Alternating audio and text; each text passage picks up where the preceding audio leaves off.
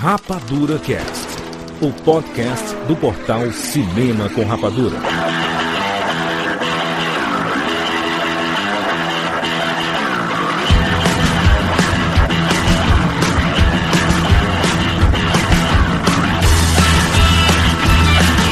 Seja bem-vindo, seres Rapadura em todo o Brasil.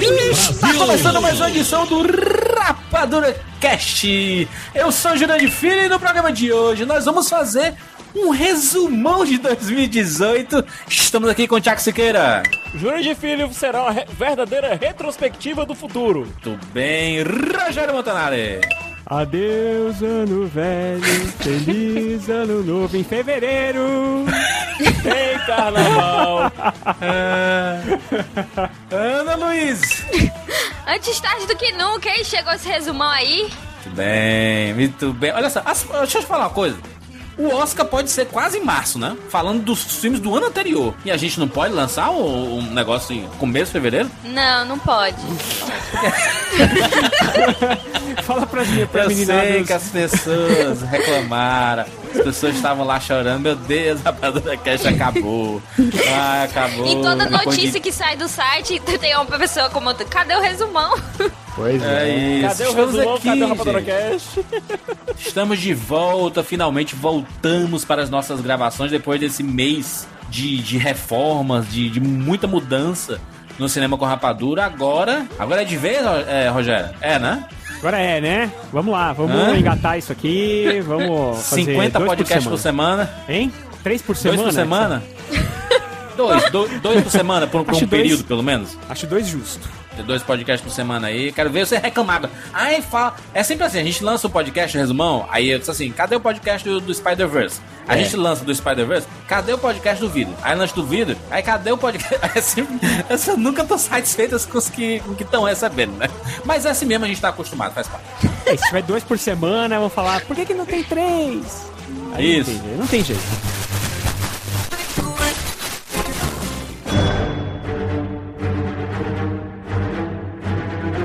E aproveitando que nós vamos falar aqui sobre os principais filmes de 2018, a gente não pode deixar de falar de Vingadores Guerra Infinita que está disponível no Telecine Play, rapaz. Se você é apaixonado pelo universo cinematográfico da Marvel, com certeza você assistiu e está aí prestes a assistir Vingadores Ultimato. Nada melhor do que rever este filme bombástico que explodiu a cabeça das pessoas dentro dos cinemas. E se você quiser fazer aquela maratona esperta pra ficar antenado em tudo do universo Marvel, o Telecine Play é o seu lugar. Lá tem praticamente todos os filmes importantes da Marvel Studios, como Thor Ragnarok, Pantera Negra, Guardião da Galáxia 2, Capitão América Guerra Civil, Doutor Estranho e muito mais. Se você é assinante dos canais Telecine, automaticamente você tem direito ao Telecine Play, que é uma plataforma que você pode assistir o filme a hora que quiser e onde você quiser. Além disso, você tem mais de 1.800 títulos com o catálogo sempre se renovando com os grandes lançamentos de Hollywood e com os principais sucessos do cinema nacional. E todos esses filmes você pode assistir em vários dispositivos, como sua Smart TV, seu computador, seu Chromecast, em tablets, smartphones, seja diretamente no site ou no aplicativo do Telecine Play. Então é isso! O melhor do cinema você encontra no Telecine Play. Olha só, vamos falar sobre os filmes de 2018, os principais filmes, aquele padrão que a gente faz aqui nos últimos 12 anos. É, mês a mês, né? Vamos lá, janeiro, fevereiro, março, abril, maio, junho, julho, dezembro. E aí a gente, em cada mês a gente decide qual o melhor filme daquele mês. E lá no fim do ano a gente faz a nossa listinha dos 10 melhores é, filmes de 2018 e a nossa listinha lá de pelo menos 5 piores filmes de 2018 também. Vamos lá falar sobre o filme de 2018, agora aqui no Rapadura Cast. Olá, rapadurianos. Aqui é Thiago Lima de São Paulo e bem-vindos ao mundo espetacular do cinema.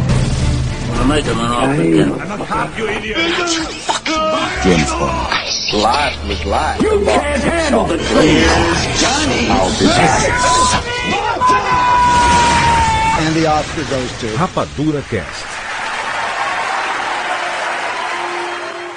Senhor de la Cruz, por favor, não fique bravo. Sou Miguel, o seu tataraneto. É, É só emprestado. Nossa família acha que a música é um castigo. Nenhum deles entende, mas acho que o Senhor sim. Você teria me dito para seguir meu coração, agarrar meu momento. Então, se tudo bem pro Senhor, vou me apresentar na praça, como o Senhor fez. Remember me, though I have to say goodbye. 2018, rapaz, esse ano desgracento, demonia. Calma, Jurandir, calma calma, aí, não foi tão ruim assim, não. Foi sim, tô- não tem, não tem ninguém que diga que foi bom. Ai meu Deus, que ano maravilhoso. Bom, Ai, meus anos são quase sempre a mesma coisa, então eu não posso nem dizer muita coisa sobre isso. O canal do Rapadura conseguiu chegar em 100 mil e 200 mil no mesmo ano, cara. Pra mim foi Ah, bacana. esse cara, isso são, é outro- são outras coisas, cara. É, É? Se a gente vir falar sobre o Rapadura, foi o melhor ano do Rapadura da história. é, É. diria que pro Rapadura foi um ano vendo? bom. Olha aí. Mas pro Foi Brasil... um ótimo dezembro. Estamos aqui focando em cinema, tá, gente? Chega desse negócio Aê. O foco da gente é cinema aqui.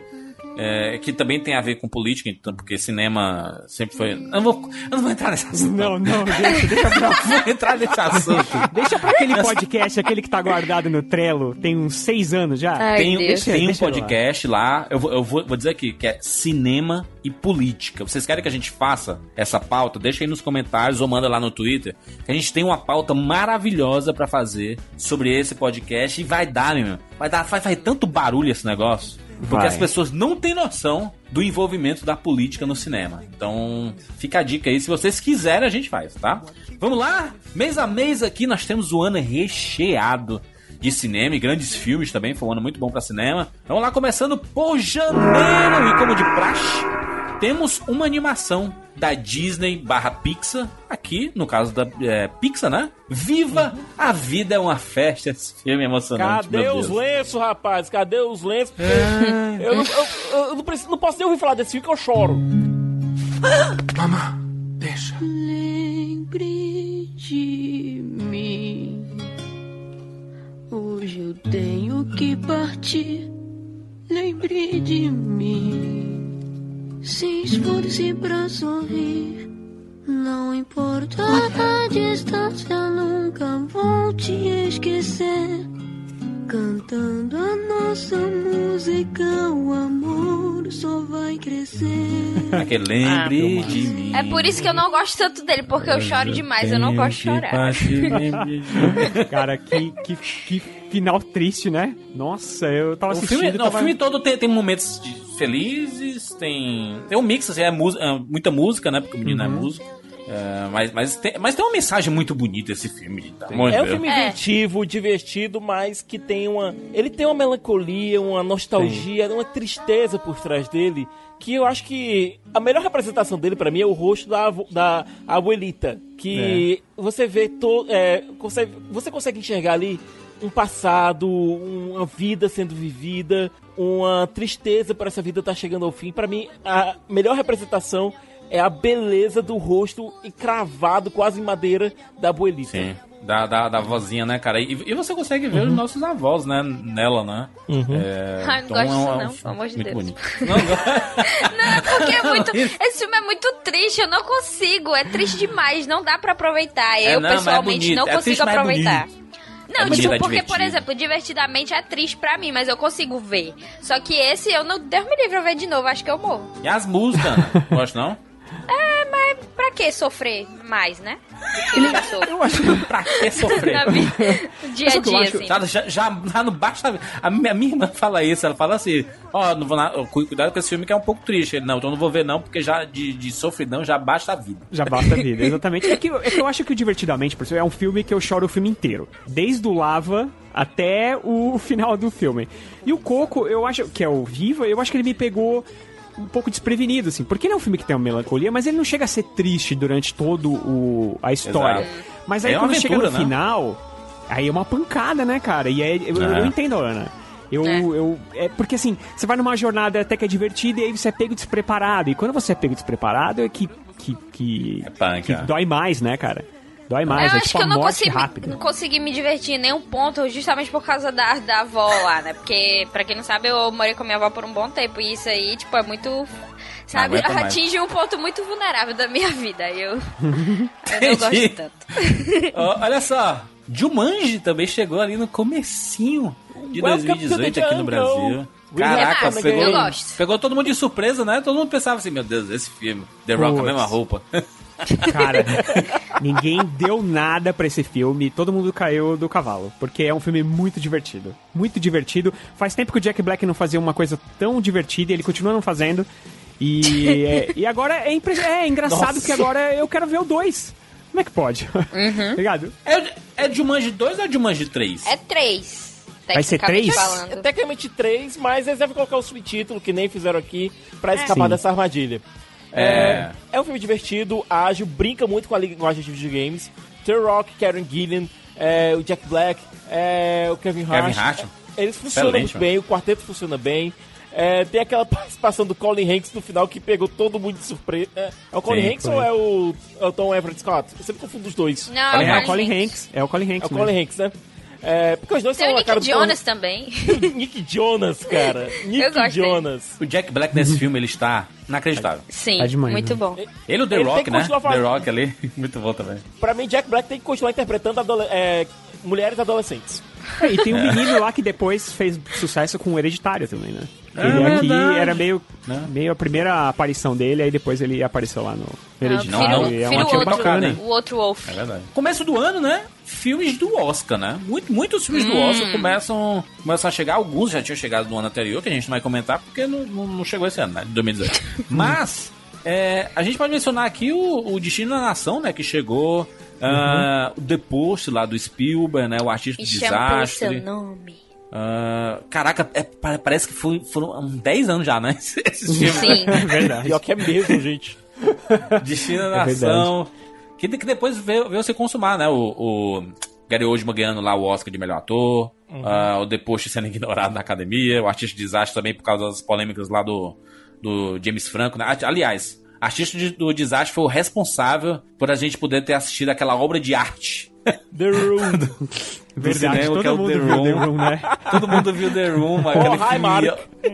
É, mas é cheio de meme maravilhoso. Gente, vocês E aí você assiste o filme e o filme é. Eu- excelente, eu, já mano. ti- eu já tinha assistido aquela porra Eu há tinha. uns anos atrás, graças a um cara chamado Doug Walker com um, um canal no YouTube chamado Nostalgia Critic. Na hora que ele me apresentou esse filme, eu tive que assistir. Eu tive que assistir essa obra-prima. Cara, É, mas dos melhores do Oscar, pra mim foi o Me Chame Pelo Seu Nome mesmo. Me chame pelo seu nome, rapaz, que tem uma trilha É. sonora maravilhosa, inclusive. Eu gosto muito do Destino da Nação, até porque eu gosto muito do Joe Wright. É, mas o Me Chame Pelo Seu Nome... Rogério, cala a boca, tá? me Chame Pelo Seu Nome é muito bom e lindo. É porque quando a gente assistiu, tipo, o Rogério tava falando mil anos, ah, esse filme nada a ver, muito chato, não sei o quê. Aí eu assisti, eu e o Martinho, e a gente ficou, tipo, su- super comentando como esse filme é maravilhoso e lindo, e o Rogério só lá. é. Só lá na dele. Ah, mas olha, Eu não acho ruim, é que eu acho os personagens são muito chatos. A gente já discutiu isso lá no, no podcast do Oscar, né? É, eu Ah. acho os personagens tão chatos que eu não consigo ter empatia com eles, entendeu? Pra, Entendi. pra entrar nessa vibe com eles dessa viagem, entendeu? Eu acho muito, eu acho que é um filme muito importante. Eu acho que é um filme que abriu muitas portas. Eu acho que o Me Chame Pelo Seu Nome tem uma grande cena lá no final. Mas eu, eu acho os personagens Uma muito grande chatos. cena. É, eu, eu acho entendo, eu que é. entendo. Eu entendo, eu entendo. A gente Eu- eu- discutiu eu isso lá no Entendo do porque é o Oscar. Rogério, né? Então, assim, eu entendo. É. Rogério odeia o The Post, né? Não, olha, depois não, depois eu odeio mesmo. Esse pode botar na conta aí. mas olha, esse filme, esse mês também teve um que pra mim foi o pior indicado ao Oscar de 2018, que foi o T-Square, a Arte da Discord. Meu Deus do céu, que filme ruim da porra. É, meu É filme um dos estrangeiro ninguém nem vê. É muito ruim. É Esse muito realmente- ruim. É. É foda porque ele ocupa lugar de outros filmes que poderiam estar lá, né? Do. Não, do- ele ocupou o lugar de um. né? Ele ocupou o lugar de um que eu gosto muito, que é o 120 batimentos por minuto. É uma recriação do, daquele momento em que o governo francês não sabia exatamente como lidar com a epidemia da AIDS. Pra mim, um dos filmes mais importantes do. do é, dessa época, foi lançado em 2017, mas. É, de 2017, mas foi lançado aqui no Brasil em 2018. E realmente, pra mim, a ausência dele no, dentro do- dos indicados foi dolorosa. É, teve, teve também a estreia lá do Sobrenatural, né? Da Última Chave. Uhum. Filme de terror Temos produzido pelo James né? Wan. Inclusive. Fizemos entrevista, inclusive, com, com elenco e tudo. E Maze Runner, né? A Cura Mortal, o último filme da trilogia, foi lançado.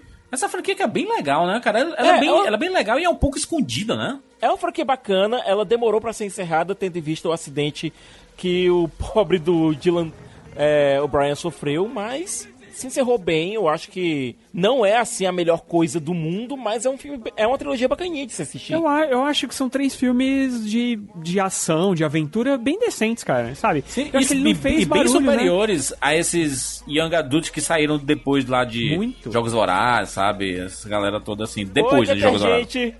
É, Divergente, aqueles ó, é, ossos não sei o que, sabe? Aqueles filmes lá de. São bem bizarros assim. que tentaram pegar a onda, né? De, desse, esses adaptações de Young Adult. E aí aqui o Maze Runner é bem legal, mano. É, É, são eu filmes achei- bem legais, assim. Acho bem legal também. Eu não sei É. por que, que ele acabou não fazendo barulho. Eu acho que porque passou o tempo dele. É, é o que o Sicas falou, né? Por causa Sim. do acidente do rapaz, o filme acho que passou um pouco do tempo de ser lançado e aí ele apareceu meio, meio quieto, assim, né? Nem fez barulho, nem bilheteria, nem nada. Só quem fez Ah. barulho. Mas é bacana.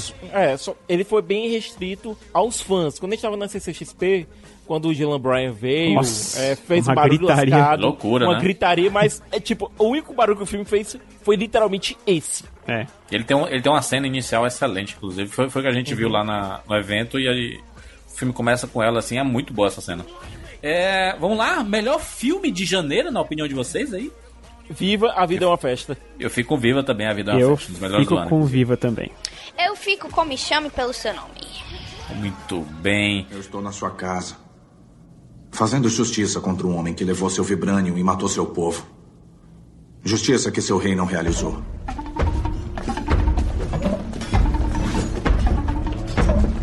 Eu não ligo que tenha apanhado o Clor.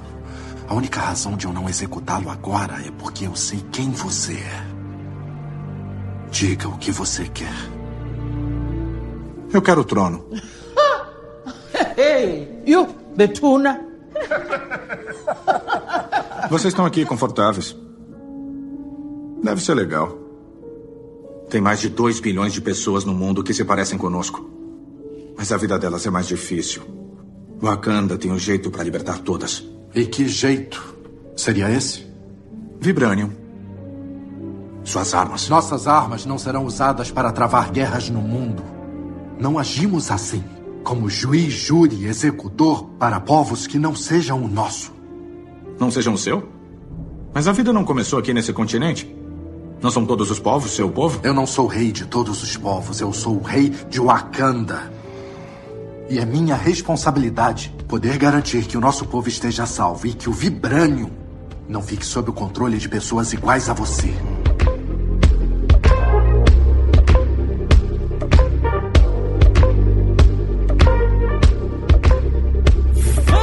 Fevereiro, esse mês. Ah, que também chegou muitas coisas. E chegou um dos filmes mais falados de 2018 e de 2019, porque tá em várias premiações.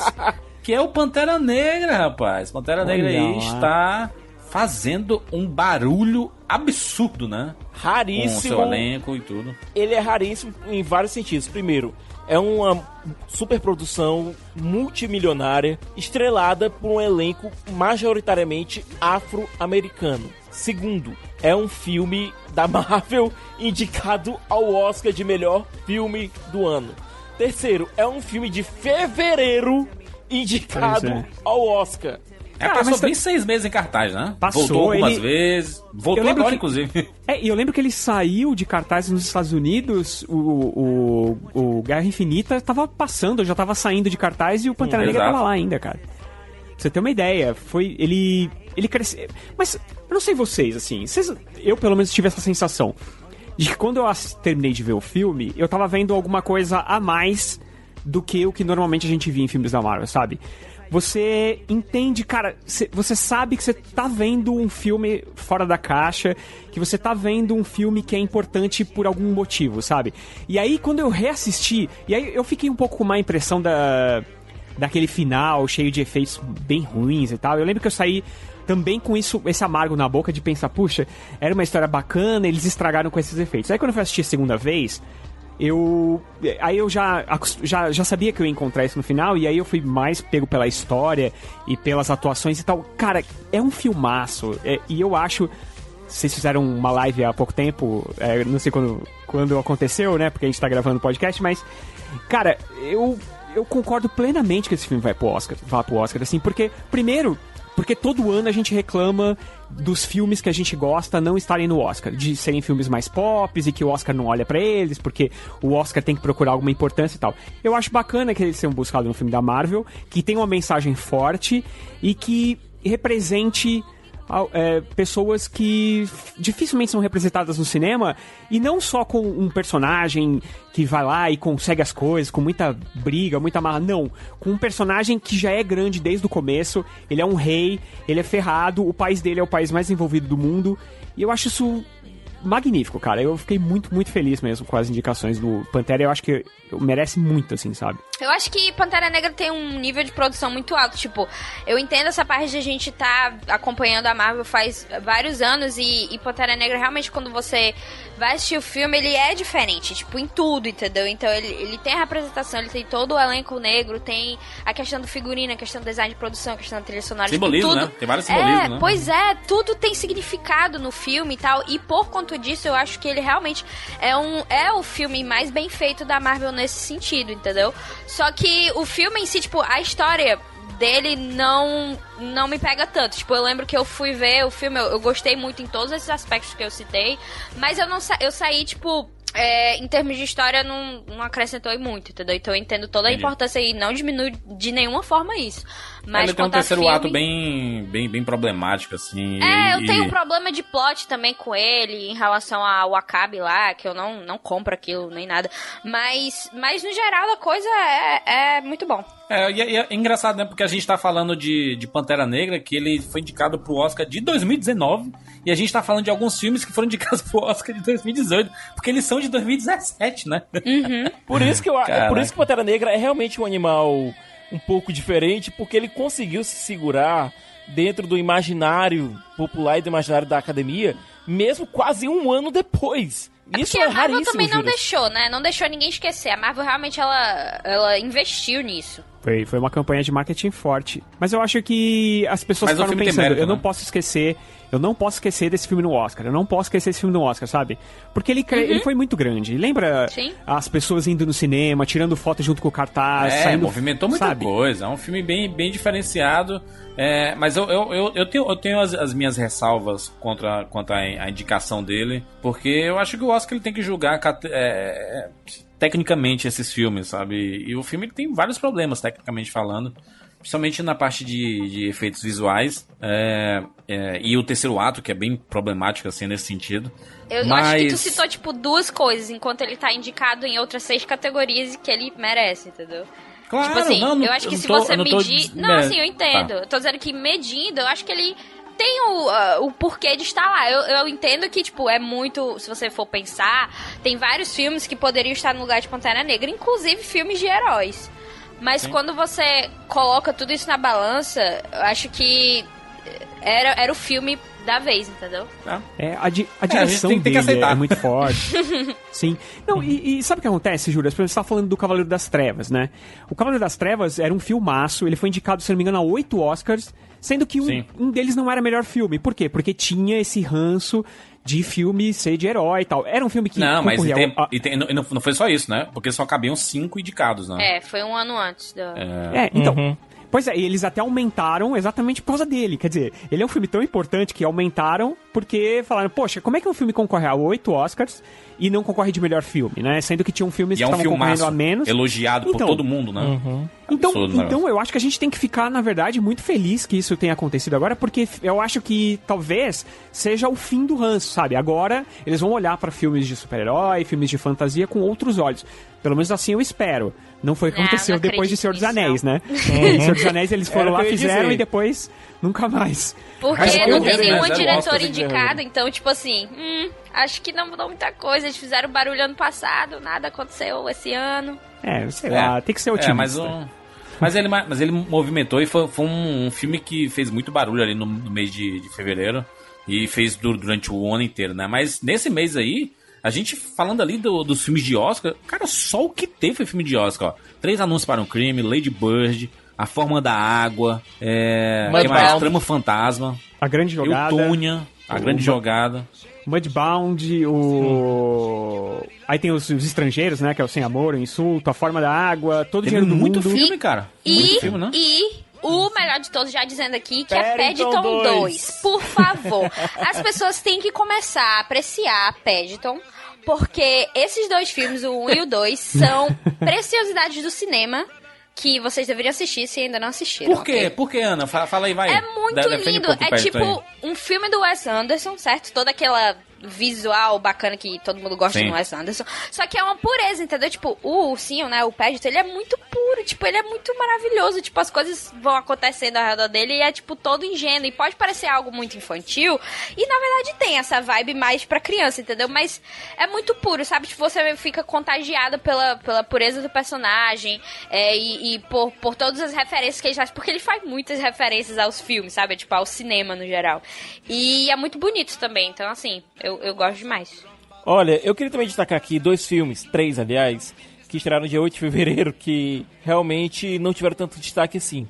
É O Sacrifício do Seu Sagrado, do Yorgos Lanthimos, que é um cineasta grego que eu acho que merece muita atenção, está sendo indicado agora tanto para diretor quanto o filme com A Favorita, agora em 2019.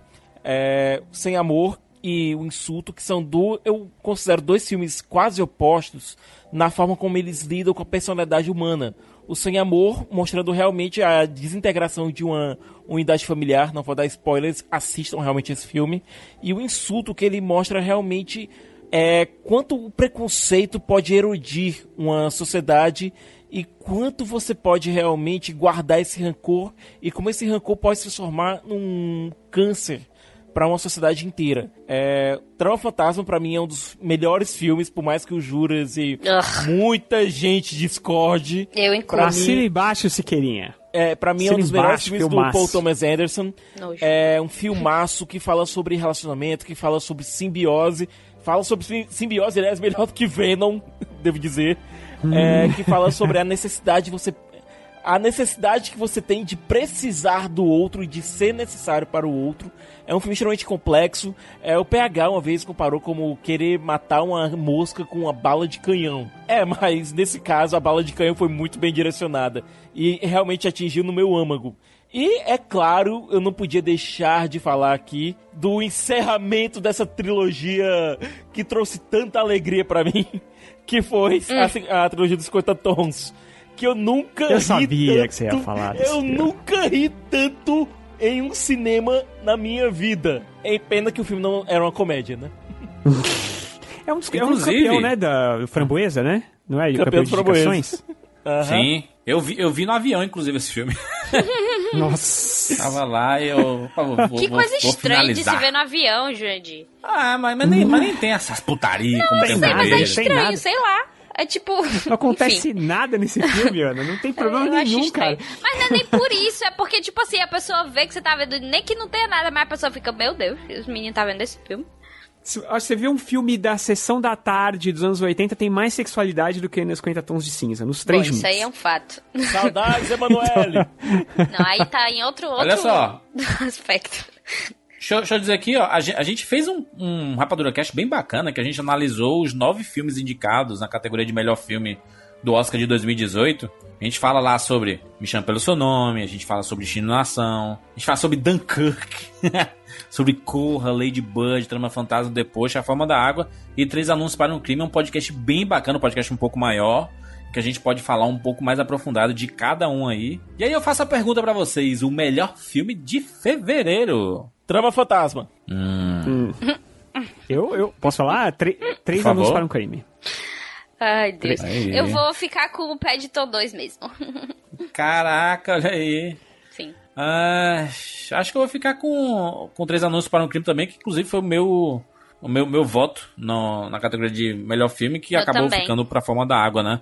É, Sim. só citar um filme aqui, o Pequena Grande Vida, que eu tinha uma expectativa muito grande, o filme do Matt Poxa. Damon, que ele, vi- ele fica pequenininho e tudo mais. É, é- É. ele tem um plot muito interessante. Mas é um filme bem fraquinho. né? Nossa. bem Não, o fraquinho plot é mesmo. interessante até que o plot some, Nossa, desaparece. é, cara. eu- Deu tudo errado ali, não entendi nada que aconteceu. O, o trailer é bem bacana, é um daqueles filmes que o trailer te vende, um filme super divertido Sim. e tal. Quando você vai assistir, Eu é tinha- um- Rogério, uma eu crítica tinha social certeza. bizonha. Eu tinha certeza que eu ia gostar desse filme. Eu também. vi o trailer assim, eu, caraca, mas que ideia legal, que, né? Cara, a sociedade, né? Que ele decide ficar menor porque ele vai conseguir, tem dinheiro pra isso. É bom, uma viagem absurda, né? Fala, cara, que legal, já pensou uma cidade pequenininha, você viver... Não. Nossa, aí de repente o filme não tem nada a ver com isso, cara, é muito... Errou, alguma coisa deu errado lá, não sei o que.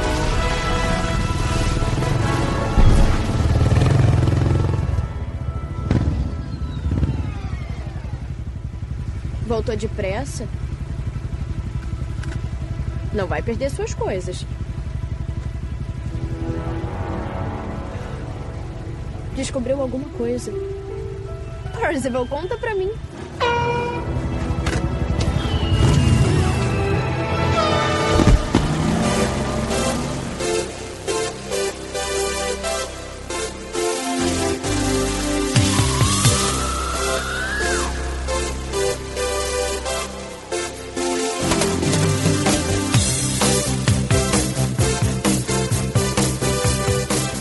Bem, vamos lá para março de 2018. Nós temos um ano, um mês, na verdade, nós temos um mês recheado de filmes aqui, porque temos uma, duas, três, quatro, cinco semanas em março. E eu cito já um filme aqui que foi um dos meus favoritos desse mês, que foi Jogador número um, rapaz, do Steven Spielberg. Filme nostálgico. Cara, Nossa primeira legal. pré-rapadora, inclusive.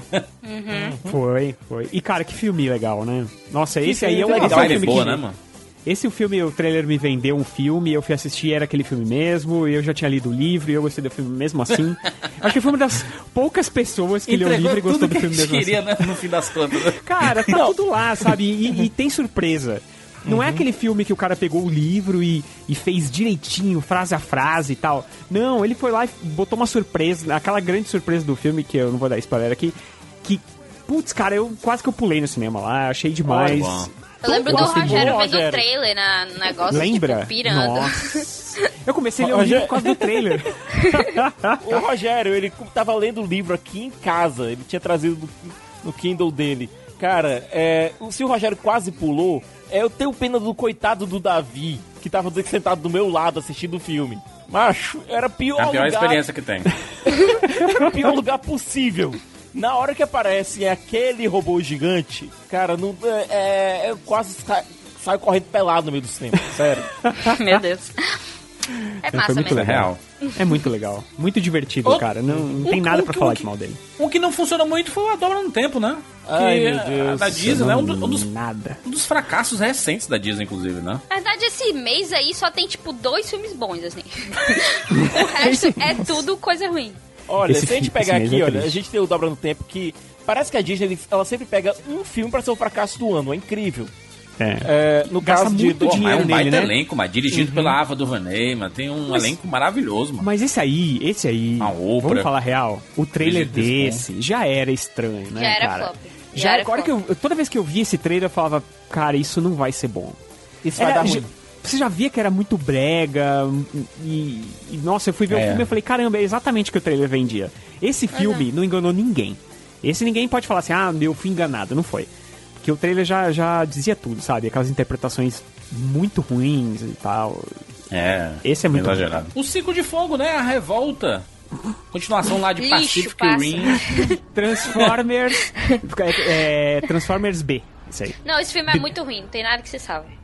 Não tem É, nada. cara. Ele é É um muito triste, né? Não, Tem eu- eu menininha gosto do- construindo Não, um não robô tem nada, gigante. Siqueira. Você eu tá errado. gosto do conceito, eu gosto do conceito Não. que eles roubaram de Evangelion da cidade de Tóquio se retrair, Não. sabe? Não. Eles roubaram Não, não. totalmente Eva, mas eu gosto do conceito. O, John, né, É não, o, ruim. Joe, o Joe Boyega se esforçou tanto nesse filme, mas não deu certo. Não. não, mas você colocar aquele, aquela porta do Scott Eastwood, pra mim é uma ofensa. Porque aquele homem, ele não atua nada, absolutamente nada.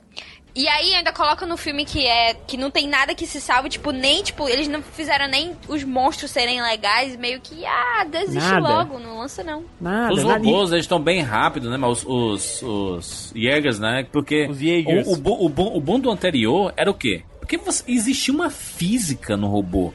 Pra ele dar um soco, ele tinha um foguete no cotovelo pra Pois poder é. ir um pouquinho mais rápido. E ainda ia lento. E ele andava olha, pra- pisando, pra jogar- bem lento, é.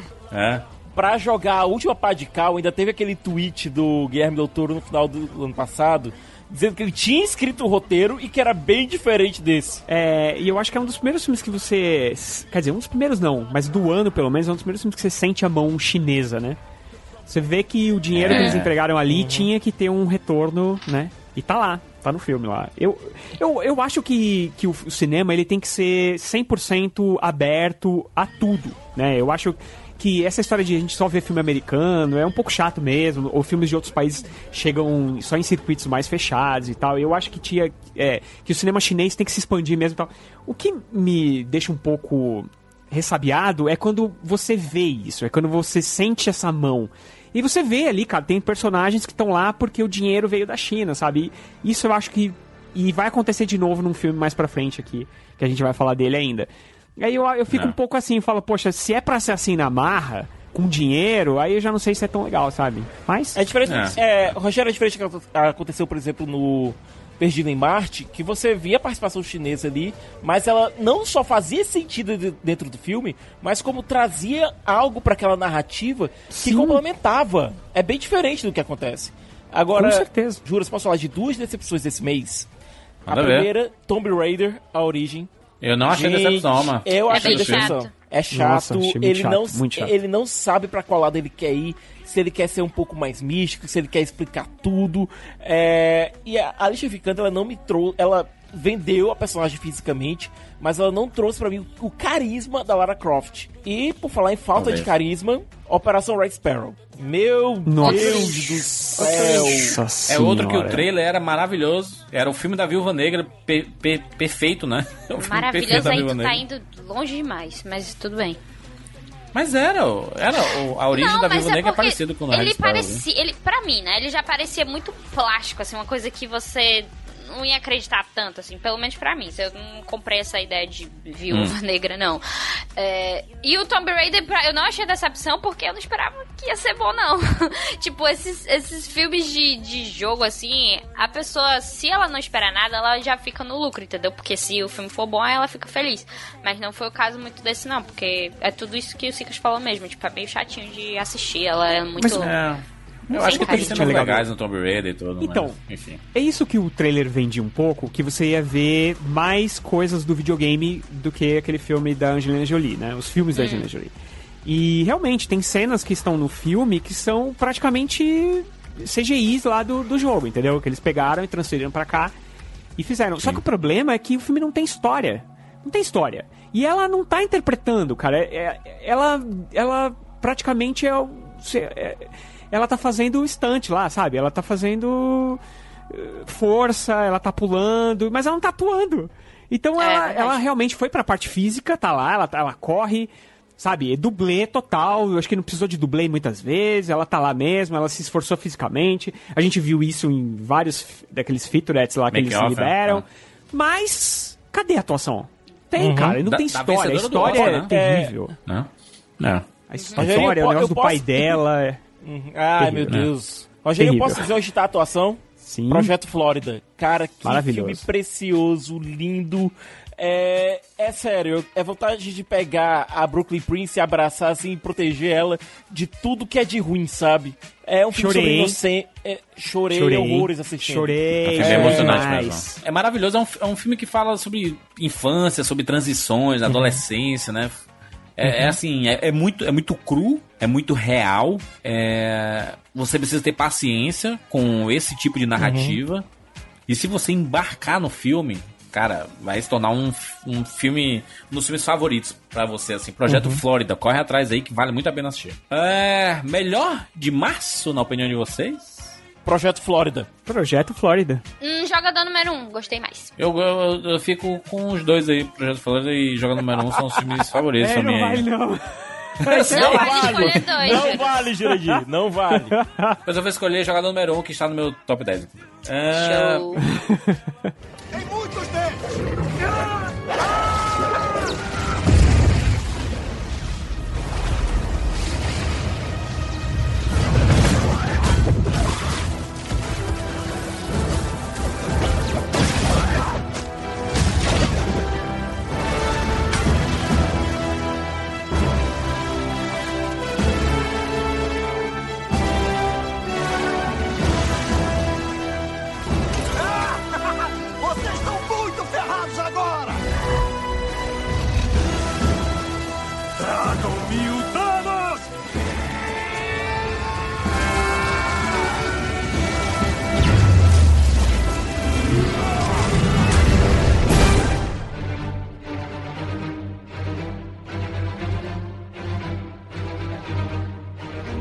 Vamos para abril. Abril nós temos muito filmes, mês de Vingadores Guerra Infinita, rapaz. Uhul. Caraca. Destaque Mexeu absoluto do mundo. mês. É, a cena do Thor chegando em Wakanda até hoje é, tá reverberando no meu coração. Bring sabe? me Thanos. Bring Caraca. me Thanos. Cara, eu, é- assisti, eu acho que eu assisti essa cena umas 50 vezes é, em, em vários idiomas diferentes. Só pra ter um impacto assim maior. É, para mim é um filme que ele, ele começa a coroar esses 10 barra 11 anos da Marvel. Melhor É, Pantera Negra, hein? Fica a dica aí. Não, ele, ele tem ambições diferentes do Pantera Negra. É, pra mim são Não, mas é melhor filme. Ele é Melhor melhor filme. Eu Pantera acho, eu acho que como filme, como filme si, preciosismo. Eu acho que como filme em si é melhor também. Assim, ele, ele me agrada mais. Mas ele é um filme de herói. Incompleto. Não, Ele ele, é- é, é um filme completo. porque ele é uma Ele é um sequência filme- é- é. da Marvel Studios, né? Tipo, ele é uma sequência que se Sim. você não viu vários filmes anteriores, Ele não funciona você sozinho. não tem como ter, tipo, muita, muito afeto por alguns personagens, não tem como se afetar com coisas que acontecem. E, inclusive, a gente fez o guia para Guerra Infinita, que foi uma experiência muito massa, porque a gente meio que fez um resumo divertido de todos os filmes até ali. Então, pra, tipo, se a pessoa não tivesse visto algum e tal. Link E no post tem- aí. É, e, e tendo feito isso, tipo, tendo assistido todos os filmes anteriores e escrito sobre, pra, e depois ir ver o Guerra Infinita foi algo, sei lá, foi uma experiência muito louca. Eu diria que foi uma das melhores experiências que eu já tive em termos de cinema. E pra quem, tipo, começou vendo lá o primeiro Homem de Ferro bem nova, tipo, eu tinha 13 anos. então, é, chegar nesse ponto foi, foi incrível, foi, tipo, perfeito. É muito maneiro mesmo. Cara, quem diria que a gente ia ver um filme sobre o Thanos, né?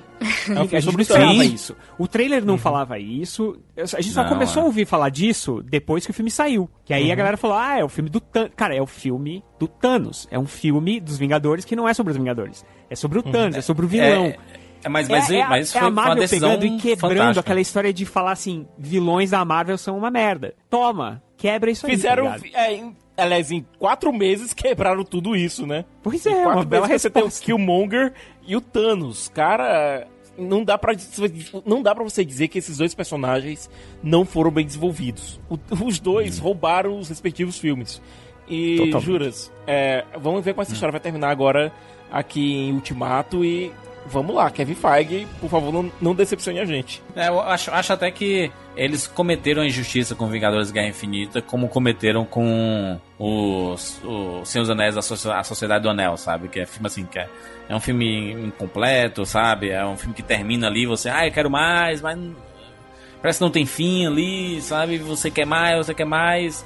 E aí eu acho que em Vingadores Ultimato vai, vai, vai existir um reconhecimento dessas premiações pelo conjunto da obra, sabe? Que nem fizeram com o Walt Disney ali, que deram um, vários osquinhas pra ele lá do, da, da Branca de Neve, né? Dos anões e tudo. Porque o cara, é- ele, ele, ele precisa. Porque o que a Marvel Studios fez aí nesses últimos 10 anos praticamente salvou o cinema, né? Esse cinema mainstream, ele, ele só se fortaleceu com esses filmes de super-herói, porque esse- esses grandes filmes de super-herói acabam financiando vários filmes menores. Por exemplo, um, um exemplo bonito aqui, desse mês de abril, Um Lugar Silencioso, que é um filme pequeno, que é um, é um projeto do John Krasinski, e aí ele falando com o Michael Bay de Transformers, Vocês, não, cara, vou- vai, a gente- eu dou as câmeras, a gente faz aqui juntos, o cara tudo mais, bota minha produtora no meio aí. E aí o cara lá de Transformers, de uma franquia mainstream pra caramba, acabou surgindo um projeto desse, que é Um Lugar Silencioso, que é um filme absurdo, cara. Juras? É um filme o absurdo. Lugar Silencioso é tão bom, tão bom, mas tão bom, que, olha, fez valer a pena ter sentado a bunda pra assistir aquele Transformers Era de- da Extinção, sabe? Não, não entendi. Entendi a ligação. Não tipo, você deu entendi dinheiro pro Michael Bay pra ele fazer um lugar silencioso, é isso? Não, pra ele ajudar a fazer um lugar silencioso, sabe? Não, não concordo com, com essa Mas afirmação. olha, o John Krasinski é um cara que ele vem de um background de comédia. É, esse é o segundo filme dele, ele tinha dirigido um que era a Família Holler, que era uma dramédia. E ele passa pra um filme de terror barra sci-fi que pegou todo mundo de surpresa. É um projeto familiar, basicamente.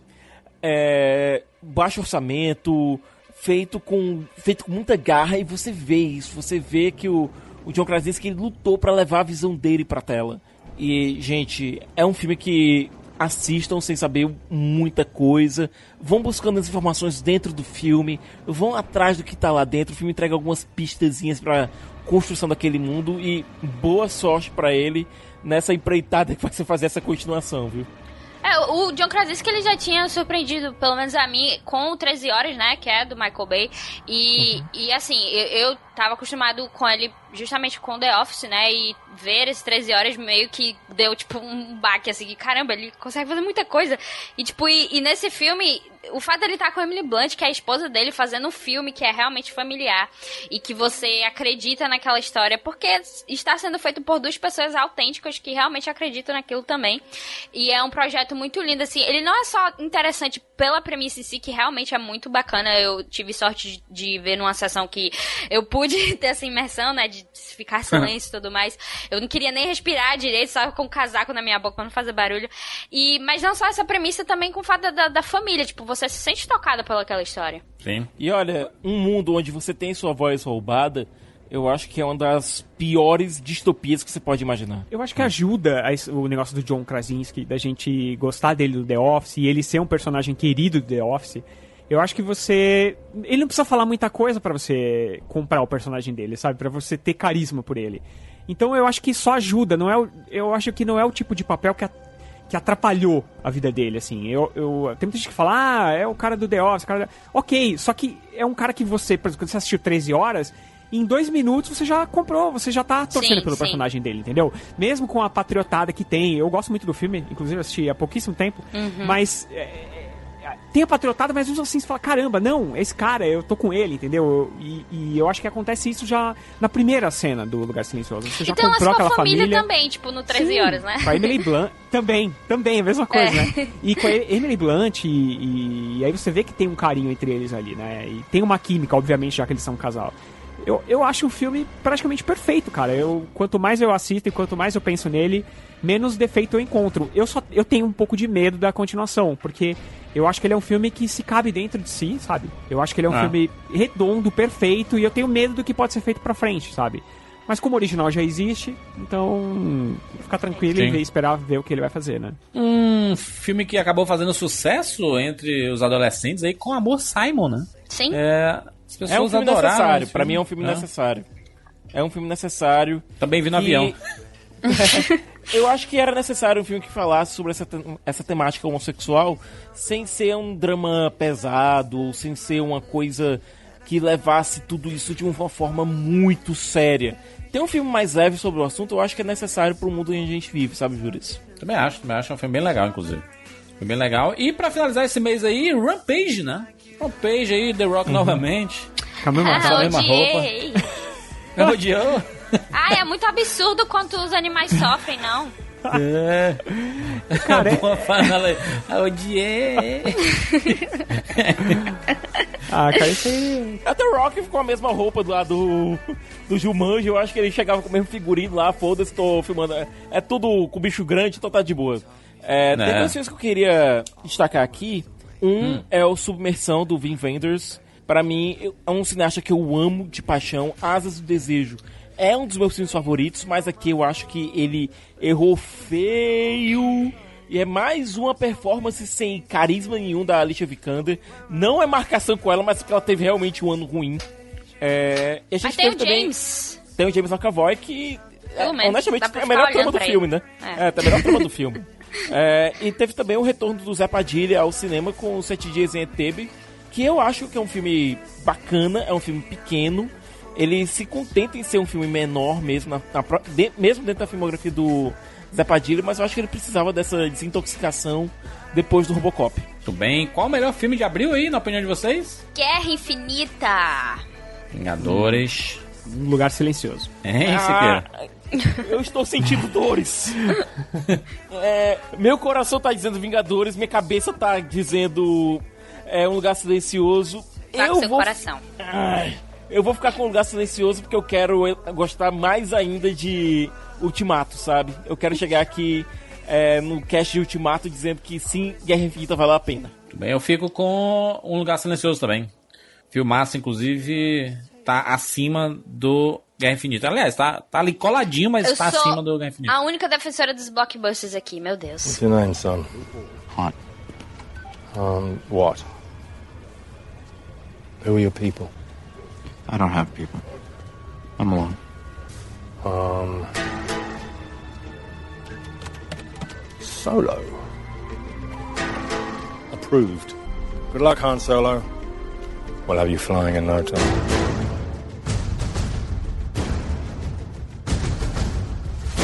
Vamos para maio de 2018. Mês de Han Solo, uma história Star Wars. Han Solo chegou ao Ai, cinema. ai, ai, ai. Que mês a maravilhoso, hein? Eu não A digo- mesma discussão de sempre, se não tivessem demitido Caraca.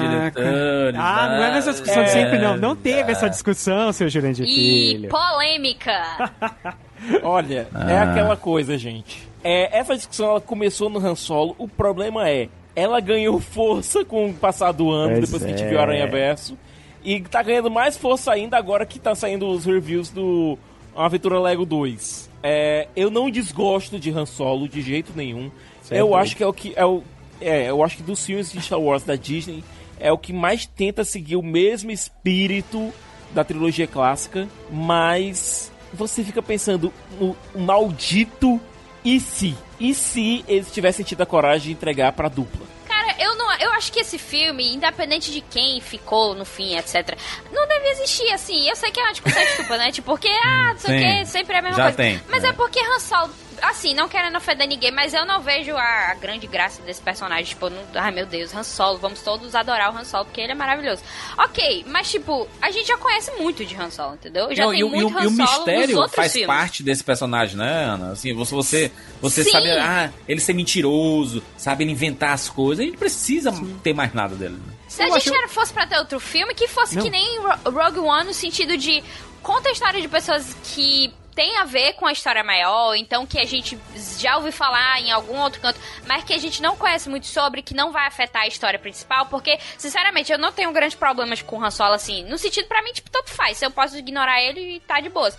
Mas a- só aquele invenção do, do nome do Solo ali me deixa com muita raiva, porque afeta o meu personagem favorito, que é o Kylo Ren. Então, se você tá afetando o meu Kylo Ren, então você já tá, entendeu? Mas ó, mas ó, Mas como olha, isso afeta o Ana, Kylo Ren, mas- pelo amor de Afeta, Mas- porque o nome dele, o Ben Solo, é insignificante. O sobrenome dele fica. se torna um nada. o, o- o nome do Ben Solo é uma piada de a família. Solo. O cara, o cara- o cara inventou Siqueira. Não, Siqueira, teu nome agora vai ser Tiago Estante. É. Esse vai ser por o isso que ele nome. mudou de nome, essa quarto. porcaria de nome. Olha, Foi uma invenção eu acho ruim, o seguinte. Eu já disse isso muitas vezes. Eu acho que esse filme realmente não tem a menor necessidade, porque. Mas ele ia ser feito de qualquer forma, porque a Disney estava apostando em que, que ela ia conseguir pegar personagens clássicos e ela ia fazer uma linha de filmes de personagens clássicos, mostrando como era antes e tudo mais. Eles iam fazer Esse filme iam lascou fazer. o filme do Obi-Wan, mano. O filme, Então, o filme do não, Obi-Wan não, foi não é que ele lascado por ele. lascou. Ele salvou o Obi-Wan, Jurandir Filho. Porque ia Hum. sair outro filme desse. Eu, eu acho o seguinte. Não tinha que Não. ser feito esses filmes. É, Eu acho Ia que as histórias dos personagens já estão nos filmes. A ideia do Han Solo ser esse picareta, se ele tava falando a verdade ou não. Depois, quando você encontra o amigo dele lá, o, o Lando, o Lando contava uma história diferente tal. Isso, isso já era divertido, então não precisava. Mas já que eles iam fazer, Imagina na mão dessa dupla. Eles fazendo aquela brincadeira do de contar a mesma história do Han Solo três vezes e você não saber, não, acredit, não saber em qual acreditar, sabe? Que é mais ou menos o que ele faz no Homem-Aranha. Corta, conta uma história, corta, conta outra história, corta. Cara, ia ser um filme. Na minha É, opinião. mas não tem como saber, né, Rogério? A, a gente. Não, A gente sabe, Ana. Podia a ser ruim, não. Pega o Lego, Eu não- pega, eu não- eu Rogério. não- pega eu os não filmes que é anteriores. assim. Pega os filmes anteriores deles. Não, mas pega não o é, Lego. tipo, Pega o, o cara- Anjos da Lei. Pega o, o Aranha Verso. E aí você vai ver que tipo de filme eles iam fazer, cara. Rogério, sabe? sabe o que, sabe o que é que me irrita? Sabe o que me irrita? A gente conversando, a gente literalmente batendo papo em frente a Iron Studios. Tem ideias melhores do que. A gente teve uma ideia melhor pra esse filme. Literalmente, a gente... qual seria a ideia? O a Ray e o a Ray vai encontrar o velho Lando e o velho Lando começa literalmente a contar uma história de Star Wars sobre como eles conheceram o Han. Pronto. Pois é. Até mesmo no, no funeral pro Han. É, Ai, gente, mas esse filme é tão amigos. insignificante que eu nem... mas ele não é ia simples. Você Não, mas amarrar- tipo, já foi. Eu acho que é assim, que, a- que Han Solo, ele, ele é um problema, na verdade, muito, tipo, ele gosta de englobar os últimos Jedi, o pessoal que não gosta, aí traz isso pra discussão, aí traz a Kathleen Kennedy pra discussão, aí diz que tem que demitir todo mundo, aí fala que a culpa é da Disney. Tipo, cria todo um negócio, porque eles fizeram, tiveram uma decisão ruim, sim, foi ruim, etc. Devia ter deixado o filme pelo menos em dezembro pra ver se, sei lá, dava alguma coisa, ou então tirava dali, não sei. Mas o, Também tá o que me irrita. ele, né? É, o que me irrita em Han Solo foi que, tipo assim, ele é um erro, tipo, ele é um erro em diversos aspectos, mas ele é um erro ainda pior porque ele, tipo, fica manchando o nome de Star Wars, tipo, ah, não, a Disney não presta, não sei o que, Cara, não sei o que. muita Eu não gente gosto por causa pegou e disso, tá né? falando agora que tá enjoado de Star Wars, né? E muita culpa Não, do Han aí, Solo, pelo né, amor de Deus, quando saiu o primeiro teaser de, de- do episódio 9, aí já foi, já. Sim, é. Sim, É. vai embora, né? Sem contar o pequeno detalhe que ele abriu uma vertente, abriu uma trama de Star Wars que eu acho que nunca vai ser fechada nos filmes. Eles, ele abriu uma coisa que nunca vai ser fechada. Da Emília Clarke lá, né? Que É, Graças a Deus. porra. Graças Vai- a Deus, é, não é capaz de ter no filme do Boba Fett essa Emília Clarke, imagina a Que loucura. mano, Não, é na do Boba série. Fett, juro, não tem nem isso. Vai ser uma série do Boba É, Fett. cap- né? é cap- não, é capaz de fazer. Só terminar essa linha aí num seriado que só pra terminar mesmo. Então num, num filme pro Disney Plus. Pronto, problema resolvido. Só, só pra dizer, né, o que, o, que, o que gerou tudo isso é porque a Kathleen Kennedy, É. em um determinado momento da, da produção, ela demitiu o Phil Lord e o Chris Miller, né, que eram os diretores do, do filme, por causa lá de divergências, de eles queriam fazer uma coisa, ela queria outra, e aí eles chamaram o Ron Howard pra finalizar o... Aliás, pra continuar dirigindo e finalizar o filme, né? E aí o, o Phil Lord e o Chris Miller são produtores e roteiristas lá do Homem-Aranha no Aranha Verso e do Aventura Lego, né, que, Não que foi vai bom, sair então? agora. né? Olha aí, coisas boas acontecem, né, por causa disso. É, acabou acontecendo aí. Eu... São é bem verdade. premiados, inclusive, né? Pronto, deu tudo certo. Ah, esse mês de maio chegou Deadpool 2 aos cinemas. Você falou que eu estava pronto e eu discordo plenamente de você. Mas aqui estamos, tentando superar as diferenças. Como a Beyoncé diz, por favor. Por favor, para de me trair. É o Russell, né? Fire Fist! Fire Fist. Uh, que show esse nome. Lying alone with my head on the phone, thinking of you till it hurts. Aí, Deadpool. Ah, É isso aí, filme Deadpool, bacana, Deadpool. vai. O Rogério Não, é bacana, é né? bacana. Mas inacreditável Não é ruim. Não é ruim. Agora, Dead, era uma vez Deadpool é uma aposta. Não, isso É, aí, mas mas, não, Não, não é mas não é esse filme ainda. Não é esse filme, Siqueira. Não, É, é em dezembro. não misture, não. O- O Deadpool, Deadpool 2 2 é legal. dois. Só. é um filme É filme, é bacana. um filme divertido, né? Filme do Cable. Sim. Pra você assistir uma vez, aí depois não assistir mais. É, Porque se Isso. você assistir é. de novo, ele Vai fica meio sem pior. graça. Entendeu? Bem sem Deadpool é isso, né? Assim, Eu acho que é um filme pra você ir no cinema, dar umas risadas, umas piadas meio baixo Deadpool é um show de calão. mágica. É um show de mágico, Deadpool. É. Porque é. você vai na primeira vez, aí você é surpreendido. Ai, caralho, que legal, pô. É. Se você for a segunda vez, você vai ver, você vai tentar descobrir, você vai ficar o, o, a- o show inteiro tentando descobrir a, o truque, né? E aí, Exato. se você descobre, aí perde a eu graça. gostaria de trazer dois filmes aqui que... Desculpa, alguém tem alguma coisa mais a falar? Não, direito? passou. Não, pode passar. É porque eu achei tão irrelevante, sabe? Enfim, é. Que é o gringo vivo ou morto. Que, tipo, ninguém ligou pra esse filme quando saiu, mas eu fui ver porque, enfim. É, é divertidinho. Que tem a Charlize Theron, né? E assim, tipo, é só uma comédiazinha de crime e aventura que, tipo, não altera em nada, mas se você tiver em casa, assim, tipo, sem fazer nada, é bacana, é divertido. E a noite do jogo, né? Que esse realmente eu acho bem divertido. Aí, tem o Jason a Bateman, noite do tem jogo, verdade. a Rachel Ah. McAdams, tem aquela, aquela equipe de, de comédia que, que eu gosto tanto e, e é bem divertido. É uma ação comédia, assim, bem divertida. Por Teve o- falar, o- peraí, por, Ah, é, por fala. falar na querida Charlize Theron, a gente também teve Tully, é, o filme do Jason Reitman, nova parceria Ai. Jason Reitman, Diablo Code e Charlize Theron, num filme que eu acho muito, muito bacana. É, que fala sobre é, toda essa pressão que colocam em cima das mulheres em relação a filhos, é, a loucura que você insere na cabeça da mulherada que ela tem que elas têm que fazer tudo, elas têm que ter carreira, elas têm que cuidar dos filhos, têm que cuidar do marido, têm que cuidar da casa, tudo ao mesmo tempo. E fala sobre sororidade, fala sobre a vontade, é, sonhos perdidos. Pra mim é o melhor filme desse trio aqui. É, eu, eu vou dizer o seguinte, Siqueira. O Jason Reisman é um diretor que eu adoro muito. Ele é Uhum. diretor lá de Juno, né? De Amor Sem Escalas. É, é um diretor excelente. assim, eu, eu gosto muito dos filmes dele. Mas desde que ele fez aquele Young Adult com a própria Charlize Theron, que eu detestei aquele filme. Nossa, aquele filme é muito ruim. E com a própria Diablo Code também. É, inclusive Jason Reitman, diretor de é, Obrigado por Fumar, que é. Tá que pariu, que é um filmaço. Assistam aí. Aliás, três dicas de filmes, hein? Juno, Amor Sem Escalas e Obrigado por Fumar. Três filmaços aí. É, ele, ele fez essa, essa parceria e me afastou um pouco, cara, do, do, do cinema dele.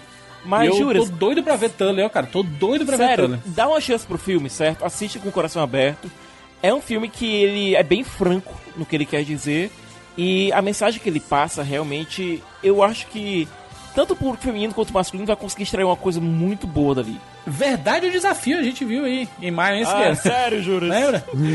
Parece O ótimo. Vou confiar na palavra de Mas vocês. fez, fez, fez sucesso e vai ganhar continuação aí, né? Esse verdade desafio. É, não, também custou um real o filme. Foi, custou um Ganhou. real e faturou aí. E teve desejo de matar com o Bruce Willis, né? Lembra? Desejo de matar. Que mês, né, cara? Eu lembro do Que trailer. Que mês de maio, viu? E aí, gente, o melhor filme de maio, na opinião de vocês. A noite do jogo. Aí, a Honestamente, noite do eu fico jogo. com o Tully. Tully.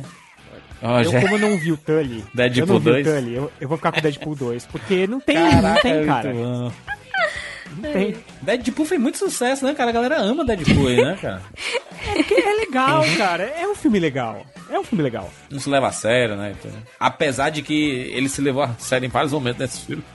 É, então. Também na parte final. É que eu acho que a, piada dele perde a graça muito rápido do Deadpool. Eu acho É, que esse é, um, é. esse é um problema do filme, sabe? Quando você assiste a primeira vez, você fala, caramba, isso é a coisa mais engraçada que eu já vi. E aí quando você vê de novo, fala, poxa, não é tão engraçado assim, sabe? Hum. Tem coisas legais, mas a maioria se perde. É, Então, eu mas é- eu, vou- acho o filme legal, Hum. eu gosto, então eu vou votar nele. Eu vou, eu vou ficar com a noite do jogo também, que é um filme bem divertido, bem, bem vibe boa. Me fala sobre o incidente. Tá. Lá na escola, é, tinha uma garota. Já conheço ela há um tempo. Você é Violeta, né? Sou sim. Mas ela tinha mudado um monte. Gata, muito mais segura, de boa, fofa. Chamei ela pra ir ao cinema. Então, sexta? Na sexta. Sexta. E aí eu fui dar um rolê com os caras. Aí logo depois rolou aquilo lá no estacionamento.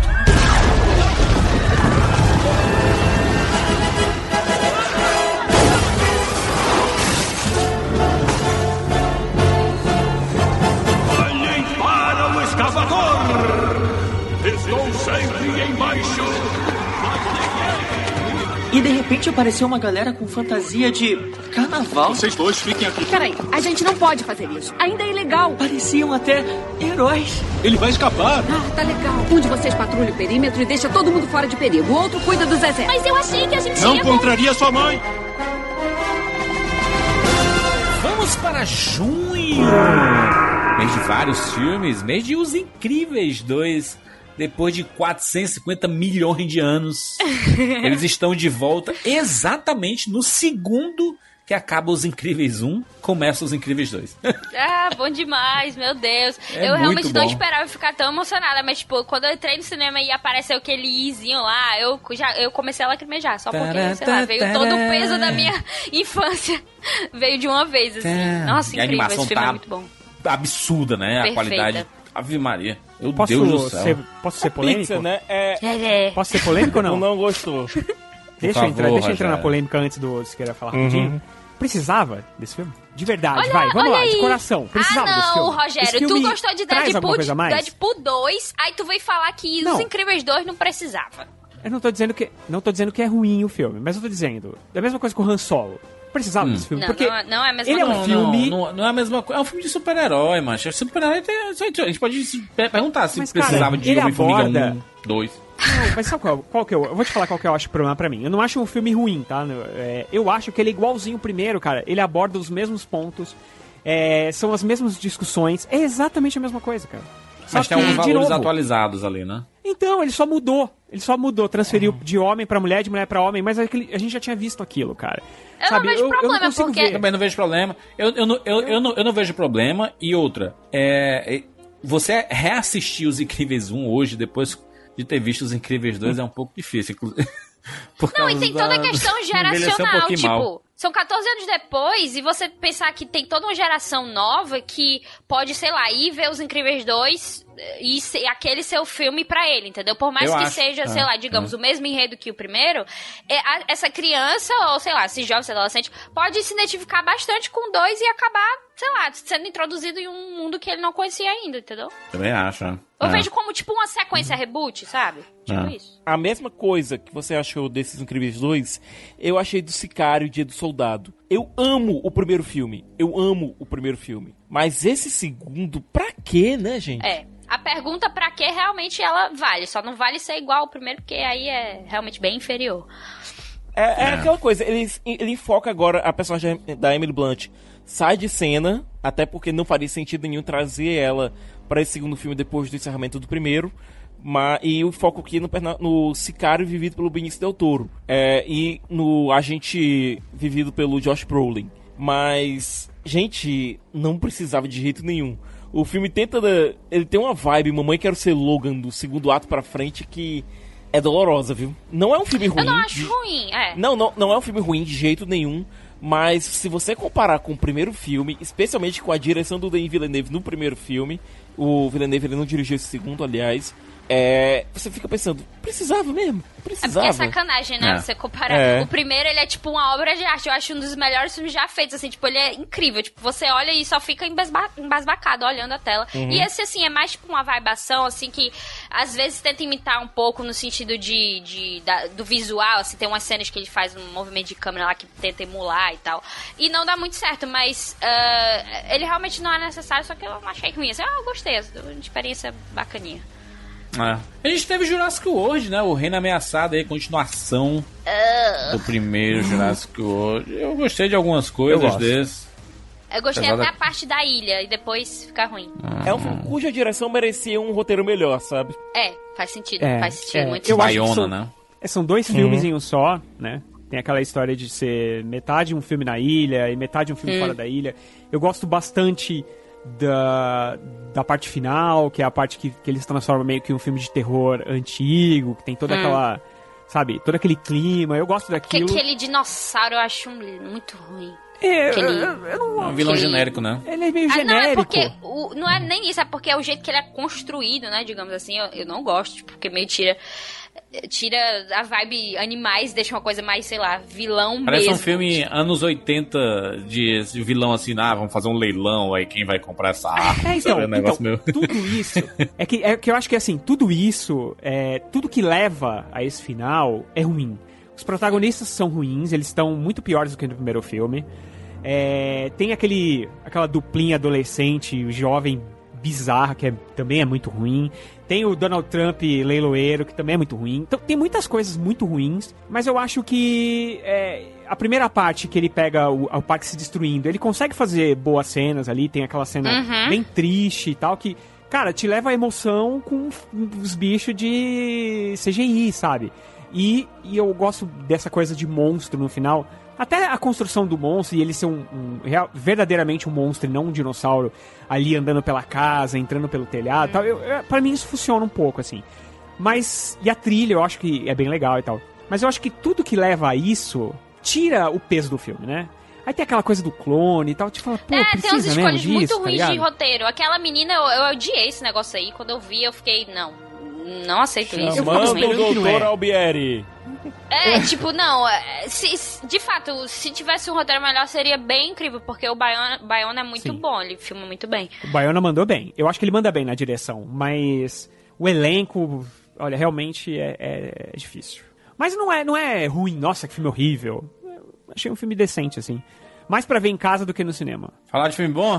Vamos falar de filme Hereditário? bom. Aê! Aê! Jurandir, quando vai ter o podcast hereditário? O povo quer Esse saber. podcast da Hereditária, ele quase sai 15 vezes em 2018. Vamos gravar de hereditário hoje. Aí, não dá. Vamos gravar hoje. As pessoas ainda querem, Ah. porque acho que vale um podcast, Será? né? Eu acho que filme. vale. É um filme Vale, bem vou legal. ver de bem- novo. Nossa. É um, é um negócio surpreendente, inclusive. A atuação. Como é que a Toni Collette foi, foi tão esquecida nas premiações, né, cara? A turma não gosta muito de filme de terror, né, mano? Vamos deixar pra gente falar sobre isso quando a gente chegar no podcast do Oscar, porque eu tenho reclamações a fazer sobre isso, viu? Muitas, aliás. Eu acho, eu acho que Muitas. esse, nossa, cara, esse filme tem uma fotografia incrível. Esse filme Uhum. tem uma atriz destruindo. Cara, essa, cara, ela faz tudo nesse filme. Tudo. Ela é ela é a alma Uhum. do filme, cara. Ela tinha que estar muito no Oscar. Ela foi muito Toni cotada, Collette, né? cara, meu Ela foi Deus. perdendo a força agora no final das premiações, Uhum. mas ela, ela teve cotada durante bastante tempo. Infelizmente, não sei, ela sumiu. Mas é, olha, é o filme daqueles pra deixar. Eu quase saí, eu não vou mentir, não, quase saí no meio da sessão, cara. Porque embrulhou meu estômago, eu falei, cara, eu não tô bom pra ver isso, tá ligado? Não tô bom pra ver isso, mas ainda bem que eu fiquei, porque aí eu fui extremamente. Porque aí o filme muda de figura e ele continua. Eu saí, eu, eu Mano. realmente. Cara de bolada. Sabe cara de bolada que você toma bolada na cara e fica com aquela cara Sim. torta? Eu saí assim. Ô, Rogério, tu assistiu que horas? De noite. A minha sessão, ela terminou meia-noite. Eu juro. É, a minha eu, ta- também. eu fiquei a noite toda com um cagaço gigantesco pra dormir. Eu fui assistir duas horas da tarde o filme. Porque eu, eu Ah, isso sabia que eu ia assistir ficar no Easy, impactado. Jurandir. Fui assistir no Easy. Eu, eu, eu tenho, eu tenho que me proteger, né, Siqueira?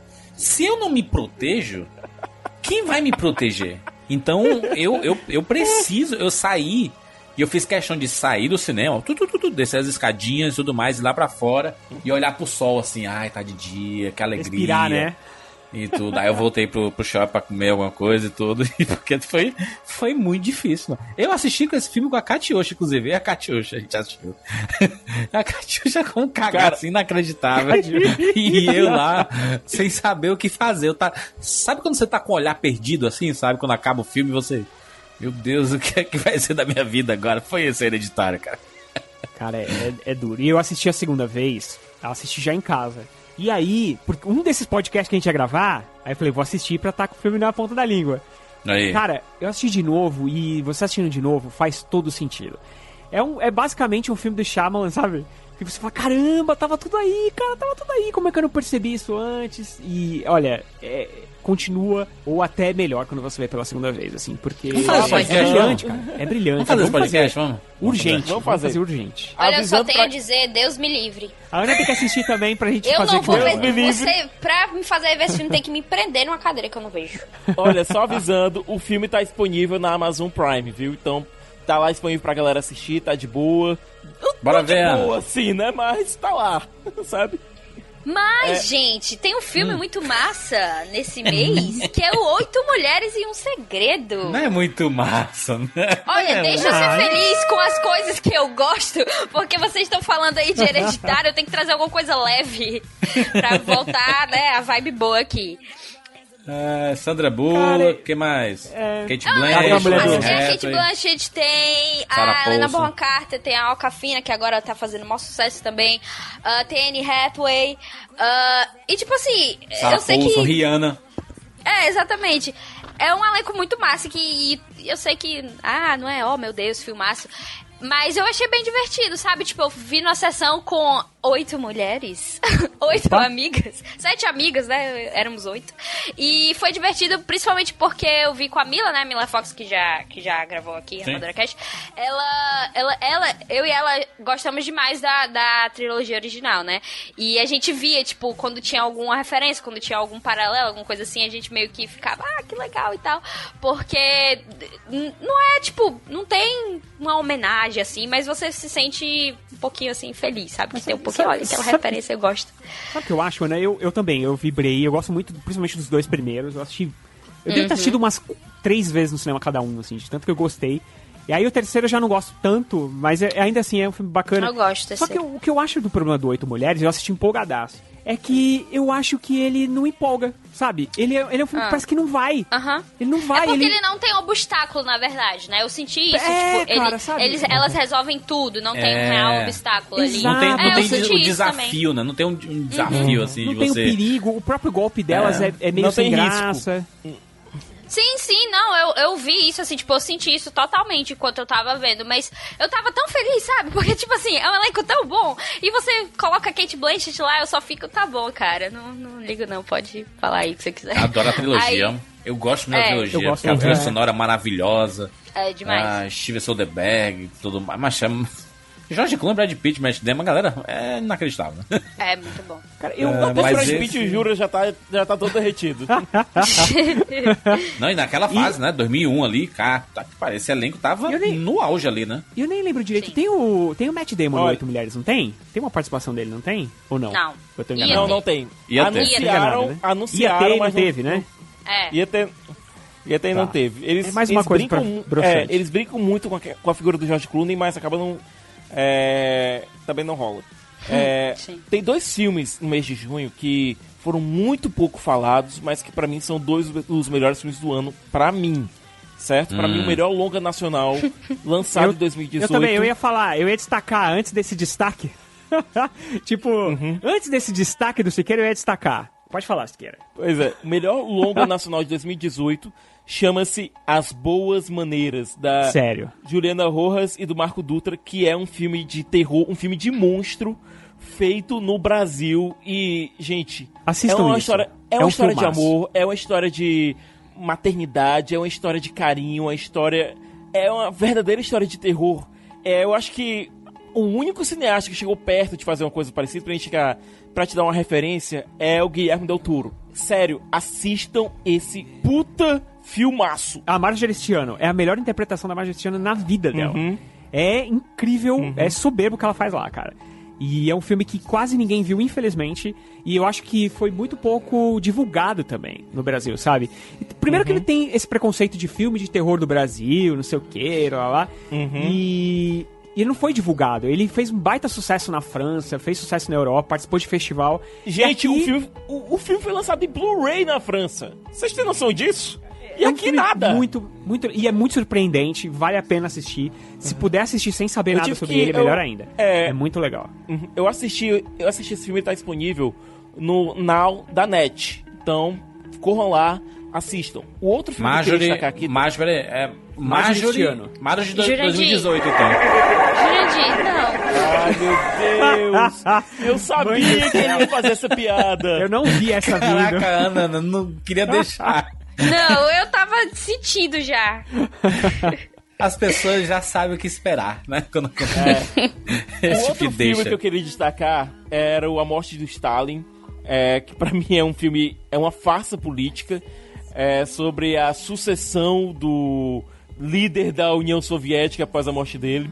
É, o Armando Iannucci, que é o cara que faz VIP é, com a Julia Louis-Dreyfus, ele é um cara que ele sabe brincar muito com esse mundo da política, com esse mundo de politicagem, ele sabe identificar exatamente os personagens que faz, que podem fazer maior, maior graça no filme. E apesar dele seguir, entre aspas, ah, os eventos reais, existe aquela estrutura farcesca, existe... Pra tentar resumir aqui, é um The-Office com a cúpula da União Soviética. Aí. É, então, não feitos os Eu acho que destaques. Deixa eu só, deixa eu só completar com um filme que ele não é maravilhoso, mas é que é Os Estranhos, A Caçada Continua, que é a continuação daquele primeiro filme Os Estranhos, que era um filme muito perturbador, muito bom na minha opinião, e que acho que deu asas pra esses filmes de terror modernos e tal, de Uma Noite de Crime e tal, veio muito desse filme, que já era meio uma refilmagem de um filme francês. Os Essa é continuação... aquele filme da Liv Tyler, é? Ele mesmo, ele mesmo. É, aquele, a continuação que- é, você termina o filme e dá até uma dor de estômago. Você fala, putz. É uma continuação dele, não é tão bom quanto o primeiro, mas ele tem cenas incríveis, cara. Tem, tem cenas lá que você fala, por que, que você não fez esse filme inteiro desse jeito, cara? Pelo amor de Deus e tal. Tem um roteiro meio fraco, mas é, você vê que é um diretor que eu acho que ele, talvez mais pra frente ele consiga filmes melhores e aí a gente vai ouvir falar bastante dele, cara, porque é, tem uma cena na piscina, assim, se, se as pessoas puderem assistir e tal, a hora que chegar nessa cena a pessoa vai falar, caramba, o que, que o cara fez aí, sabe? É, o cara vale bastante a pena. O nome do diretor, inclusive, é Johanner Roberts. É um cara que a gente vai ouvir falar com certeza mais pra frente aí, pelo menos no cinema de terror, com certeza. Tudo bem? Melhor filme de junho, na opinião de vocês? As Hum. boas maneiras pra mim. É, Caraca. por mais que eu ame Hereditário, eu vou ficar com as boas maneiras. Eu fico com o Hereditário, com certeza, coladinho ali com os Incríveis 2. Ana Luiz? Eu sou uma pessoa muito feliz, vou ficar com os Incríveis 2, que tem que ser, né? A energia tem que estar lá em cima pra poder Sim. sobreviver. Eu esqueci do hereditário, é hereditário, tá? Eu vacilei. Eu vacilei. Porque a gente passou em junho, a gente passou Não faz 50 ju- minutos em junho, aí deu A gente nisso. ficou muito entendeu? tempo em junho, entendeu? Eu me perdi. Rogério, sabe, por que- sabe por que eu fico com as duas maneiras? Não é só porque é nacional, mas porque ele lida com sentimentos mais positivos que o hereditário e por isso o, o contraste do filme é melhor. Sim, é que eu acho que o hereditário, o hereditário ficou mais comigo. Sabe aquele filme Uhum. que continuou comigo? Eu fui dormir, eu Isso é acordei, importante, passou é uma semana. pra gostar, hein? Então, é, é um filme que meses depois eu tava pensando nele ainda, então por isso que é o hereditário, Uhum. entendeu? Eu errei aqui, Bem- mas o As Boas Maneiras tá bem lá no alto na minha lista.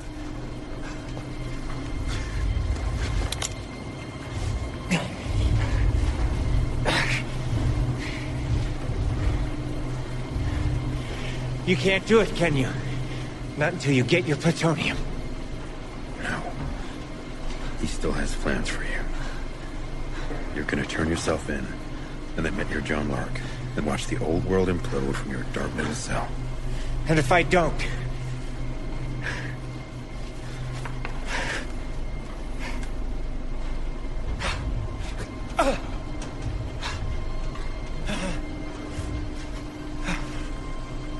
I'm her guardian angel hunt. If I see you again, she dies. If you try to warn her, she dies. When you're bit. Get down with the victim. We both know you need them. You're stuck in the middle. Vamos para julho, mês de Missão Impossível Efeito Olha, Deus, Falar. finalmente chegamos nesse que é o melhor filme de todos, né? Assim, Caraca, Sem dúvidas. que filmaço.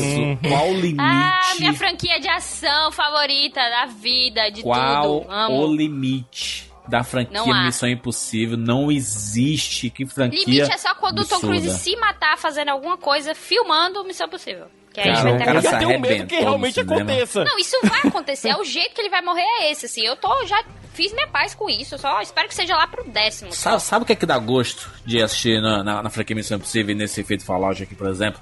Você assiste, você está na maior tela possível e tudo, e você, você tá no meio dele e assim, cara, que filme grande, né, mano? Que, que filme. Você, você consegue entender a dimensão dele, né? Que é um filme que acontece tanta coisa e, e, e parece que, que acontece muito rápido.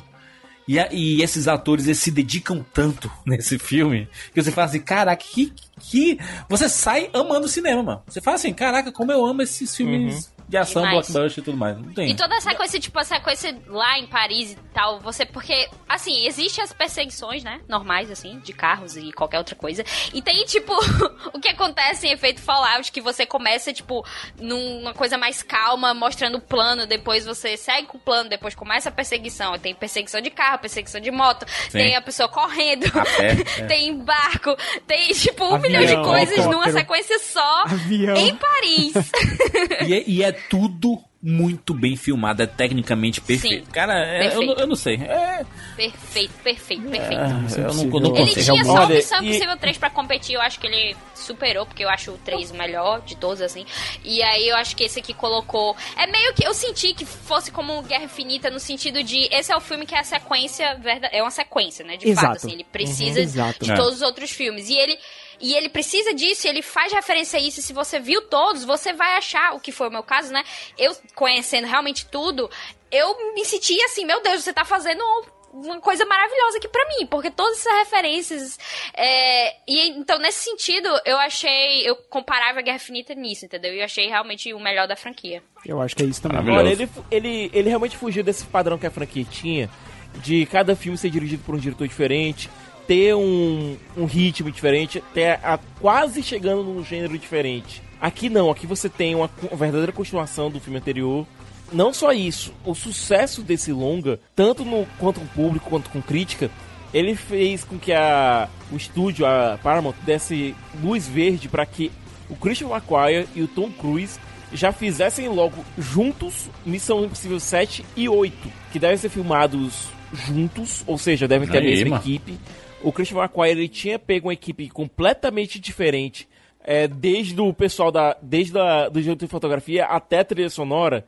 Toda a equipe que ele fez do filme passado para esse, para o Fallout, tinha sido diferente. Acho que isso não deve acontecer agora no 7 e no 8, já que eles vão ser filmados juntos. É, é, eu acho que toda a logística para você fazer com equipes diferentes seria diferente. É, seria basicamente, sem um trocadilho, impossível. É, mas eu não eu fico assim um pouco receoso em você fazer esses dois filmes juntos, a não ser que seja para realmente você encerrar a saga de uma vez. Não, não Siqueira, mas não tem sentimentos negativos aqui. Estamos falando de coisas positivas. O Tom Cruise não, vai, não é eterno, entendeu? Ele uma hora não vai conseguir mais fazer Mas é por isso que eles vão filmar os dois juntos aí, porque É. tá- já tá envelhecendo Garantia. e vai fazer Eu acho logo assim, eles vêm, eles Podia fazer quebrando 10 filmes. paradigmas. Também Eu acho. acho também. É, Podia que nem o Avatar, né? Faz 900 filmes de uma vez. Vai logo tudo de uma vez aí, deixa tudo gravado É. e lança depois. Eu acho que, que eles vêm quebrando paradigmas, né? Então, por exemplo, eles quebraram no, no último filme, fazendo uma continuação direta de um dos filmes, coisa que não tinha acontecido nenhuma vez. Eles é, fizeram referência ao- aos outros filmes da franquia, coisas que não tinha, coisa que não tinha acontecido nenhuma vez. Então, de repente, agora fazer um filme sem fim, um filme que. O primeiro filme sem final e o segundo uma continuação, seria uma quebra de paradigma. Uma coisa também que eles quebraram é que a primeira cena aqui não é uma cena de ação, coisa que tinha, sempre acontece. Começa com uma Uhum. cena de ação, vai pro vai pra, pra abertura, aí você tem eles se encontrando, aí tem um plano, e aí no final tem a execução do plano Pavio. e tal. Aqui ele quebra tudo isso, não tem nada Uhum. disso, tanto que o final é ele correndo atrás de um helicóptero, assim, não tem um grande plano de assalto.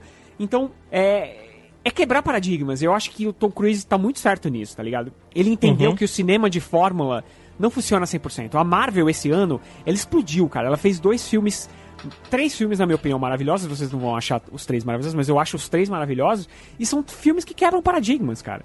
Então, porra, se a Marvel fez, por que, que o Tom Cruise não vai fazer, sabe? Ainda mais quando ele foi lá fazer a múmia e ele foi fazer uma coisa que era nesse esquema, esse esqueminha e não deu certo, meu, vamos quebrar isso aí, entendeu? Então eu quero ver sim. É quero bom ver. também, porque se você finalizar essa franquia, porque na verdade você tem que finalizar, ele já deixou muito claro que não dá certo isso de colocar, tipo, ah, vamos colocar outra pessoa Botar pra outra ser o pessoa, protagonista, é. porque isso não, Não dá, dá. certo. A franquia não é tipo um James Bond da vida, a franquia é tipo, é o Tom Cruise, é o Ethan É Hunt, Cruise. então não adianta Só você... existe um Ethan Hunt. Exatamente, não adianta você. eh, Eles desi- des- desistiram, né, do Jeremy Renner, assim, no sentido de ser a próxima pessoa, graças a Deus. Mas então faz sentido você finalizar, porque quando, tipo, não tiver mais Tom Cruise, ou quando o Tom Cruise não puder mais fazer o que ele faz, não vai ter mais. Isso é um fato. É, tu, Rogério, tu falou três filmes da Marvel, tá falando como Homem-Formiga e a Vespa, tá no Homem-Formiga, eu acho, o patamar... filme- acho o filme maravilhoso. Homem-Formiga. Que é marav maravilhoso, peraí. Acho. Ma- acho. Eu já Maravilhoso. falei isso no podcast. Eu acho que é muito bom. Acho muito bom. Acho Meu que o filme não tem céu. furo, cara.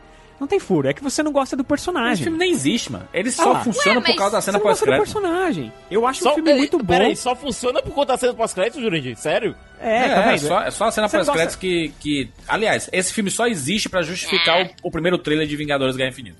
De, aliás, de Vingadores Ultimato. Pra mostrar, Ana- ah, é porque que ele tá perdido ali e tudo mais, é isso. A Eu Ana quê? talvez concorde comigo. Tirando Vingadores, é o herói que tem o melhor tema. Tenho dito. Claro que não. Ainda vê, Claro que eu mano. não concordo contigo. Eu acho. eu. Caraca, Meu Deus, não. é? É um, é um bom tema, mas Capitão não. América tem Não, tema, o Thor tem tema. Não, o Caramba. do, do, do Homem-Formiga é O melhor. Homem-Aranha, o Homem-Aranha Não, tem não. tema o do. Homem-Formiga é bacana. Eu, o negócio do 2 é porque no 1, um, tipo assim, é um filme de assalto, aquela coisa, aquela vibezinha divertidinha e Sim, bacana. bem passageiro, E- só que eu achei que esse aqui tem toda a questão de, de- do reino quântico e tal, que eu sei que é, que é necessário. E, e, e aí eu não posso falar nada sobre isso. Mas aquela vilã lá, e. ah, eu achei A Vespa é maravilhosa. enrolado. A Vespa é maravilhosa. É, na verdade, Não, a eu achei coisa que me enrolado, de- só isso. É, a única coisa que me deixa chateado em relação ao filme é que o próprio filme, se você analisar bem as cenas do Reino Quântico, você vê que tinha ali uma trama muito melhor pra ser explorada. Sim. Eles colocam aqueles vilões mundanos, aquela trama de assalto novamente e tal. Besta. Mas, gente, dava pra ter sido uma coisa maior. Eu não desgosto do filme, eu acho ele bem divertido, bem leve. Eu acho que era necessário realmente um filme leve depois da tragédia que aconteceu em Vingadores. Eu acho que precisava de alguma coisa pra acho- quebrar um pouco, quebrar um Eu pouco acho aquele, isso. aquele clima pesado. Acho isso, Siqueira. Acho que as pessoas não gostaram porque achavam que ia ser um filme que ia continuar aquilo e não é, cara. É um filme. Porque assim, eu, eu já entendi a proposta e eu acho que é isso. O Homem-Formiga foi feito pra ser um personagem pequeno, cara. Com tramas pequenas, histórias pequenas. É isso, Uhum. entendeu? Tipo, é- é- ele vai ser inserido no universo do jeito que ele foi inserido no Guerra Civil, assim, como um coadjuvante mesmo, bem. Eu não acho Bem de longe, que a assim, sabe? crítica seja por causa do personagem ou até da história. Pelo menos pra mim, né? No meu caso, assim, eu não, não acho que o filme em si ele é ruim ou apresenta alguma falha ou coisas do tipo. Mas é porque, assim, quando eu vi o primeiro Homem-Formiga, foi o mesmo sentimento que eu tive vendo o segundo. Tipo, ah, tá, ok. Quando é o próximo filme? Porque, tipo, não faz muita diferença no sentido de. A gente já tem tanto personagem, assim, tanto, não é nem por Guerra Infinita em si, não- porque não é o caso. Mas a gente tem tanto personagem, sabe, que ele em si, o Homem-Formiga e a história dele, acaba não pesando tanto. E, e isso acaba colocando ele um pouco pra baixo, assim. Eu acho bem. Tanto legal. trocadilho nessa frase. É bom.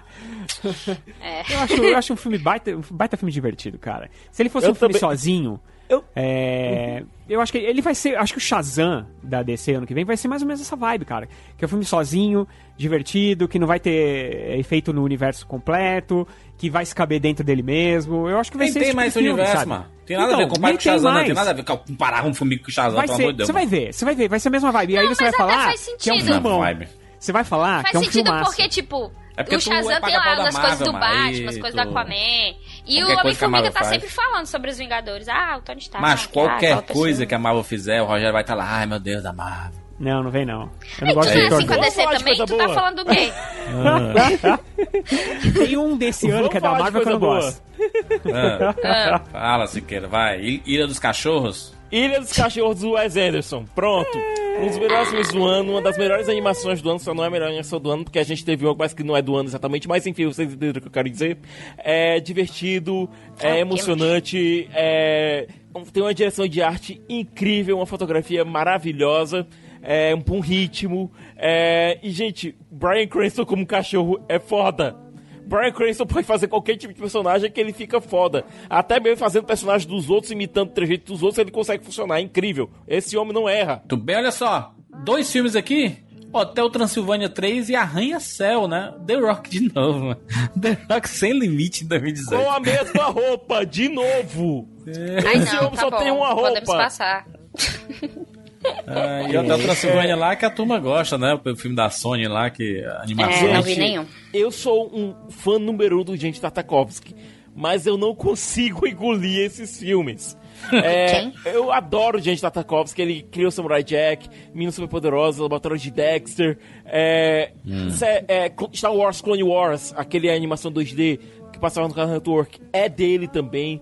Então, pra mim, esse cara é, tá lá em cima pra mim, tá? Mas eu nunca consegui engolir Hotel Transilvânia. É, possivelmente a culpa é do Adam Sandler. Ah, não, é pra criança, deixa as Vai, criancinhas. é, tem nada a ver. Isso só chega dublado aqui, tu não, não vê nada. Não tem nem É, como ver. Nova Não voz precisa dublada nem só. perder tempo nesses filmes. Bora, melhor de julho. Isso, melhor filme de julho, na opinião de vocês. Isso é possível! Missão Impossível, com certeza. Um dos melhores do ano. Missão Impossível com Ilha dos Cachorros quase chegando lá. Eu vou falar missão. Eu eu queria falar Homem-Formiga só pra sacanear, mas é missão impossível. não, missão Tu não impossível. pode, Rogério. Tu é o cara do Tom Não, Cruise. eu Não sou o pode cara nem do Tom pra Cruise, não. sacanear. Imagina, um dos É, melhores filmes do ano. também. é O cara do. Tom Cruise. Eu sou o cara do da eu Marvel. sou beat do Tom Cruise total. Se ele falar a eu gente tô chora lá. mais. E da Marvel. Vejam só isso. Estamos nos bastidores. É aqui que a magia acontece. Mano, eu adorei isso. Os Animaniacs moram lá. Olha o carro daquele filme, gente.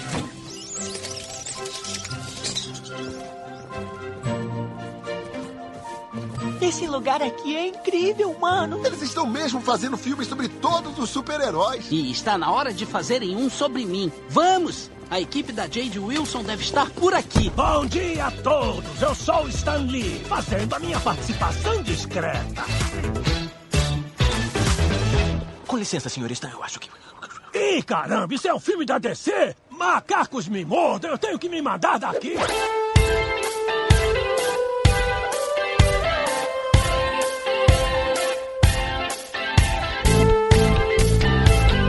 Vamos para agosto de 2018.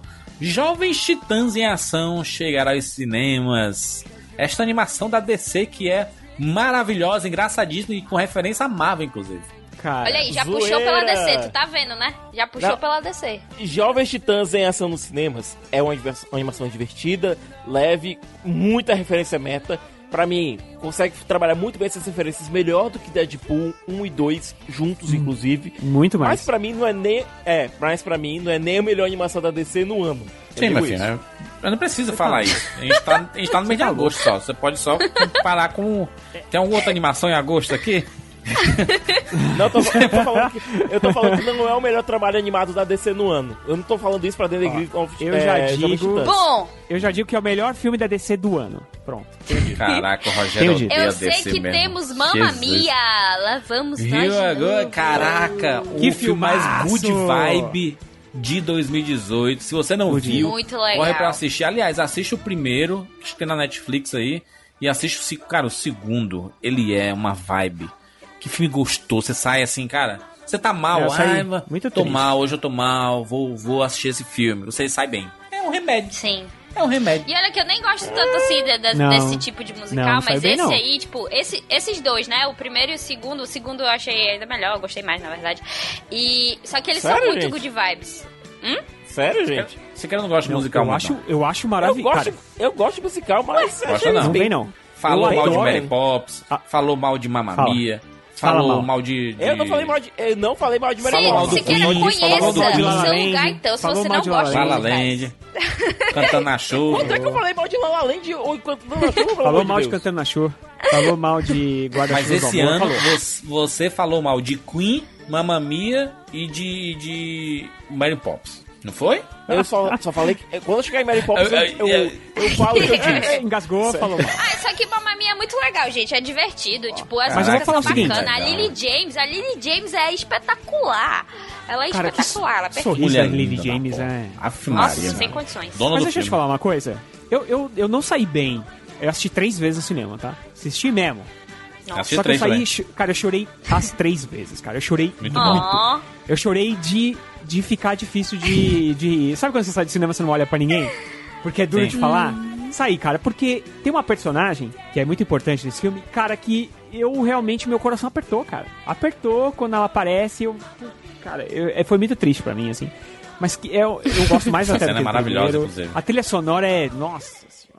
Ouvi até, o- até a- o Spotify rachar. Então, cara, é um dos É. melhores filmes pra mim do ano, de boa. E pode falar o que quiser, é Guilty Pleasure, tem uma pancada de, de clichê, os caras É brega. fazem uma historinha, a história não encaixa com o primeiro. Eu não quero nem saber, cara. É, é um filme muito Não legal. o que importa, importa é que a Sophie é filha do Bill, do sueco. Isso que é, é canon, é confirmado e espero que todos entendam isso. Cara, olha, Bem. demais. que mais? que mais nós temos aí em agosto? Slenderman, rapaz. O filme aí do, da internet. Chegou aos cinemas, filme de terror, que é bem Não vi. bobildo, né? Não vi. funcionou. Não alguma funcionou. coisa porque eu não vi. Perdeu não, você quer, perdeu não. Acho que a, a lenda na internet é mais assustadora do que o filme. Dessa vez também tem duas comédias que é bacana, são bacanas também. Eu sou aquela da- das comédias bacanas. Que é o Te Peguei, né? O Tag, que é com o Jeremy Renner lá e, e outras várias pessoas. E Pega Pega. o Meu Ex é um Espião, que esse nome é bem estranho em, em português. Mas, tipo, são duas comédias que eu achei bem divertida. O Te Peguei é mais legal, mais engraçado, que é, tipo, baseado na história real de um grupo de amigos que ficaram brincando de pega-pega por vários anos. E só, só isso é absurdo e é real. Então, tipo, é muito divertido, é muito engraçado. E esse do ex é um espião aí, mano. é o plot do bacaninha. filme. Ô, Ana, pelo amor de Deus. É Não, mas, Mas é cara, divertido. É é divertido, divertido realmente. pra Realmente é caramba, porque, divertido. tipo, o Jeremy Renner no filme... Pega, pega. É pega, pega. Eu Não, acho. não, que- Jurandir, você, você tem que aceitar o absurdo. Porque o Jeremy Renner é o cara que ele não. Ninguém consegue pegar ele, entendeu? Na brincadeira. É. E assim, tipo, todo mundo fica planejando pra ele ser o próximo, né? Pegar ele lá e ele ser a pessoa que tem que pegar os outros. E, e, tipo, é engraçado demais. É, é também daquele povo de comédia que, que eu não sei o nome de ninguém, mas que faz essas comédias assim. Peraí, Boa. peraí, deixa, deixa, ô, Rogério, peraí, deixa, deixa eu ler o plot aqui, ó.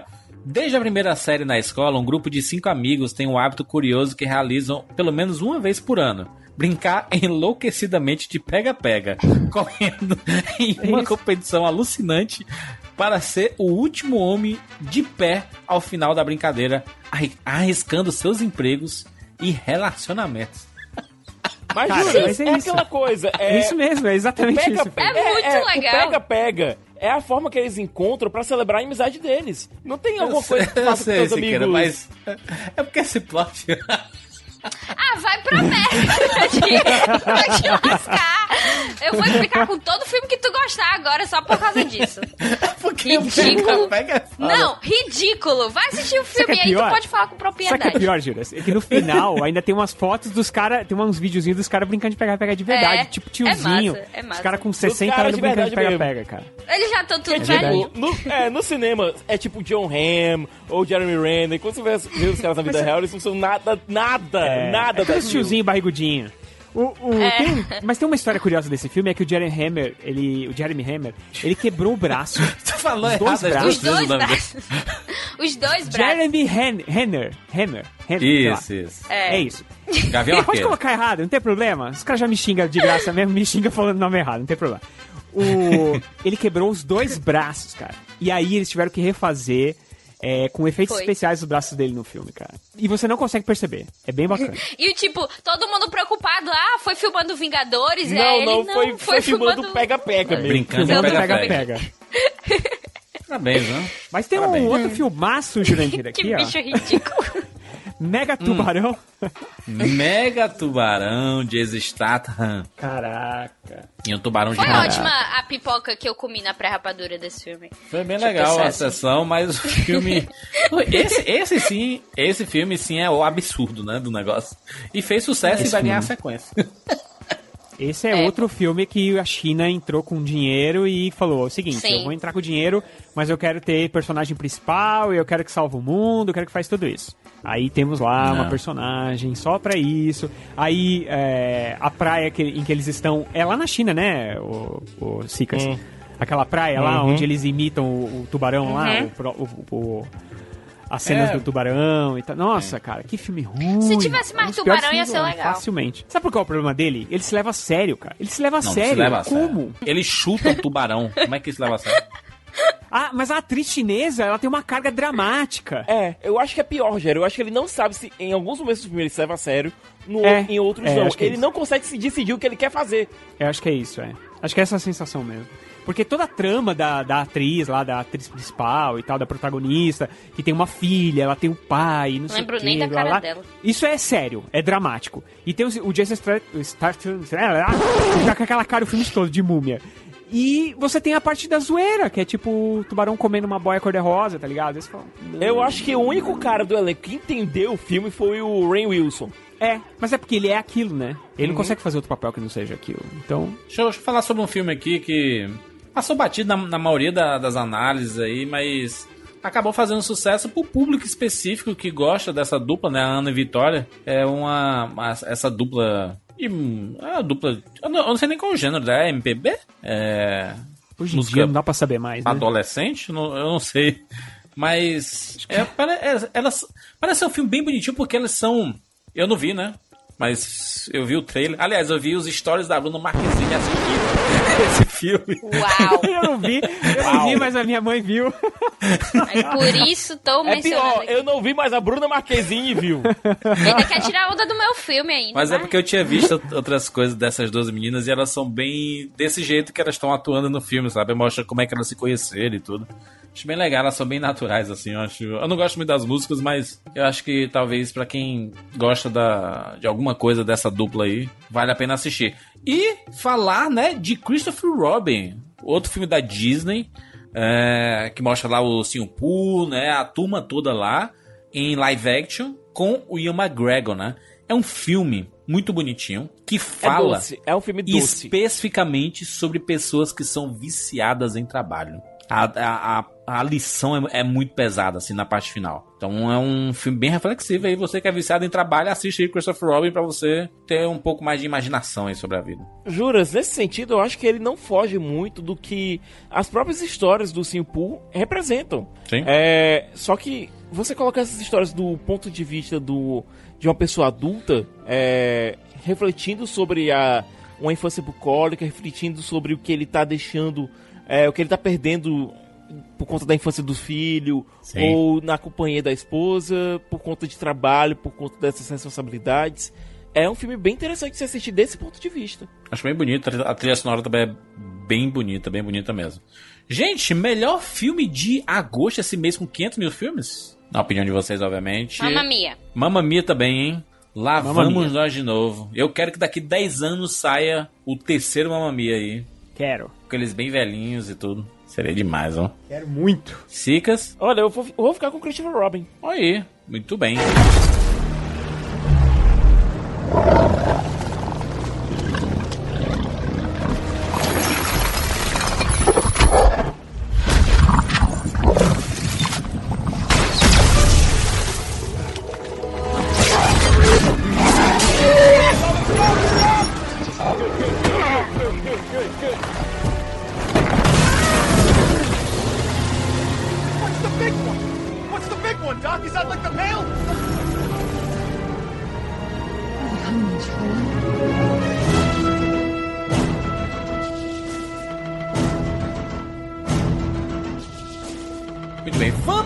Para setembro. Meu Deus do céu, quanto filme!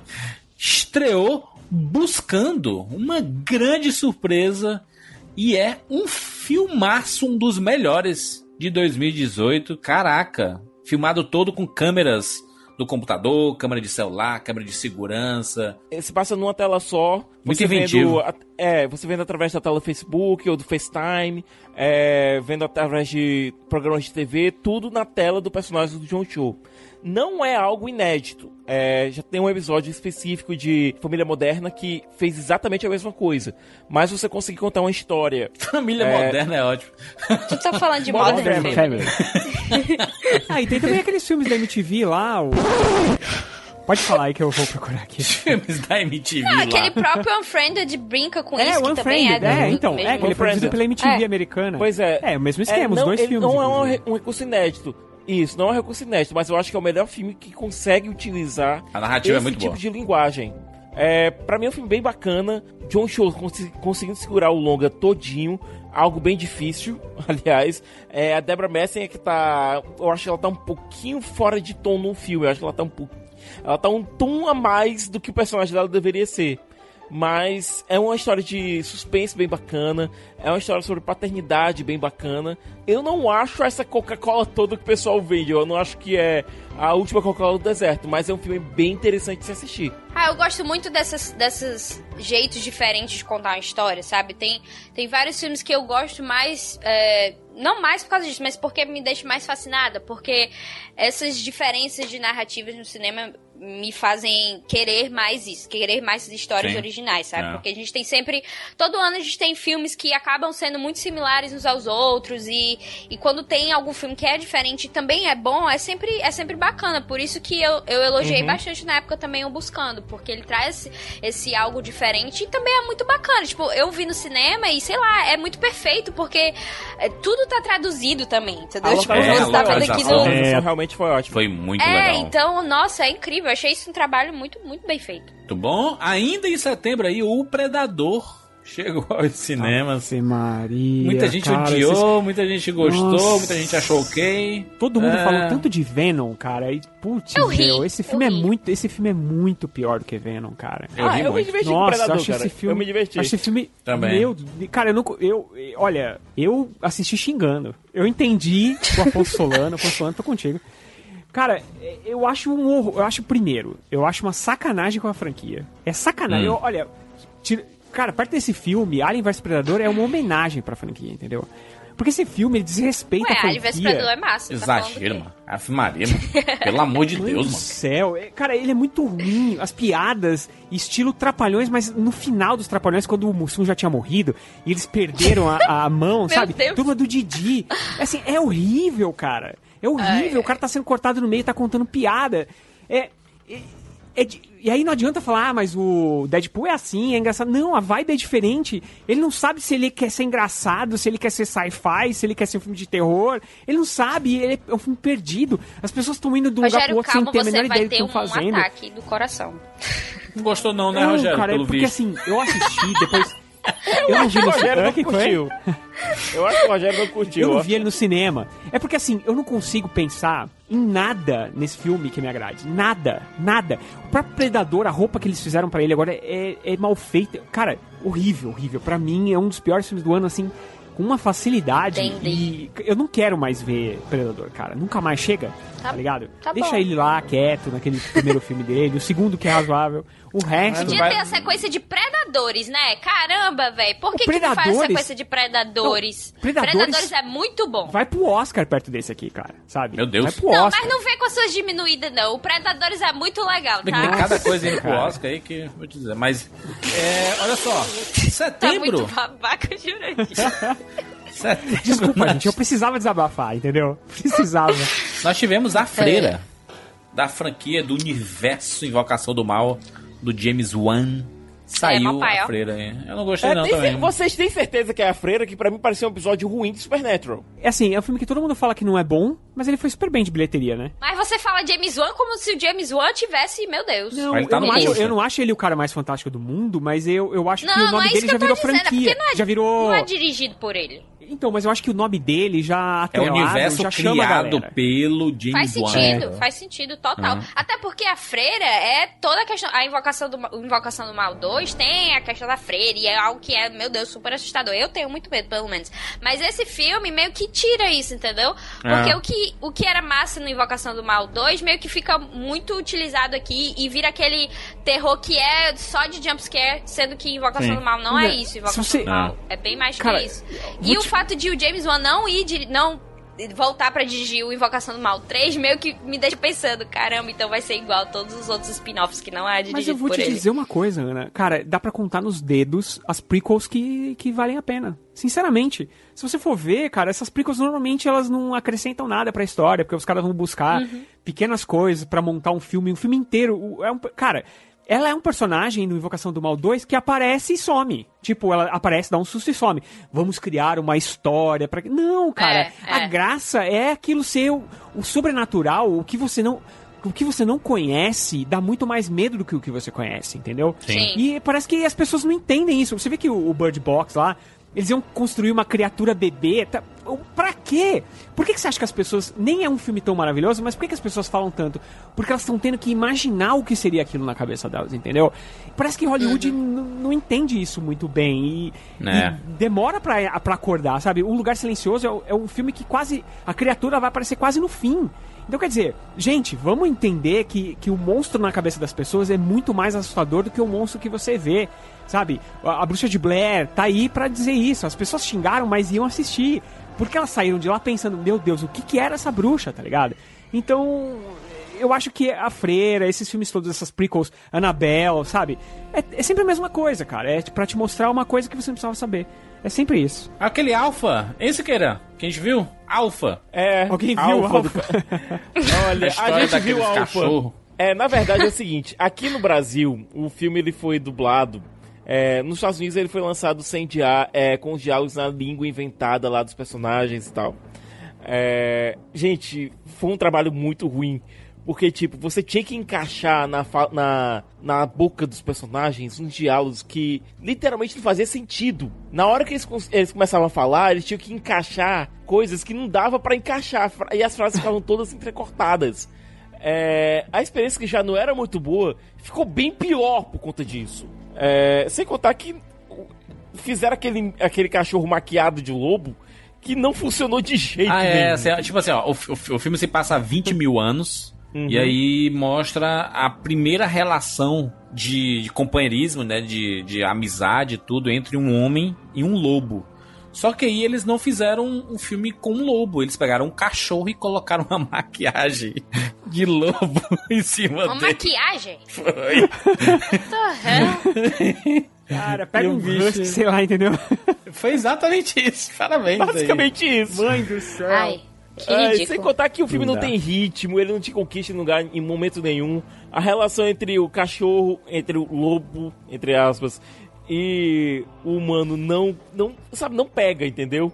É, gente, tem tanto filme de cachorro com gente que, que funciona bem, tipo, sempre ao seu lado, só que esse você não liga muito pra relação, você não liga muito pra jornada do cara pra tentar voltar pra casa. Então, acaba não funcionando, nada funciona no filme. Deixa eu dizer um, um- um filme que foi uma surpresa pra mim de setembro aí. Ah, eu fui assistir de forma totalmente despretensiosa e eu adorei o filme. É Um Pequeno Favor. Ah, eu também gostei, Júlio. Com a Blake Lively e com a Anna Kendrick. Que filme legal. Ele parece que vai, que vai ser uma comédia, comédia romântica, sei lá. E ele vira o Gone Girl. Mas sem spoilers, porque eu não vi. É bem divertido, a química das duas é muito boa. É, o terceiro ato, ele tenta ser mais inteligente do que ele realmente é. Mas. Mas é legal, funciona. mas é legal. Mas é legal mas o funciona. exagero e tudo. É- Cara, funciona justamente, justamente por Que conta filme desse legal. tom exagerado que ele dá pra situação toda.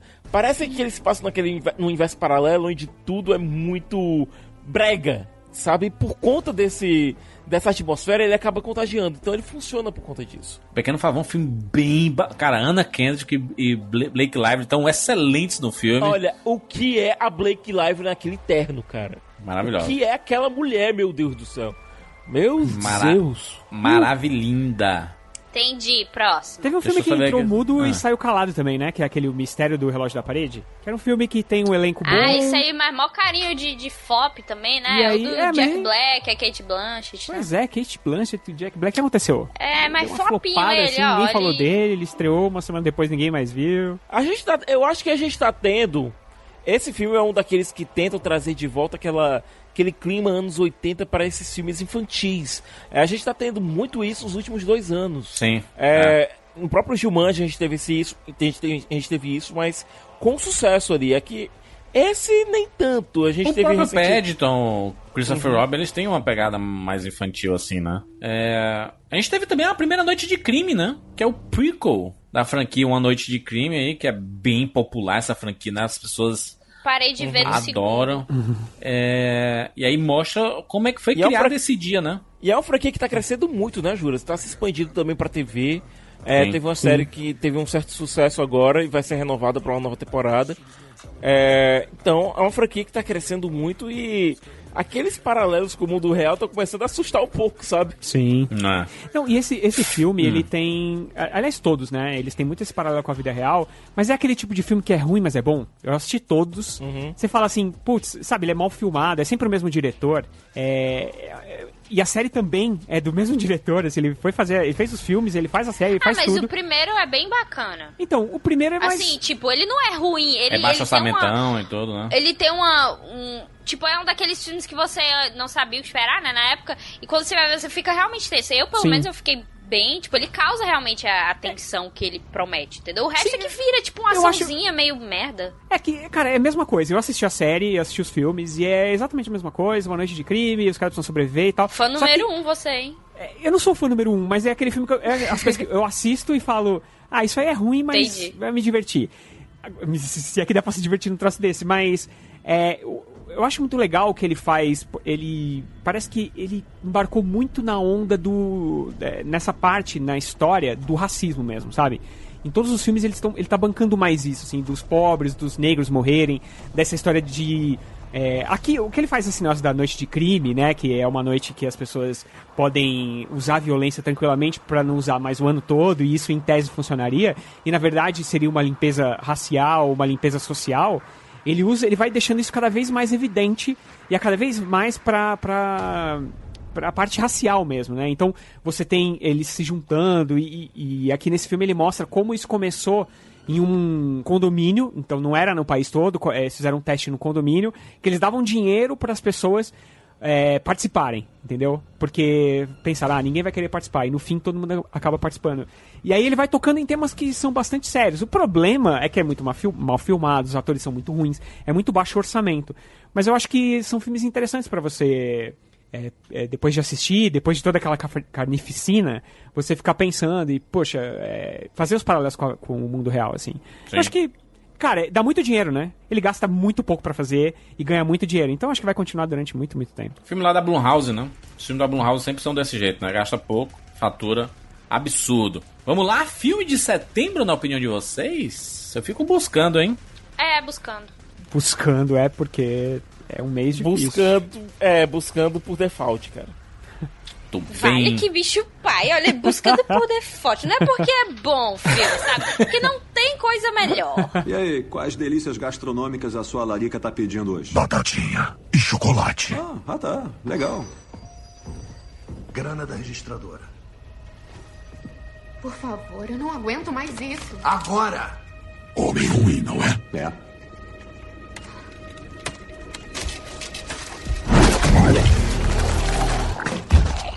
Se você voltar aqui outra vez, aliás, se for a qualquer lugar dessa cidade, atacando pessoas inocentes, nós encontraremos você e vamos comer os seus dois braços, as suas duas pernas e depois comer a sua cabeça até o pescoço. Entendeu? É, você vai ser um troço sem braços, sem pernas e sem cabeça também. Rolando pela rua, que nem bosta, no esgoto. Que tal? Mas você é o quê? Nós somos Venom. Stop it! Already having your own way. Scream Ah, stop it! Talks to you like you don't belong. Or tells you you're in the wrong field when something's in your mitochondrial. Cause it latched on to you. Vamos para o outubro, mês de vários filmes interessantes. Mas começando por filme mais polêmico de todos eles, que é Venom. Venom chegou. Ao Eu fui cinema. ver mês passado filme. Ai, cara. Eu ri, ri bastante, ri bastante porque eu assisti com meu irmão, sabe? E aí, quando você não tem nem que pagar pelo filme e, e nem também que, sei lá, falar nada sobre, só ver assim, rindo, é, eu achei ok, divertido, ri bastante. Mas é ruim. Eu não consigo. Eu não sei se ele queria fazer. É defender do filme, é. é bem ruim ele. Só que eu ri. Eu não sei se ele queria fazer rir, não, assim, sabe? Mas. Aí também, problema dele. Eu ri pra caramba. É, eu não gostei, não. É aquele tipo de filme que você assiste e fala, por quê? Por quê? Por que, que você tá. Por que você tá tomando esse caminho? Por que, que você tá indo pra esse lado? Sabe? Por que fazer um vilão Por que desse que você jeito? mergulhou nesse aquário e comeu uma o lagosta? filme, aí termina o filme e você pergunta por que você existe? Por que, que eu Não, assisti mas- isso? Mas uma coisa eu tenho que dizer sobre esse filme é porque quando eu assisti, eu fiquei tipo, caramba, o- o- essa bilheteria dele, na verdade, veio por causa de todos os críticos, de todas as pessoas que ficaram falando que o filme era tão ruim que as pessoas tinham que ir ver pra realmente acreditar se era tão ruim quando ele estava falando. Porque, tipo, é o único jeito que eu consigo ver. Então, então a culpa é de vocês, críticos. É isso, beijos. Venom faturou 855 milhões de dólares. É. É o poder do negativismo. Aí você diz que alguma pariu. coisa é ruim, o pessoal vai lá pra provar que não é. As pessoas gostam mesmo, né? Vai ter um montão de gente xingando aqui. Porque as pessoas gostam do Venom, cara. Não, não sei porquê. Não, Talvez as pessoas gostam de aos- discordar de gente que elas de- acham que entende. Então, por exemplo, aqui a gente tá falando sobre cinema, certo? A gente tem todo o Rapadura Cast, tem história e tudo mais, a gente conhece um monte de coisa de filme. Aí, se a gente critica esse filme, eles querem mostrar que não, esse filme tem qualidade também. Por que, que você tá falando de Venom? Como assim? Então, mas é, não sei qual é a lógica, eu sei que é o que eles fazem. Não vai, é, cara, é um filme que. Pior que vai ter continuação, já tá aí, já vão filmar. Ah, Ó, Michelle, o cara grana que o Michelle filme, o, Williams. macho, o filme faturou quase, quase, aliás, deu muito mais lucro do que o Homem-Aranha. Sim. É, Porque custou menos. volta lá. Custou menos e arrecadou quase a mesma coisa. Sim, e sozinho, né? Não teve que dividir com a Disney. O, o- a Michelle Williams deu uma entrevista esses dias e aí perguntaram pra ela se ela vai estar na continuação. Aí ela respondeu, olha, sinceramente eu nem sei o que aconteceu no primeiro filme. a gente também não, Ai, cara, se ela não sabe o que aconteceu, imagina a gente, cara. Então, as pessoas que ficam falando que, nossa, enten... não, não, se os caras mesmo não entenderam, Mas é uma história de Sabe? amor, Roger. Tu entendi que é uma história Entre da- o de Tom amor Hardy entre e o o Ed e o Venom. Isso aí eu, eu, eu percebi. De pouquinho depois eu percebi, ah, então o filme é sobre isso. Então você tem que ver com essa mentalidade, aí dá certo. Não, eu só queria falar assim, que eu acho engraçado, principalmente a parte que eu achei melhor, assim, de todas, é que o Venom odiava ele, meio que jogava ele pra lá e pra cá e tal, só ia ficar com ele porque esse whatever. E aí, de repente, lá no meio do filme, ele vira pro, pro cara e fala, pô, eu gosto de você. Por Porque quê? é o Tom Hardy. É o Tom Hardy, Rogério, é o Tom Hardy. Agora, só eu gosto de você porque você é um perdedor e eu também sou um perdedor. Quem que fala isso, cara? Sabe? O? Venom. Agora.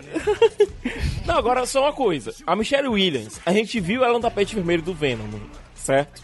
Ela foi lá, ela foi pra premiere do filme. Se ela não entendeu porra nenhuma do que aconteceu, significa que ela não assistiu o filme, significa que ela saiu. Ela achou o filme tão ruim, tão ruim, que ela saiu no meio da, da sessão no, no dia do tapete vermelho. Porque, tipo, eu entendo completamente isso. É grana, cara. Grana. Vamos falar de filmes bons aí, porque esse, fi- esse Vamos. mês tem, tem filmes excelentes. Vamos falar sobre o. Primeiro Homem. Buzz, this is Houston. F2, 1160th second for shadow photography on the sequence camera. Okay.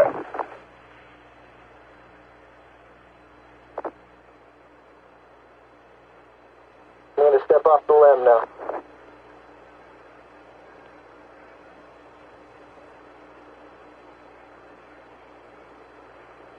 That's one small step for man, one giant leap for mankind.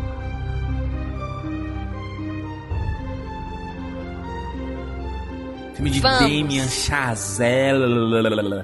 Diretor de La La Eu- Land, de. Whiplash. Eu até hoje eu não entendo o que diabos que aconteceu que esqueceram desse filme. É, Nossa. é para mim, um dos melhores trabalhos do Chazelle como diretor.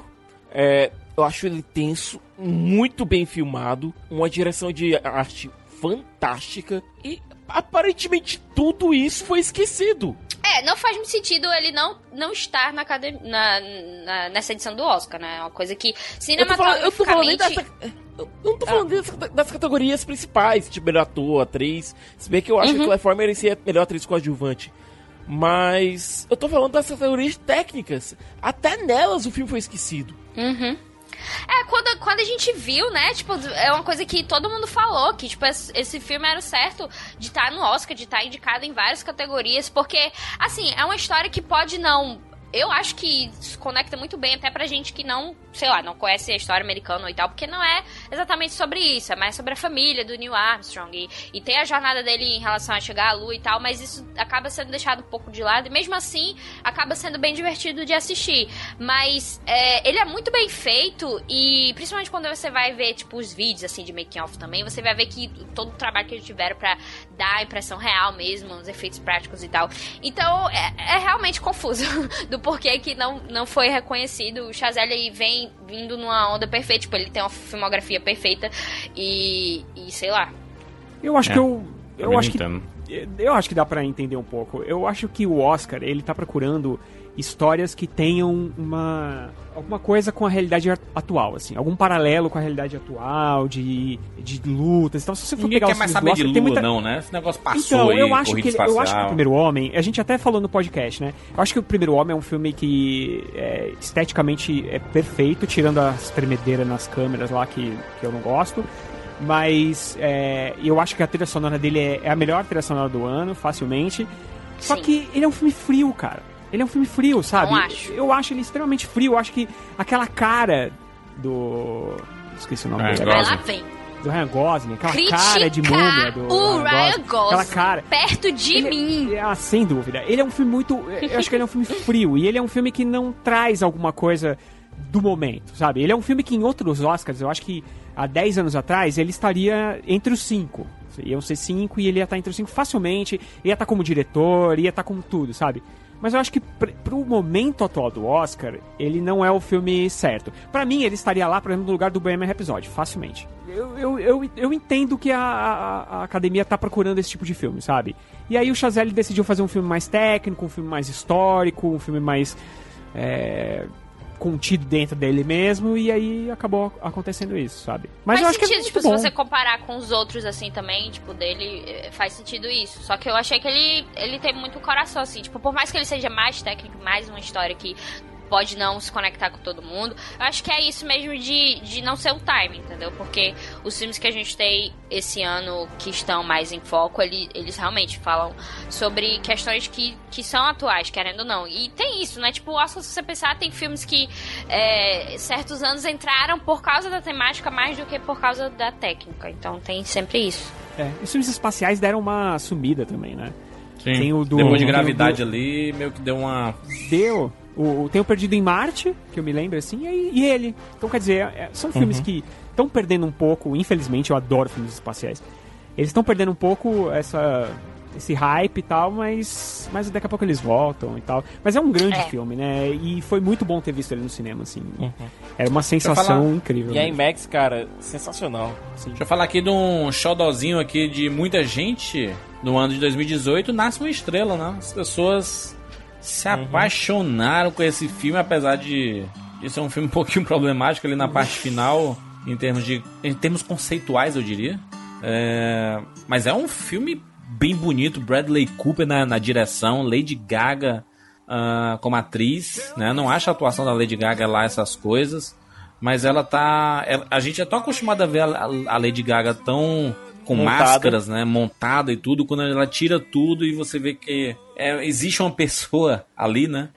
É, é muito legal ver essa, essa outra parte dela, inclusive em atuação. E quando ela pega o microfone pra cantar, é um, um desbunde, né? Essa música Shallow aí tocada em tudo que é forma. É, música número um do Spotify, da iTunes. Música que tá ganhando todas as premiações em tudo que tá é, disputando, né? A música é poderosíssima e bem bacana. É bom ver ele, é, é, essa música que o, Bra- o Bradley Cooper e ela cantam junto. Não é, não é só a Lady Gaga, né? São ambos. E o, o Bradley Cooper está demais nesse filme. Demais, demais. Eu tô puto porque ele não tá ganhando nada. porque não tá possível, cara. Não, e olha, é, o trabalho dele, tanto como diretor, as cenas de show, elas são um desbunde. Tanto do ponto de vista da, da edição de som, do, do próprio som em si, é, da forma como ele consegue é, dar uma energia tão boa para esses momentos, que são quando o Jackson e a Ellie eles se sentem mais em casa. É, você vê que o Jackson ele é um cara que ele é capaz de abrir mão da própria saúde é, em prol de conseguir realmente entregar o máximo possível pro público dele quando ele tá ali focado no momento. Então, pra ter essas cenas de, de shows realmente deixam você lá dentro e sendo banhado por essa energia, por essas músicas incríveis, que a trilha sonora do filme é realmente sensacional. É, então, pra mim, foi uma conquista gigantesca de um diretor que é iniciante, é o primeiro filme dele como diretor.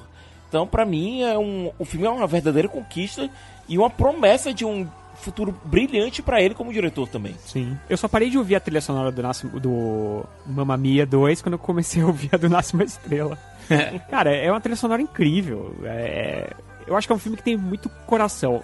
Eu- mas eu acho que tem muito daquilo que você fala, Juras, que não é só porque você gosta de um vilão, por exemplo, um vilão do, do, do mundo aí, pop e tudo mais, o Darth Vader, que você quer destruir um planeta com um raio, tá ligado? Sim. Eu Uhum. acho que não, não é porque ele é um personagem difícil, tóxico, que atrapalha a carreira dela no, no filme e tudo mais, é que ele que você vai desgostar da trajetória dele ou do, do Não, que vai é acontecer com fruto- ele e tudo é- mais. Ele é fruto do, da vida, né? Ele, Exatamente, é um cara com que- ele ali, né? Sim, é um cara que sofreu pra caramba e aí ele teve que ele acabou acaba se apoiando nas pessoas, né? Ele faz isso com o irmão. Se você for pensar bem, ele faz isso com o irmão e ele faz com ela, quer dizer, ele não consegue viver sozinho, né?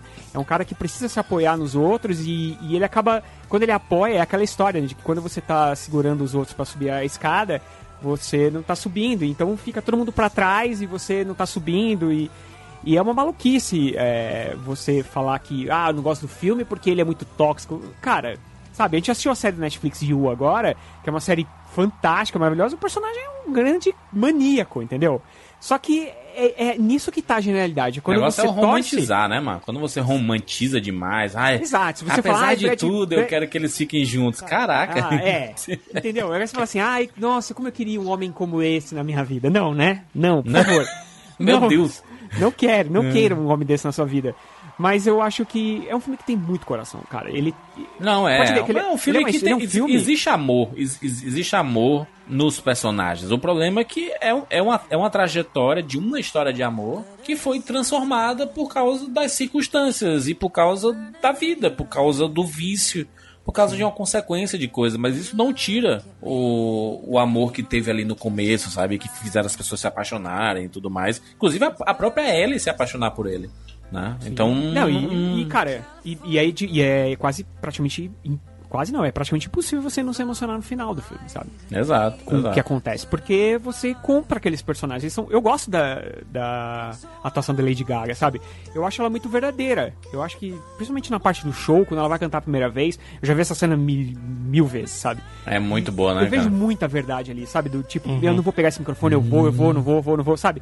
É uma coisa que não, não parece ser coisa de diretor, é coisa dele soltar ela e falar, ó, você tá cantando a primeira vez pra um público gigante. Como que e foi isso na sua vida? Tenta reproduzir isso, ou tira isso da sua cabeça, sei lá. E, e eu sinto aquela verdade, sabe? Eu acho ela, que ela, tá, ela, ela, tá, ela tá espetacular nessa cena. E é, e é massa ver de fundo o Bradley Cooper sempre rindo, assim, tipo, Sim. feliz por ela. Sabe, ele comprando. Cara, ele, ele tá muito foda, ele tá um pouco reconhecido, Ele, mas ele, é, tá. ele, ele tá demais mesmo, cara. É, é- a atuação dele, como diretor e como ator aqui, ele destrói. Eu acho que talvez isso divida um pouco, né? Aí talvez ele não tenha os votos por causa disso. E na boa, é, Sam Elliott em ator coadjuvante e, e não ter o Killmonger de Pantera Negra lá. ah, Sam Elliott tem duas cenas no filme, cara, Ah, pelo amor de mas, Deus. cara, mas peraí. É, mas Aquela cena uma ele- delas, a cena carro. do carro. No Jurandir, pelo mas amor de é Deus. essa cena, mano. Não, mas Não a tem cena outra do carro... ali, Ô, Jurandir, a Judy Dent já foi indicada por 5 minutos de cena e na verdade ela ganhou, né? Pô, Então, mas eu tô falando assim, pô, mas o, o, o Michael B. Jordan, cara, no, como Killmonger, ele tá excelente. sei, e tudo. não. Mas é o que, eu mas é o que te deixa, por exemplo, ele não precisa, ele não fala e ele te emociona, cara. É, ele olha Você pra trás assim, também de né? que- É foda, Cara, foda. a boca que ele é, dele Eu gosto, que eu é a gosto. carreira A dele. boca, sei lá. é, tem isso também, né? Mas, mas, mas eu já, quando eu vi o filme, eu falei, cara, esse cara vai ter, tem que ter uma indicação. Porque olha, a- só a boca dele, essa tremida, o olho enchendo de lágrima, isso é emoção. É, é muito, muito real, cara. Muito de dentro. Isso, isso merece gosto. Eu prefiro esse tipo de atuação do que o cara imitando alguém que já existiu de verdade e fez e tá fazendo igualzinho, sabe qual é? E o Oscar ama. Não tô falando Vamos do chegar lá, Bohemian vamos chegar lá. Mas antes disso, Ah. Mas eu antes- queria aqui trazer um. Ah, pode. Não, vai. tu- Não, é que assim, não tô falando exatamente do Bohemian, mas o Bohemian é, é um exemplo desse ano. Mas, cara, o Oscar tá meio repetitivo nessa história da atuação de nossa, tá fazendo igualzinha, então eu vou indicar e vou dar o prêmio. Porque aí Tem ele um tem, ele tem uma também, né? comparação São pra duas fazer. coisas do mesmo jeito. Cê- Não. mas você entende que, tipo, ah, eu tenho uma comparação pra fazer. Quando não tenho, é mais difícil pra mim saber qual, qual é uma grande atuação. Acho meio, meio bizarro isso, sabe? Eu, eu, É, mas às o vezes- cara era assim, mas tu quer que ele faça diferente? Quer que ele invente? Não, eu não um- vejo isso. Eu, eu acho que o que o Rami Malek Não fez... chegamos nesse filme ainda. A gente não chegou lá. Vamos lá, vamos pra lá que a gente conversa. É, então vou pegar aqui o microfone pra falar sobre Podos de Ricos, né? Aí. Crazy Rich Asians. Que Aí. estreou no Brasil bem depois da estreia do filme, que o filme estreou em agosto nos Estados Unidos. Baita e sucesso, fez um hein? sucesso, Nossa. um sucesso inimaginável.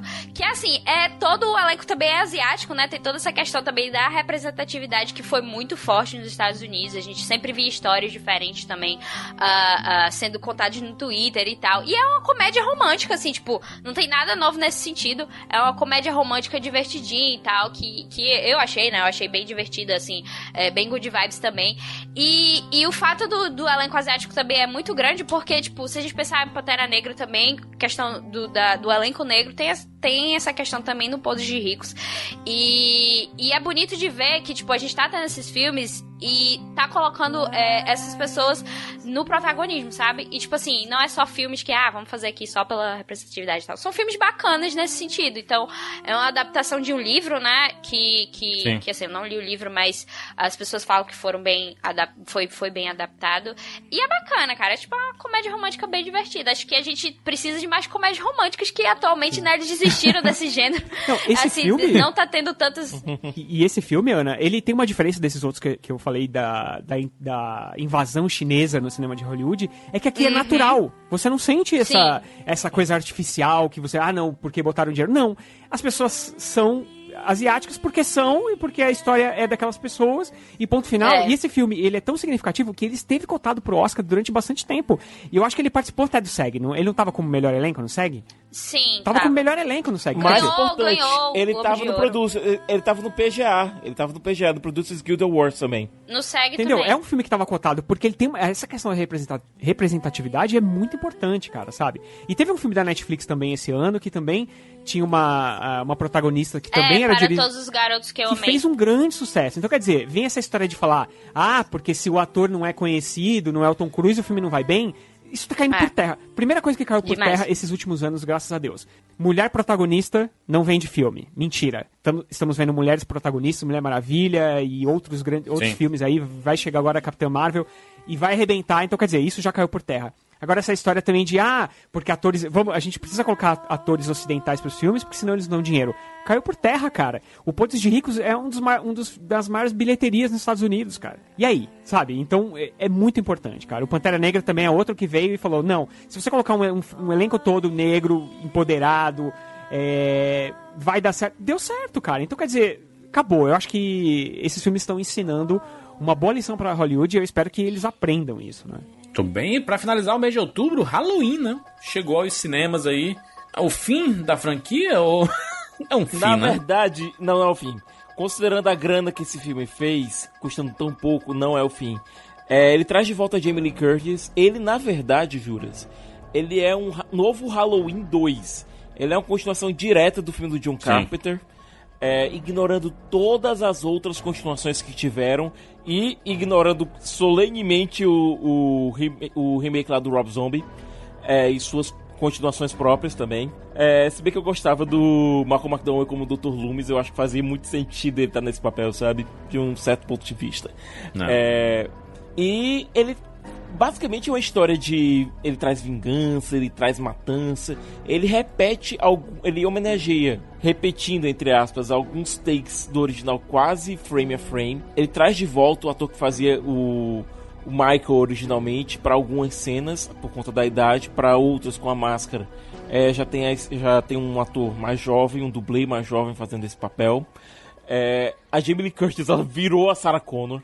É, não tem como você não perceber que essa é a referência, que a Sarah Connor aqui é a referência, porque a gente tem uma mulher que foi conseguiu sobreviver ao ataque de um assassino impiedoso e passou anos se preparando para o possível retorno desse assassino, inclusive treinando é, seus filhos para seu filho para esse novo encontro, sabe? Existe toda essa referência a Sarah Connor. É, é um filme bacana, ele não. Pra mim, ele não arranha o dedinho do pé do Halloween original. Mas também ele, tam, ele não prejudica a imagem do Halloween original e faz. Não é que faça juiz, mas ele não desrespeita. É uma boa homenagem ao filme original. Contrário do Predador. Vamos lá? Melhor filme de outubro, na opinião de vocês? Nasce uma estrela. O primeiro homem. Eu fi... O Primeiro Homem. Primeiro Homem. Primeiro Homem. Fico com o Primeiro Homem. É, um... é, O Primeiro Homem nasce uma estrela ali bem, bem coladinho ali. Um endereço. O que é isso? Um esconderijo em Paris. E por que eu precisaria de um esconderijo em Paris? Caso as coisas em algum momento deem muito errado, é bom ter um lugar para ir. Enfim, para tomar uma xícara de chá.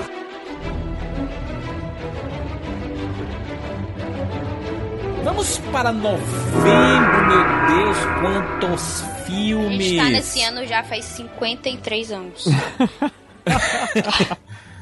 Mês que estreou Animais Fantásticos e os Crimes de Caramba, Grindelwald. tu- eu, eu juro que eu tinha esquecido disso.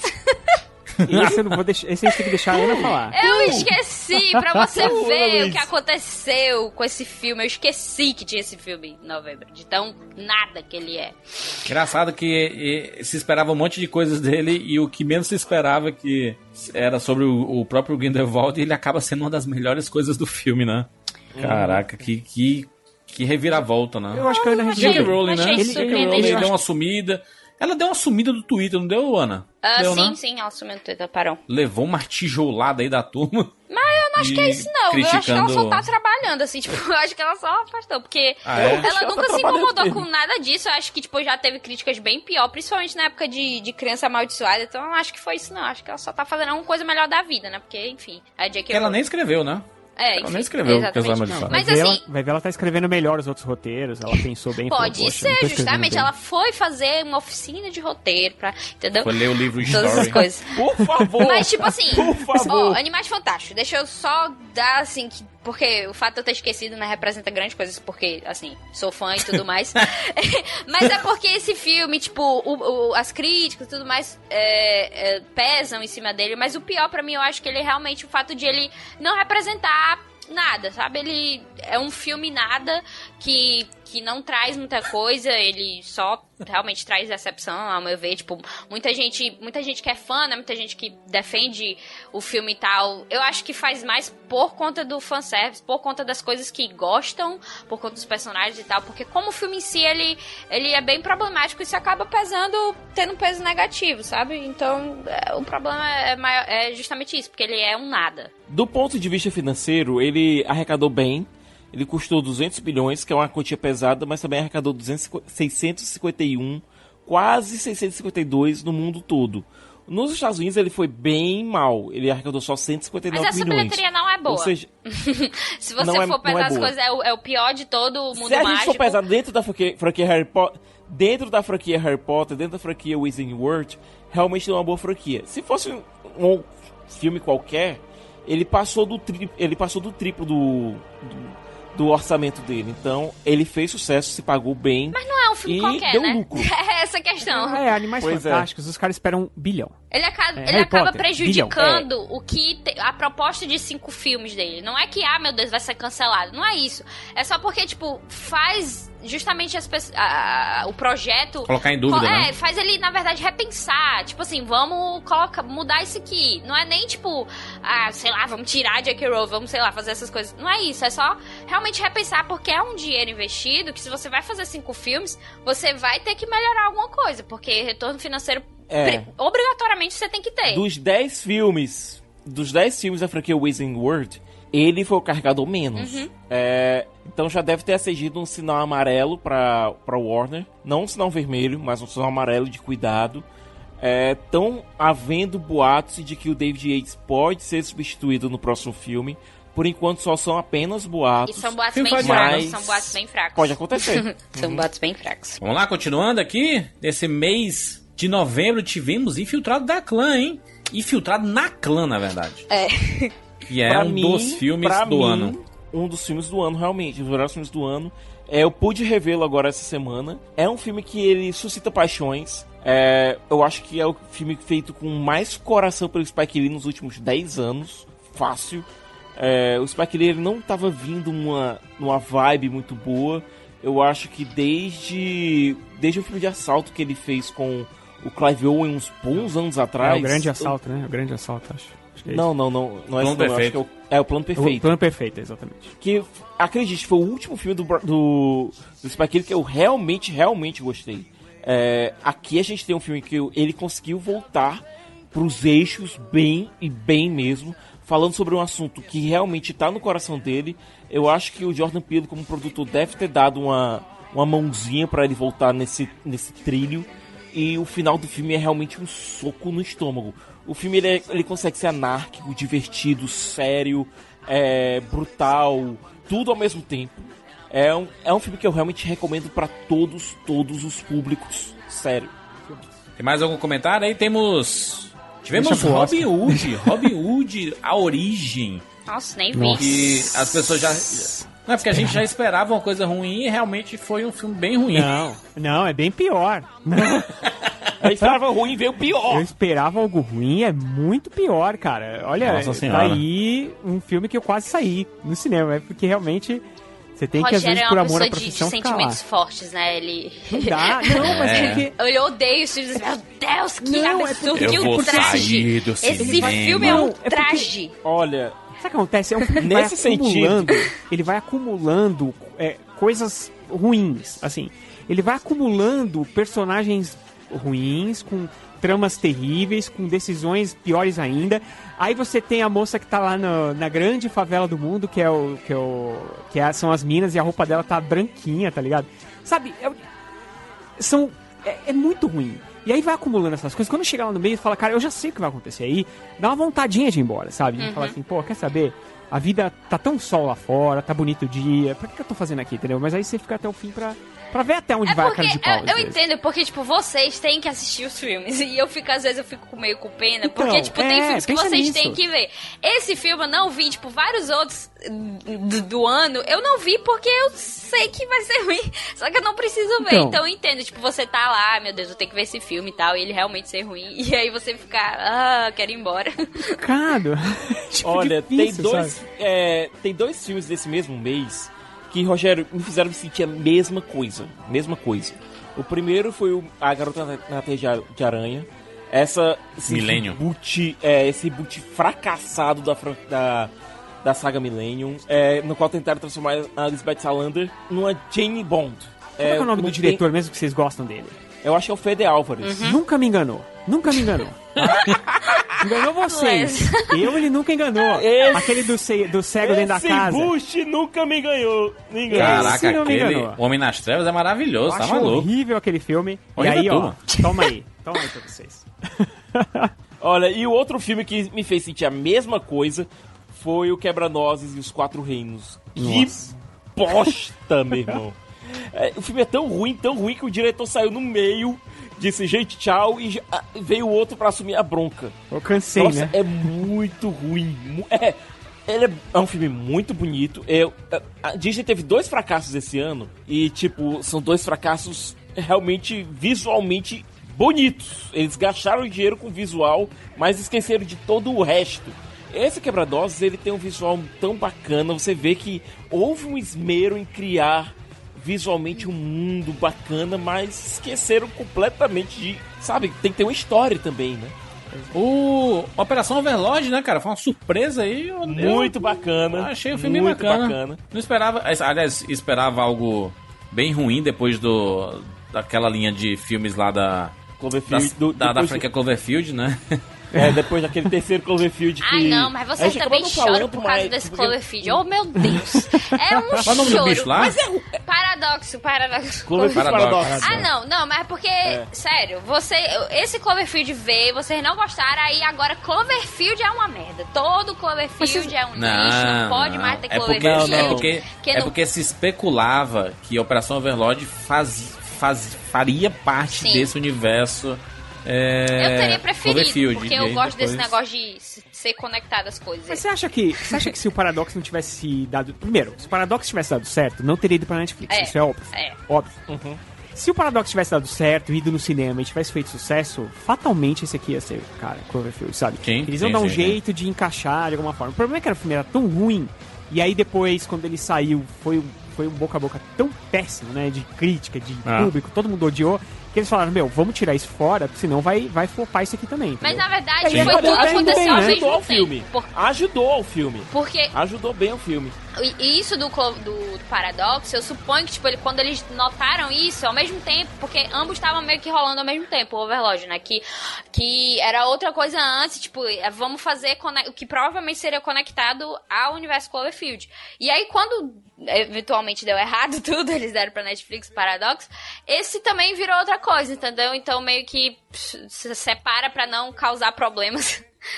É, pra o que vai pro cinema, né? E Porque o olha- Overlord ia pro cinema, então teria que. Filme legal, Aqueles Segunda Overlord Guerra. não era tão ruim, né? A Zumbi. cena inicial de Overlord Muito boa. deles no avião é fantástica. Muito eu bem assisti filmado. essa cena no IMAX, eu realmente fiquei tremendo. É uma das melhores cenas de desembarque de Segunda Guerra que eu já vi. É, bom. É, é, tem outro filme. É, por falar em coisas sangrentas, é, eu tenho que falar desse filme aqui, que é A Casa que Jack Construiu. Que é o mais recente filme do Lars von Trier. Meu Deus. É, eu tenho que falar sobre isso, Júlio. Não É, pode falar o do Lars von Von Trier aqui pro, pro Jurandir. O, esse é um filme que o Lars von Trier, ele basicamente ele admite um- que ele é um pouco de tudo aquilo que chamaram ele depois daquela, daquele desastre em Cannes uns anos atrás, sabe? É, e ele diz, sim, eu sou isso mesmo, por favor me aceitem do jeito que eu sou. Ele faz isso através desse alter ego, que é o Jack, que é interpretado pelo Matt Dillon, que é um, um serial killer sanguinário. É, o filme tem algumas, alguns paralelos com a, com a jornada de Dante ao inferno. E ao mesmo tempo ele, ele meio que encerra um ciclo é, na vida do Lars von Trier, fazendo referências diretas e indiretas aos filmes anteriores dele. É, se você é fã do Von Trier, assista. Se, se o cinema dele não é a sua praia, corra como o diabo foge da cruz. Corra como É o Jurandir foge do filme. Só, só pra mencionar aqui, tivemos a animação do Grinch, né? Que chegou aos cinemas e passou um pouco despercebido também, né? Meio que apareceu e. Filme de Natal em Che- novembro, chegou, Juras. chegou antes do Natal e, e saiu de cartaz É. antes. do- chegou no Entendi. Thanksgiving deles lá, né? Mas aqui foi mal, mal lançado, né? Passou meio despercebido. Por que que ele- por- a pergunta é, por que, que eles não seguraram? Aqui eles vivem segurando o filme pra lá e pra cá. Eles não Uhum. seguraram esse filme pro Natal, cara? Tipo, eu não entendi Cara, o nada. Natal já tava bem Sim. cheio, né, cara? Também tem esse problema. É, tem, uma, tem um longa aqui, nacional, que eu gostei muito, que foi Todas as Canções de Amor, com a Marina Rui Barbosa e o Bruno Gagliasso. Aí. Que é um filme, é um filme bem... é, que fala sobre amor de uma maneira bem interessante. Ele fala sobre... Ao mesmo tempo, é uma história de dois casais que viveram em momentos diferentes no mesmo apartamento. É esse casal recém-casado é, da Marina Rui Barbosa e do Bruno Agliasso e um outro casal formado pela Luísa Mariani e o Júlio Andrade que estão no fim do casamento, prestes a se divorciarem e a personagem da Marina Rui Barbosa descobre uma fita cassete com aquelas mixtapes que você gravava com Uhum. várias músicas diferentes. Você pegava do disco, do LP ou do CD e gravava e fazia com todo carinho para aquela pessoa amada, sabe? Hum. É, com músicas diferentes, sobre senti- sentimentos É um, diferentes. é, um, é um negócio meio a casa do lago, você queira? Não, não, porque essas histórias elas não se encontram. É, a personagem da Marina Rui Barbosa, ela tenta descobrir um pouco mais sobre a história de amor, das, o final dessa história de amor que aconteceu nesse apartamento, é, montando um pouco as coisas com a imaginação dela. Legal. É, só, que a é, só que o filme ele dá o mesmo peso para as duas histórias.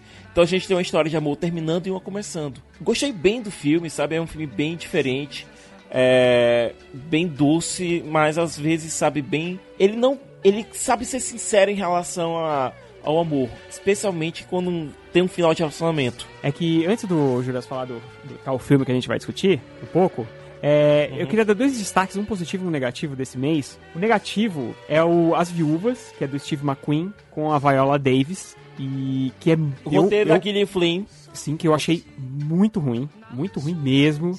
É, eu acho que é um, é um filme que tinha uma história boa pra contar. Eu não sei, eu não li o livro, é baseado no livro. Eu não sei se o É livro segue as série. mesmas. Baseado numa série. É, mas acho que a série é baseada. Ah, é isso mesmo, baseada numa série. E eu não vi a série, então não sei se a história é ruim desde ali, mas é uma história que ela é errada de tantas formas que até me espanto que esse filme tenha sido cotado pro Oscar um dia, sabe? Eu acho que a Viola deve estar se repetindo, aquela, aquele choro catarrento tá se repetindo demais, sabe? É, eu acho que tá na hora dela mudar um pouquinho a Nossa. atuação, porque, porque, cara, ela tá se transformando num, num personagem que é ela mesma, sabe? Assim, eu, eu achei bem, bem fraco mesmo esse filme. E era um filme que eu esperava demais, tanto que eu fui lá na cabine, ah, eu quero ver esse filme e tal. E um filme que eu gostei muito é um filme coreano que se chama Em Chamas. Esse era pra estar lá entre os cinco dos filmes é, estrangeiros do Oscar. Ele, ele é até um dos favoritos e acabou caindo aí na, entre os nove, né? Ele acabou ficando entre os cinco, na verdade. Ele tava entre os nove e aí entre os cinco ele acabou caindo. Que é um filme extremamente impactante, que tem um elenco muito bom. Inclusive tem um, um, um ator que é do Walking Dead. O, o Steve Ewan. Exatamente. E ele tava cotado, cara, pra ser pra ator coadjuvante, talvez, ele é, no Oscar e tal. É, é um filme que quanto menos você souber sobre a trama, o plot, melhor, porque ele é extremamente surpreendente e é um filmaço, sim. É um filme que fez barulho mim, em alguns é- festivais. Você acha o contrário, você gosta dos viúvas e não gosta do Em Chamas. Não, na verdade, eu, eu, eu gosto um pouquinho do Viúvas, gosto bem mais do Em Chamas, mas pra mim a melhor coisa do Em Chamas realmente é o trio de atores principais. É que, incrível, incrível. Que é incrível. Eu acho que, eu acho que o trio de atores e os próprios personagens são melhores que a trama, a minha opinião. É, o, o filme ele me perde um pouquinho do meio pro final, quando acontece aquele incidente, sabe, Rogério? Uhum, aquele é. incidente. Mas os, os personagens pra mim seguram o longa. Eu gosto. Olha só. Gostei demais. É, só, só antes, antes da gente falar do, do- dos filmes mais falados do ano aí, é só, só mencionar aqui o Doutrinador, né? Filme nacional, que adaptação de HQ, né? Brasileira, olha só, curioso, né? Adaptação É de. HQ brasileira, chegando aos cinemas, tocando numa temática desse justiceiro que, né, toma as decide não esperar a polícia e, e as autoridades por causa de um caso que acontece com ele, ele decide tomar as decisões por ele mesmo. E é muito fácil de, de se identificar, inclusive. É um filme que tem muitas coisas interessantes e tem muitas coisas bem bregas, assim, mal feitas e tudo. Mas é uma tentativa de fazer esse cinema de super-herói aqui no Brasil e, e eu acho que é possível, viu? Mostrou que é possível. Juras, só uma coisa também. É, esse ano a gente também teve uma adaptação de HQ nacional, que foi a Tungstênio, é, que é uma graphic novel um pouco... Não é de super-herói, é uma graphic novel um pouco mais dramática, mas que, apesar de adaptar a, a obra original quase quadro a quadro, é, eu achei bem fraquinha. Só pra dizer que não, não teve outra adaptação de HQ nacional Não, é esse ano. É Teve. de super-herói, né? Eu acho que isso, isso é É. inédito, né? Eu, ti- eu estive no set do filme do Treinador. Eram duas mansões, assim, uma mansão que eles usavam só pra guardar o equipamento. Vocês não têm noção o que é fazer um filme no Brasil, cara. É Era uma mansão inteirinha só com equipamentos, onde, onde tinha os camarins e tal, e tinha uma outra mansão onde eles estavam filmando, que também estava cheio de equipamentos. E só que era uma cena whatever que eles estavam gravando lá, nem, nem sei se está no filme.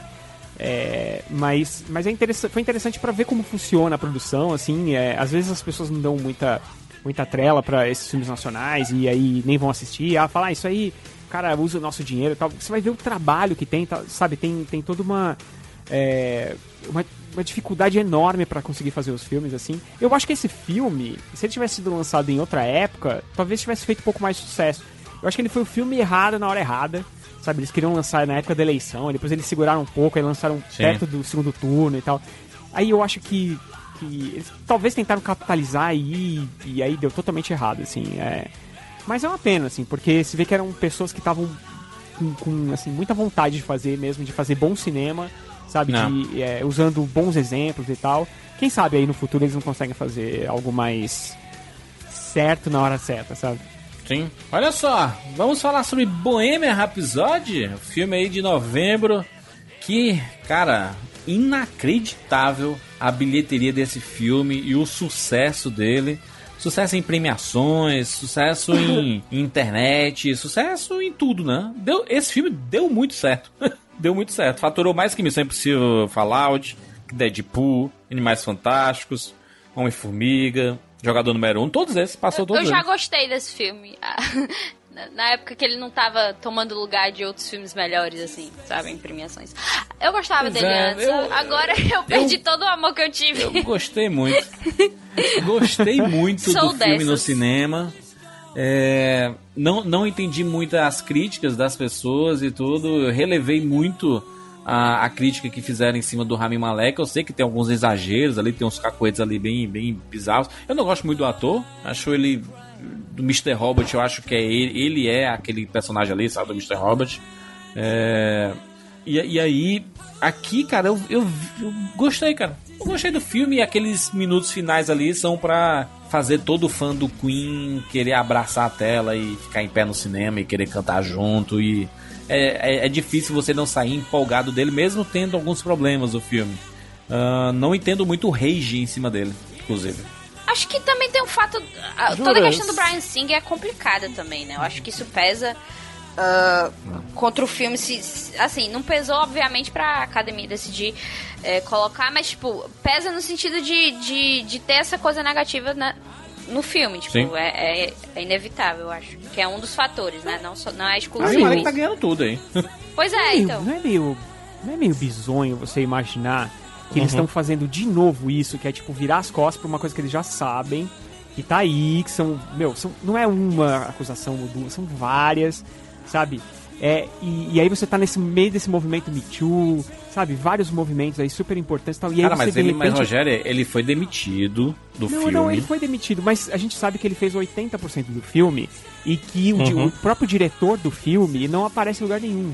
sabe? É, o Dexter O nome que né? tá lá é o nome do Brian Singer, sabe? Sim. Então você, você O premiar Dexter- um- o- esse filme, cara, é meio.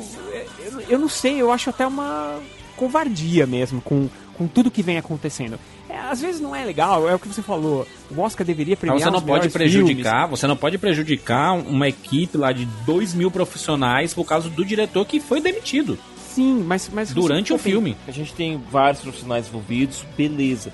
Mas cada prêmio que o filme ganha, parece que, sabe... Mas não é pro Brian Singer Brian- filme, cara. O- no- Pare- parece que esse assunto do Brian Singer ressurge de novo. É mais um trauma para as vítimas. Mas enfim, deixando toda essa questão de lado, toda, toda, deixando Só, toda essa só questão um de lado. parênteses, Siqueira, porque você falou isso, é interessante lembrar do Terra Selvagem, que ele acabou Uhum. sendo apagado justamente por ser produzido pelo The Weston Company. Então, tipo assim, eu Uhum. acho que, que tem essa questão, que o Terra Selvagem também é um filme que, que eu acho muito bom e que Maravilhoso. não merecia ter sido esquecido como foi. E que, e que tem toda a questão do Harvey Weinstein, mas daí no Brian Singer aqui, por mais que tenha toda essa questão, ah, ele foi demitido e tudo mais, mas não dando prêmio pro filme como se isso não existisse. Eu sei que a gente tem que separar as coisas, mas nessa situação não acho isso legal. Não, E outra, coisa, gente, É, é, é só uma coisa, considerando também que o Brian Singer continua listado como diretor, o Dexter Fletcher só tá listado, acho que como produtor do filme. Produtor não tá executivo, como- eu acho. Produtor Produtor executivo. executivo até, até porque como o Brian Singer fez mais de 80% do filme, ele não, o Dexter Fletcher não poderia ser acreditado como diretor de maneira nenhuma. E o Brian Singer não abriu mão do crédito dele. É, ou seja, o filme é do Brian Singer. A gente não sabe ainda se o Brian Singer, por exemplo, vai pra premiação do Oscar. Eu acho Não, que não seria vai. inédito. Não, não vai, não vai. ser vaiado, Eu não né? sei, mas eu acho que seria. iné- Pois é. Mas o acho que aconteceu ele no Globo de Ouro? ele- ele- No Globo de Ouro, eles- os caras recebem o prêmio e não podem agradecer o diretor, cara. Olha que coisa. Não, e no, e no caso do Rami Malek, o que a gente Ele, ele não vai agradecer que mesmo, não, porque ele não brigou vai com o não. Singer o set inteiro. Teve cacete o, o filme todinho, teve, teve briga entre os dois durante as gravações todas. Inclusive Agora, dizem que... foi um dos motivos da, da demissão do Brian Singer. Não, não, não, foram, não foram nem as polêmicas que surgiram é, naquele período, não. Foi exatamente as brigas que ele tinha no set com o Rami Malek. Gente, o, o que dizem é que o, o Brian Singer sumiu. Ele tinha, é, tinha dado uma folga pra todo mundo é, durante as férias, durante as festas, e depois ele não voltou. O cara sumiu. É, Justa causa. Alegou, é, alegou problemas de família com a mãe dele, com a saúde da mãe dele, e depois sumiu. Agora, é Coincidentemente, foi no período que surgiram, né? As denúncias. As denúncias, né? É, al- ou- al- umas- algumas das denúncias, que depois outras foram surgindo. Agora a questão não é nem essa. A questão é que a gente tem um filme sobre o Fred Mercury, que por mais que tenha o Queen todo, é um filme sobre o Fred Mercury. Não vamos nos enganar aqui. É um dos caras mais criativos da história da cultura pop. É um dos caras mais inventivos da cultura pop. E é um filme que não consegue, de maneira nenhuma, sair do arroz com feijão. E isso nas melhores cenas. A, é, a gente tá falando aqui da grande recriação do show do Live Aid, mas é literalmente a única coisa mais a coisa mais interessante que tem no filme. Que eles a põem no final Live que é pra Aid. você. Que eles põem no final que é pra você não sair com gosto amargo da boca. Do tipo, puta, vi um filme que tá me contando que tudo que tá lá no. No Wikipedia, sabe? É pra isso mas que é a eles botam meia hora que de não- show no final. É, é um filme que parece, é um filme que re- realmente parece um telefilme, até essa parte do Live Aid, obviamente, ele parece um telefilme da Exatamente. HBO dos anos 90. Não, mas é porque tinha, tinha parada do. do os, o Brian May, né? O Roger Taylor ficarem em cima, né? De não. De não quererem, porque eles ainda estão vivos, eles não queriam manchar nada da imagem deles como profissionais e, e, e nem do próprio Fred Mercury, né? A gente sabe que existia muito mais coisas a, a ser contada ali, mas eles, eles preferiram fazer um filme homenagem ao Queen do que propriamente contar a real história do. Ou seja, tipo, um filme chapa branca. É, com certeza. É, a, gente chapa falou, branca. a, gente, É. a gente até falou no, no podcast lá, tudo isso. Se você for pensar bem no podcast sobre o próprio filme, se você pensar bem, que, que você tira da história dos, dos quatro? É que o Fred Mercury tinha alguns problemas e os três eram perfeitos, cara. Sabe? Sim, não, é. tem, não, tem, não mostra um defeito deles. Ah, tá bom, eles brigavam porque o Fred Mercury era uma diva. Ok, ele é uma diva, mas, cara, todo mundo tem seus defeitos, entendeu? E no, o filme não, não faz questão de mostrar isso, como se eles.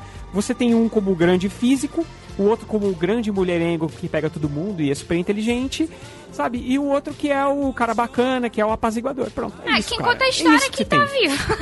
Mas o fato é que, tipo, se eles quiseram, quiseram fazer esse filme e quem tá responsável ali é quem ainda sobrou do Queen, é meio que isso é algo que era inevitável, assim, ao, ao meu ver, É, né? pois Então, é. tipo, sempre foi, que- foi discutido que o filme ia ser chapa branca e tudo mais.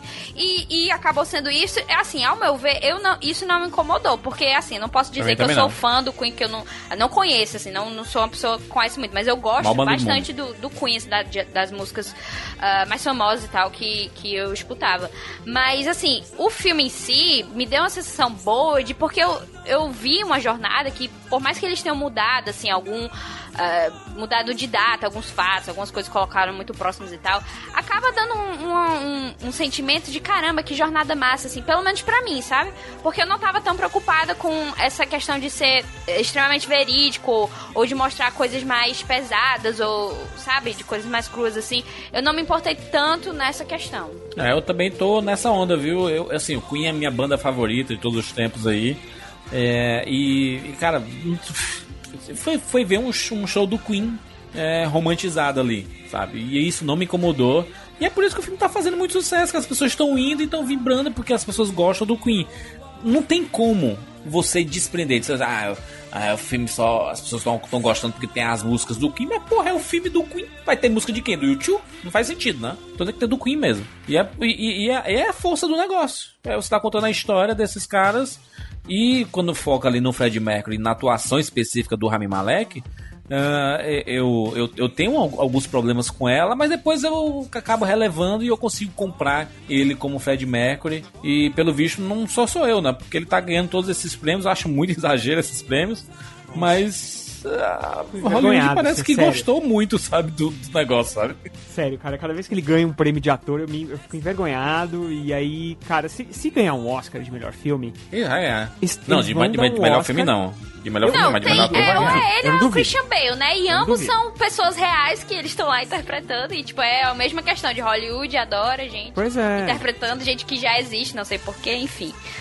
E são. É, cara, é, é difícil.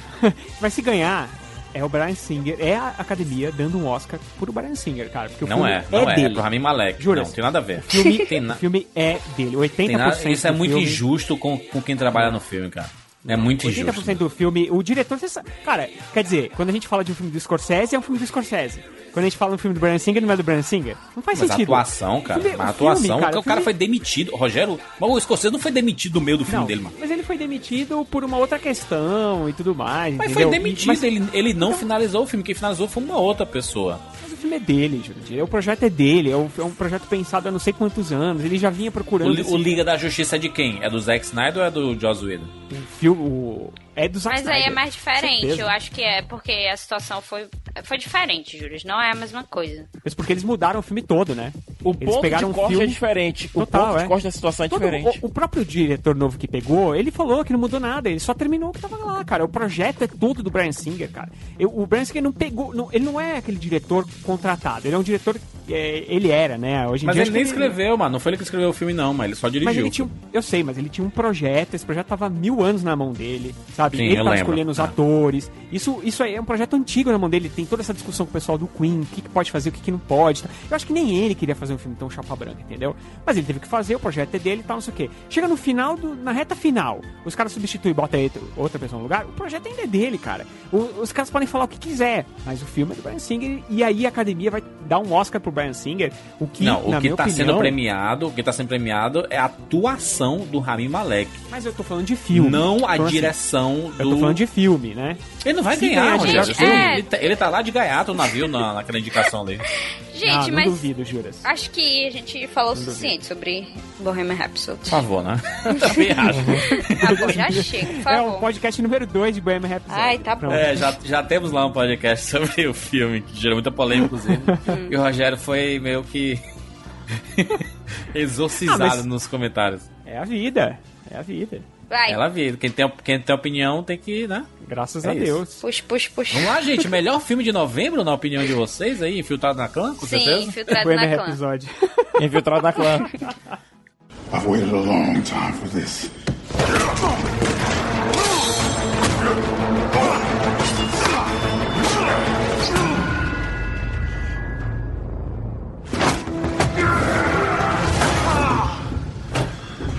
before. I scavenged the high seas. You're the Aquaman. We were bound to meet at some point. Born on the wrong side of the ocean. Dezembro Deus do céu, eu tô suando aqui. É maratona. desse ano, rapaz. Você nunca participou, né, de Não. melhores do ano? É muito, é aí, muito cansativo. É isso É aí. muito cansativo, exatamente. Porque o ano, o ano é longo, ele é parece que é curto, mas é muita coisa, rapaz. Mês que estreou Bumblebee, que eu fico- fiquei muito triste porque não fez o sucesso que merecia. É um filme Ai, não. bem legal. Ah, eu, eu sou aquela pessoa que não liguei pra esse filme nem um pouco. Mas tu não viu, né? não, eu não vi, gostou não, eu Ana? assisti, eu só não liguei. Eu não É achei essas coisas todas. O povo ficou, meu Deus, melhor, meu Deus, Não. Transformers. Ah, eu não achei, tipo, eu achei muito, sei lá, qualquer coisa, assim, não, não liguei pra. Pra é o- não. É um filme doce, divertido. É, a história da Charlie com o Bumblebee realmente funciona. É porque o E Bumblebee virou um que- cachorro, sabe? que- Eu não gostei disso, não. Cachorro fusca. Ele é um cachorro, Nossa. ele é um cachorro de, de, de metal, assim. O que eu achei foi isso, que tipo, a personalidade era, é, dele era é, essa, ser um cachorro Ah, era um de giant. metal que, que ficava lá E com ela e juras? pronto. Enfim, não gostei. E juro, Ah. você lembra que quando tu falou que ela faz air, air, air bateria, bateria aérea Sim. em determinado ponto? O nome dela é Charlie Watts, o baterista aí. dos Rolling Stones. Muito bom. Inclusive a trilha sonora desse filme é excelente. Tem no Spotify aí. É o me- o melhor Transformers já feito aí. E pode ver. De longe. Ah, mas boa, também, de né, longe. você vai comparar. O que é que você Não, tem mas tem um e comparar? dois. Eu gosto do Transformers. As O um, pessoas eu prefiro isso. um. Eu prefiro o Transformers pessoas 1 são ao esse Bumblebee. Eu gosto mais do 1. Ah, Maria, mano. Esse Ah. eu vou Transformers fazer o quê? Eu tô falando meu Eu gosto não vi, eu aqui. não posso falar nada. Eu, Eu, vi eu, eu Bumblebee. gosto muito de Transformers. eu- aliás, eu, eu gosto de Transformers 1 e 2. Eu, não, o música 2 eu não gosto, eu só gosto do dois. 1 mesmo. Mas é porque eu gosto do, do? Shia lá, daquele personagem doido dele. Aí eu acho engraçado. Aí tem os outros Transformers, é legal a interação. Mas era aí tem antes o Josh do doido. Ramel, aí tem o. Não, mas o 2. Enfim, eu gosto. Os dois tem aquela gritaria do Shia, mano. Do... Não, o 2 o E, dois não é as, legal, não. e tem as bolas de ferro, Jurandir. As bolas de o ferro. dois é muito- Jurandir, Eu estou aqui dois. No escroto do não. robô. As bolas de ferro, Jurandir. Não dá, não. Mas tem o discurso do o, o Optimus Prime no final e tudo mais. Enfim. É, o retorno de Mary Poppins é uma decepção aí pra mim. Não, não gostei do filme. Não vi ainda. Eu fiquei muito triste porque eu Ah. viajei pra uma cidade que não. pra minha cidade que não tinha o filme e legendado, né? Que eu não ia ver dublado, porque Lima não é Miranda, né? Por favor. E aí eu acabei Pensava não vendo. Eu vou ter que esperar. Então, é isso. Eu pensava que ia gostar mais do filme e não consegui ser captado. Eu, assim, eu fui. Eu, eu, eu tentei. Eu revi, né, o, o Mary Poppins original. Com alguns problemas também, sabe? Eu acho que foi um filme que envelheceu um pouco mal. É, a- apesar de eu, de, de eu entender a importância do filme pra, pra história do cinema e. E, e pra. Assim, cara, pra Disney, né? Como, como foi importante esse filme pra Disney. Eu, eu tenho alguns problemas pra, pra rever esse. Assim, pra assistir novamente esse clássico e, e realmente me apaixonar, sabe? Se não for um filme que. Não foi um filme que fez parte da, da minha vida, então. Quando eu assisti, eu assisti era muito pequeno, não entendi muito, e depois eu fui assistir depois de velho e não, não, não casou, sabe? Eu fui ver esse novo, com essa nova roupagem, essas músicas novas, a Emily Blunt tá maravilhosa, mas não bateu comigo, cara. Infelizmente. Eu, acho que eu tenho a mesma visão que você, É. sabia? O Mary Poppins original, eu acho que ele envelheceu mal, mesmo. Não funciona bem, ele se perde ali no meio às vezes, né? Não. E aí parece que não vai pra lugar nenhum, parece que você vai ficar ouvindo música o resto da vida. E, e eu acho que depois daquele filme da Disney lá, ah, sobre a, a escritora e tudo mais. Eu gosto mais daquele, inclusive. Então, eu acho que o filme piorou ainda mais, cara, porque você fica sabendo o quanto o Disney foi filho da mãe com ela pra conseguir fazer esse filme, tá ligado? Aí eu acho que ele morre mais ainda, na, na minha opinião, sabe? É, apesar daquele filme meio que. É, você tem que assistir aquele filme, é, Walt por trás. Nos é que é? bastidores. Não, o Walt nos bastidores de Mary Poppins. É, é isso Que aí. o Tom Você Hanks que faz o aquele- Walt Disney. Eu É, e ele acho faz legal Walt Disney meio bonzinho, né? Então você Sim. tem que assistir aquele filme já com um olhar crítico de que aquilo não é real e do quanto ele infernizou a vida da, da, da moça pra poder fazer o filme baseado, porque ele queria, porque sim. Ela tinha deixado em testamento que depois disso é, a Disney nunca mais ia tocar no, na obra dela, só que como passou o tempo suficiente para que as obras pudessem ser adaptadas, é um prazo de 70 anos, salvo engano. Então agora tá, tá Agora- liberado para tá liberado para Disney. Então isso aí foi, por uma isso maldição dela pro filme não ir bem, entendeu? O filme não foi bem, eles Olha, vão fazer mais. Eu, eu não desgostei tanto assim do filme, certo? É, agora, que aquela cena da Meryl Streep é completamente vinda do nada e não serve pra absolutamente coisa alguma dentro É só pra filme. colocar a Meryl Streep. É só pra dizer que a Meryl Streep tá no filme. Pronto. É. Não Enfim. faz sentido nenhum dentro da narrativa, gente. Eu queria trazer um filme aqui que é da de uma das minhas atrizes favoritas, eu suponho que seja a minha atriz favorita, que é a Keira Knightley, que é o Colette, né? Que é eh, o Uhum. filme de uma escritora francesa que eu não vou fingir que sei muito sobre, mas o, o filme eu achei muito bom, tipo, é de época assim e, e tipo, Uhum. É de época, é claro que é de época. é óbvio, né? Porque Keira ela- Knightley. É a Ela tem cara de Knightley, é, época, é né? a vida dela é essa e eu acho que ele- ela devia só ficar nisso mesmo, porque tá ótimo. E, e eu gostei muito, sabe? Tipo, eu não sei explicar, só sei que eu gostei muito, é muito bem feito, tipo, tem uma trilha com- sonora muito boa. com- E É. ela, ela, ela- eu posso ser meio tendenciosa a falar, mas eu sempre gosto da atuação dela. E é interessante descobrir um pouco mais da história de, tipo, alguém que eu realmente não conhecia, eu nunca tinha ouvido falar dessa autora, e é meio que ela, ela, ela escre- escrevia pro marido dela, né, como uma ghostwriter, e aí ela decide que não, vou fazer minhas próprias histórias e tal. E é bacana, eu gostei bastante. Sem contar o fato de que é um filme que lida muito bem com a sexualidade feminina. É um filme que não tem medo de lidar com esse assunto de maneira franca, direta. E numa época em que ninguém falava sobre sexualidade, aliás. Então, é um filme bem interessante pra ser visto Keira também Knight, desse né? ponto de vista. Keira Knight, Ave Maria. Ela é perfeita, eu amo de demais essa Essa mulher. mulher, pelo amor de Deus, eu gosto.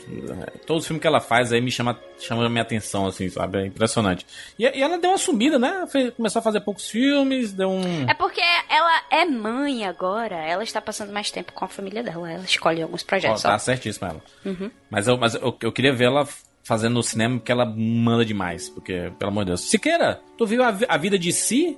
Lá dos criadores lá de This Is Us e tava hypado, né? Que ia. Vi Meu sim, Deus. é, eu vi e é aquela coisa, Juras. O filme ele não dá tempo pra você. Ele conta várias histórias, é, são várias pequenas tramas. Só que ele não dá tempo de você se acostumar com esses personagens. É um mal de filme de antologia. Só que nesse caso, eu não vou falar muito pra não dar spoiler, certo? Mas Hum. no momento que você começa a se acostumar com aquele personagem, no momento que você começa a se acostumar com aquela história, gostar daquela história, ela acaba. Então, e joga você pra um outro grupo de personagens, às vezes que não tem absolutamente nada a ver com a história anterior, até chegar no ponto específico onde as histórias vão se cruzar e tal. E o pior, o que deveria ter sido a história principal do filme, ele deixa de lado e esquece. É uma experiência bem frustrante, pra falar a verdade. É... This Is Us funciona porque você tem tempo suficiente pra trabalhar todos os núcleos. Sim. Porque se trata de uma série. Se isso aqui fosse uma série e cada história fosse uma temporada, talvez funcionasse melhor. Eu consigo me ver gostando daqueles personagens se eu tivesse tempo pra me importar com eles. O grande problema é justamente esse: falta de tempo pra você se importar com o que está acontecendo. Tudo bem, vamos falar sobre Aquaman, rapaz. Filme da DC. Filme que se tornou o maior filme da história da DC em bilheteria. Faturando aí seu 1 bilhão e 100 milhões aí. Sucesso inacreditável, absurdo. Quem diria que Aquaman seria o filme líder da história da DC no cinema? Quem diria que se você colocar um personagem numa aventura bacana, com cores, Grande abraçando, abraçando o lore dos quadrinhos, com um diretor bacana, deixando o homem trabalhar, o negócio ia funcionar, né? Quem diria? Se tivesse deixado o Zack Snyder trabalhar no Liga da Justiça, mano. Ai, Hum. meu Deus, seria bem diferente. Mas Ah. Aquaman é um James baita Wan sucesso aqui, aí, tá? né? Jurandir, James, James Wan, Wan. não é Zack Snyder. É, mas foi o, James, o, o Zack Snyder que escolheu o Jason Momoa, inclusive. Ah, blá, blá, blá. Inclusive, foi ele que escolheu a Mera. Pra ser bem sincero com o Juras, é, para ser bem honesto com o público, é, teve uma entrevista do James Wan que ele disse que ele contou com a ajuda do Zack Snyder em algumas cenas é, para dar o tom certo pro Aquaman. O filme é bacana, tipo. É isso. É divertido, filme É bem divertido. Não, não é, meu Deus, ah, né? Não é isso, né? É. Não é o Tasmania, né? Mas ele é. Mas ele eu é um acho bacana o que o James divertido. Wan coloca, sabe? Porque ele tem, ele tem, assim, especificidades dele no jeito que ele filma e tal, que ele coloca nesse, nesse Sim. Aquaman, que você percebe isso e é bem bacana, assim. Eu achei visualmente muito legal também. Ah, eu não sou da, da- do time do PH que acha defeitos nos, nos efeitos visuais, porque eu achei bem bacana, não vou, não sei, né? Absurdo Mas- esse filme não ser indicado. é, eu achei muito bom, tipo, toda a Atlântica, toda aquela coisa, toda a questão da, da água que a gente pensava, ai meu Deus, como é que vai fazer isso antes? É, como é que vai fazer isso? Porque em Liga da Justiça tinha toda aquela questão, ai, vai ser sempre bolha, como é que vai ser isso? Mas acabou sendo muito bem feito, eu achei, eu, eu gostei nesse sentido. Eu gostei muito. Sucesso aí. Sucesso cala a boca. Né? Tem alguém bem caladinho ali, Raiju. Não, porque depois vem todo o hate em cima de mim. não Ah, não, é agora em dezembro, né, Rogério, que tu decidiu que não, é melhor não falar mais nada. Não é, mas é que estes filmes de herói causam essas confusões Ah, não. inteiras, não sei o quê. Não, Olha, Rogério, assisti, aí. Ah, ah. assistindo a sessão da Comic Con com aquele monte de gente gritando, que é normalmente aquilo faz com que você acabe gostando mais ainda do filme, e eu dormi. Então, eu Então acho você não que pode criticar diz- o filme, porque Eu você não viu. Então, eu dormi uma parte, aí eu acordei, olhei pra tela, tava acontecendo nada. Tava acontecendo a mesma coisa. Então, Você não sabe se tava acontecendo a mesma coisa. Cara, eu sei porque eu perguntei Se pro você Martinho dormiu? que tá do lado, aí o Martinho falou, aconteceu isso, eu falei, puxa vida, então eles só correram do lado A pro lado B.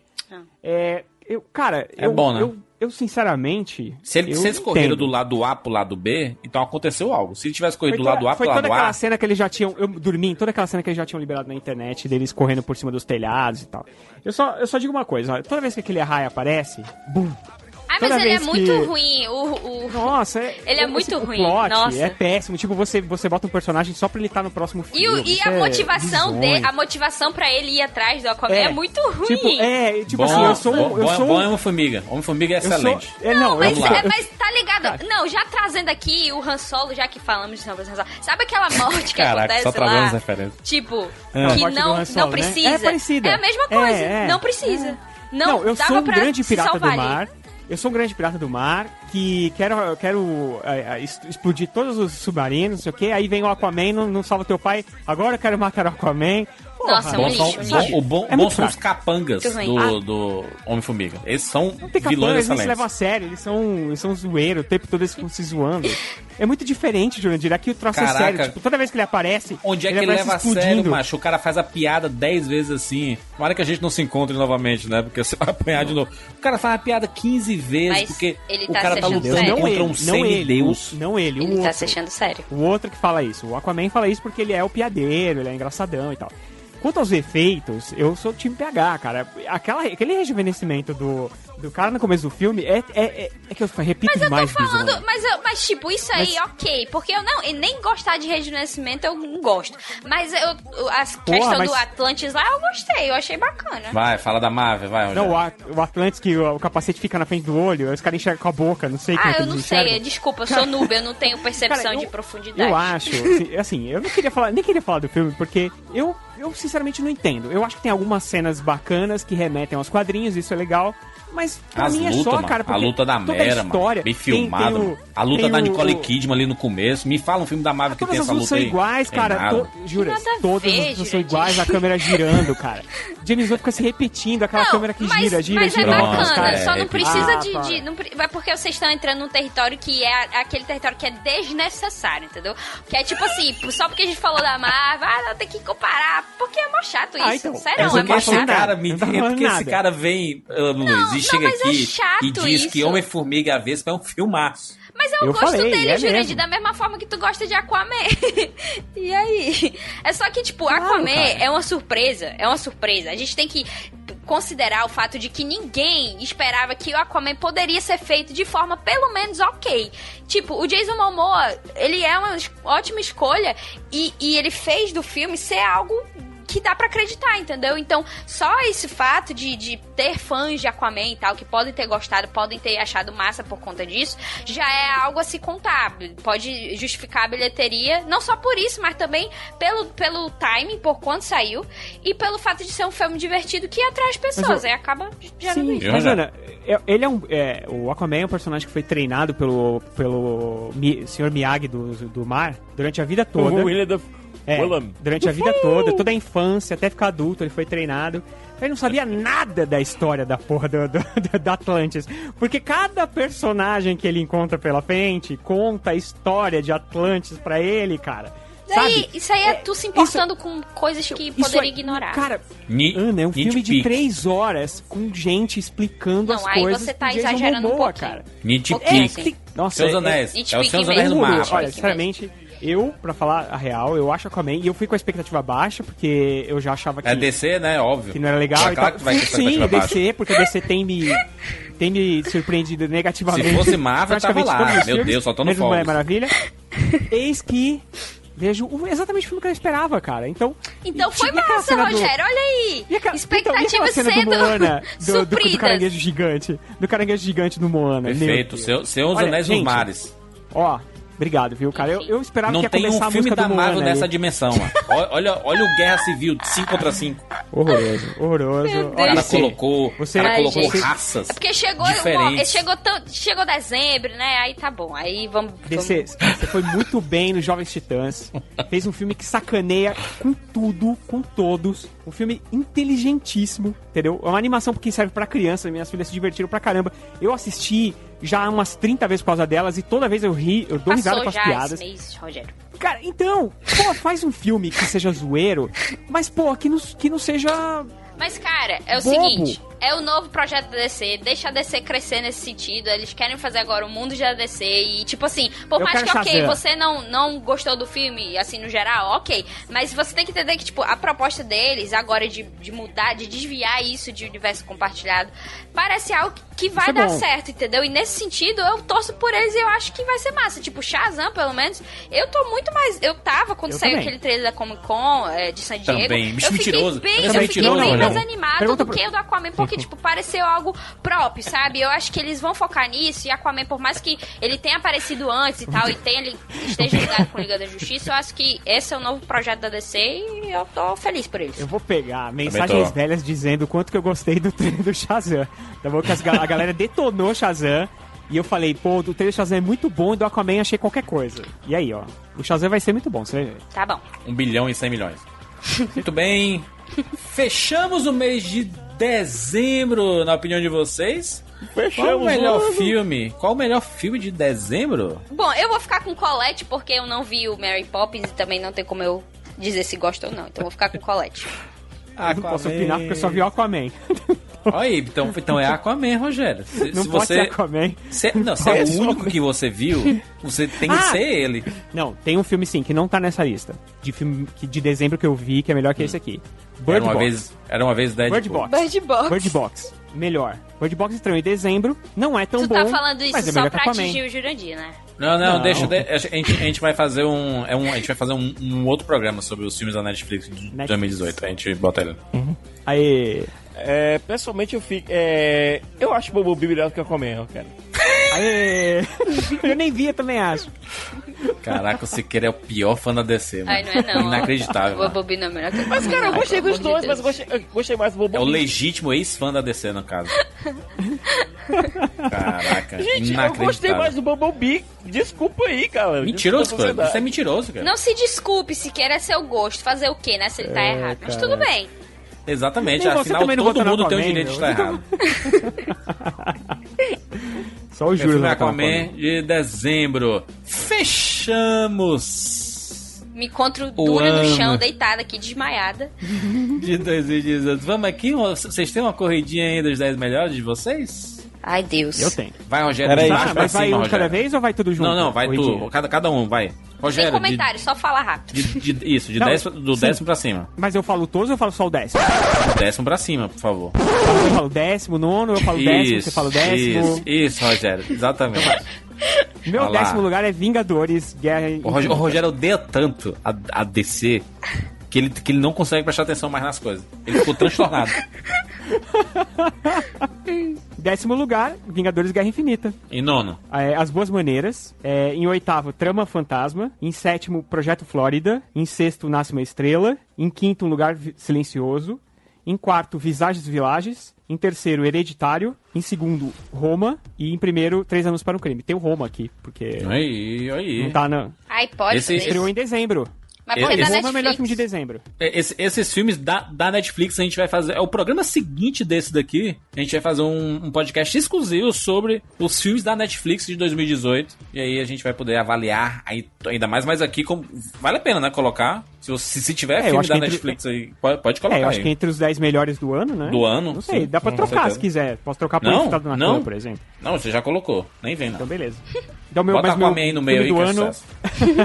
meu filme do ano é Três Anos para um Crime. Oh, muito bem. Tiago Siqueira, por favor. Ai, ai, tá bom, vamos lá. Siqueira chega que tá Minha com a voz lista- morta depois dessa maratona. A minha lista ela ficou um pouquinho diferente da lista que eu tinha publicado no meu Instagram, mas só um pouquinho. Hum. É, eu tenho que tirar o Homem-Aranha no Aranhaverse porque, enfim, né? Não a gente falou aqui, dele né? aqui. As, as regras aqui são diferentes, né? No, no podcast. Pois é. Mas, de todo modo, eu não vou colocar os filmes do Oscar porque eu teria que modificar toda a minha lista aqui. Enfim, é, no décimo lugar, Tully. Nono lugar, Ilha dos Cachorros. Oitavo lugar, O Primeiro Homem. Sétimo lugar, Missão Impossível, Efeito Fallout. Sexto lugar, Aniquilação. Quinto lugar, Roma. Quarto lugar, Hereditário. Terceiro lugar, As Boas Maneiras. Segundo lugar, Um Lugar Silencioso. Primeiro lugar, Infiltrado na Clã. Ana Luiz? Difícil, tá bom? ok. Muito difícil. Décimo lugar é jogador número 1. Um. Em nono lugar, Paddington 2. Ah, Em oitavo lugar, Os Incríveis 2. Em sétimo lugar, Pantera Negra. Em sexto lugar, Um Lugar Silencioso. Em quinto lugar, Infiltrado na Clã. Em quarto lugar, O Primeiro Homem. Em terceiro lugar, Me Chame Pelo Seu Nome. Eu, eu coloquei Oscars. É, em segundo lugar, Guerra Infinita. Em primeiro lugar, Missão Impossível Efeito Fallout. Oh, gostei. Muito bem, vou aqui pra minha lista. Eu também preferi não colocar os filmes do Oscar, é, porque são filmes de 2017, né? São filmes lá. assim, engraçado que a gente vira um loop, né? Se a gente Não, a cada ano não que colocar, a gente colocar. nunca vai colocar esses Se, filmes. se você, exatamente, É. você nunca vai colocar filme do Oscar. Eu coloquei. Ah, eu não coloco mesmo, não. O negócio aqui é blockbuster, é sucesso. É, em décimo lugar, Os Incríveis 2, filme que eu adorei. Nono lugar, Jogador número 1, que tem uma trilha sonora maravilhosa. Em oitavo lugar, Pantera Negra, olha aí para a surpresa de todos, o Marvel. Temos um Marvel aqui, não Quem teremos diria, DC na minha hein? lista. Em sétimo lugar, teremos Nasce uma Estrela, uma trilha sonora absolutamente fantástica. Em. Se... É sexto? Errou! Um, dois, três, quatro. é, não, décimo, nono, oitavo, sétimo. Em sétimo lugar, Nasce uma Estrela, também uma trilha sonora maravilhosa. Em sexto lugar, Infiltrado na Clã. Em quinto lugar, O Primeiro Homem, Injustiçado do Ano. Em quarto lugar, Missão Impossível, Efeito Fallout. Em terceiro lugar, Vingadores Guerra Infinita. Em segundo lugar, Roma. Em primeiro lugar, Um Lugar Silencioso. Essa é a minha lista dos melhores de 2018. Que foi diferente lá do canal, né? Que a gente fez, a gente colocou Homem-Aranha no Aranha Verso, porque a gente viu em, em 2018, né? E aí a gente acabou colocando. Mas no resumão do ano que vem, que vai sair em janeiro ou fevereiro do ano que vem, é, talvez o Homem-Aranha no Aranha Verso vença ou não, né? Dependendo É um dos fi- filmes que tivermos, tipo Shazam aí. É o filme a ser batido, né? Aí foi demais. Vamos, viu? vamos fazer a corridinha de piores? De piores, cara, eu, eu Cinco, cinco piores. rápido.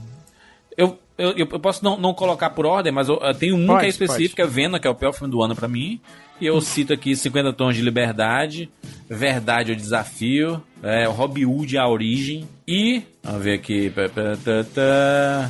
a Garota na Teia da Aranha. Até de aranha, no caso. O meu é. No, o quinto é Robin Hood, a origem. Em quarto, Predador. Em terceiro, Círculo de Fogo, a Revolta. Em segundo, The Square, a arte da discórdia.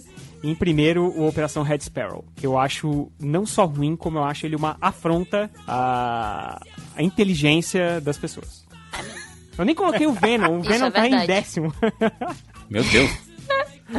Tem, tem alguma menção aí, Ana Luiz, para os, pros piores? Assim, né? Tem a- o Rampage, Mega Tubarão, que assim, eles são, eles são aqueles piores, mas porque você já sabe que ele tá. ele é ruim. Então eu assim, me sinto até um pouco assim mal de colocar ele, eles, mas tipo, Círculo de Fogo à Revolta é mó ruim, Operação Red Sparrow eu concordo total, tipo, nossa, um lixo.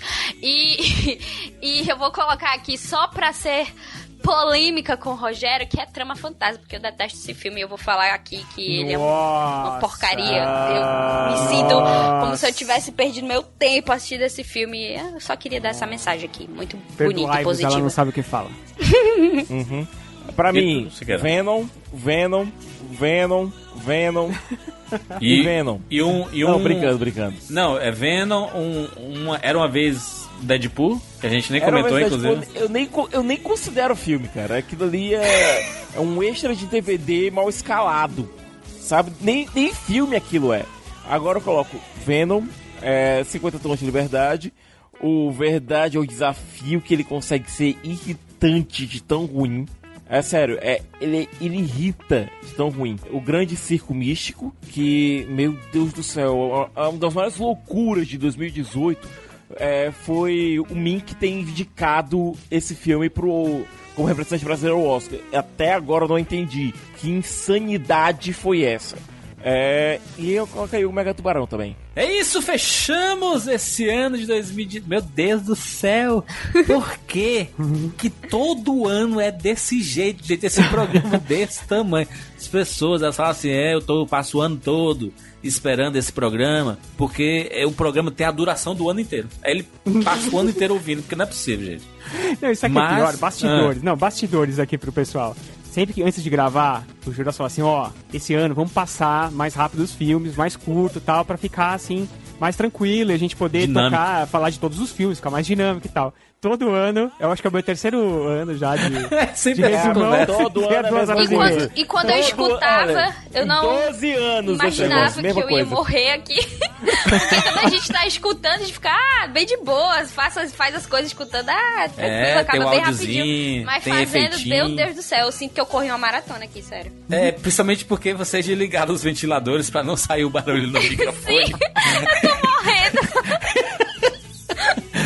Muito bem, e aí, gente, voltamos. Rapadura Cast está de volta. Teremos muitas edições nesse ano de 2019. Pode ficar com a gente.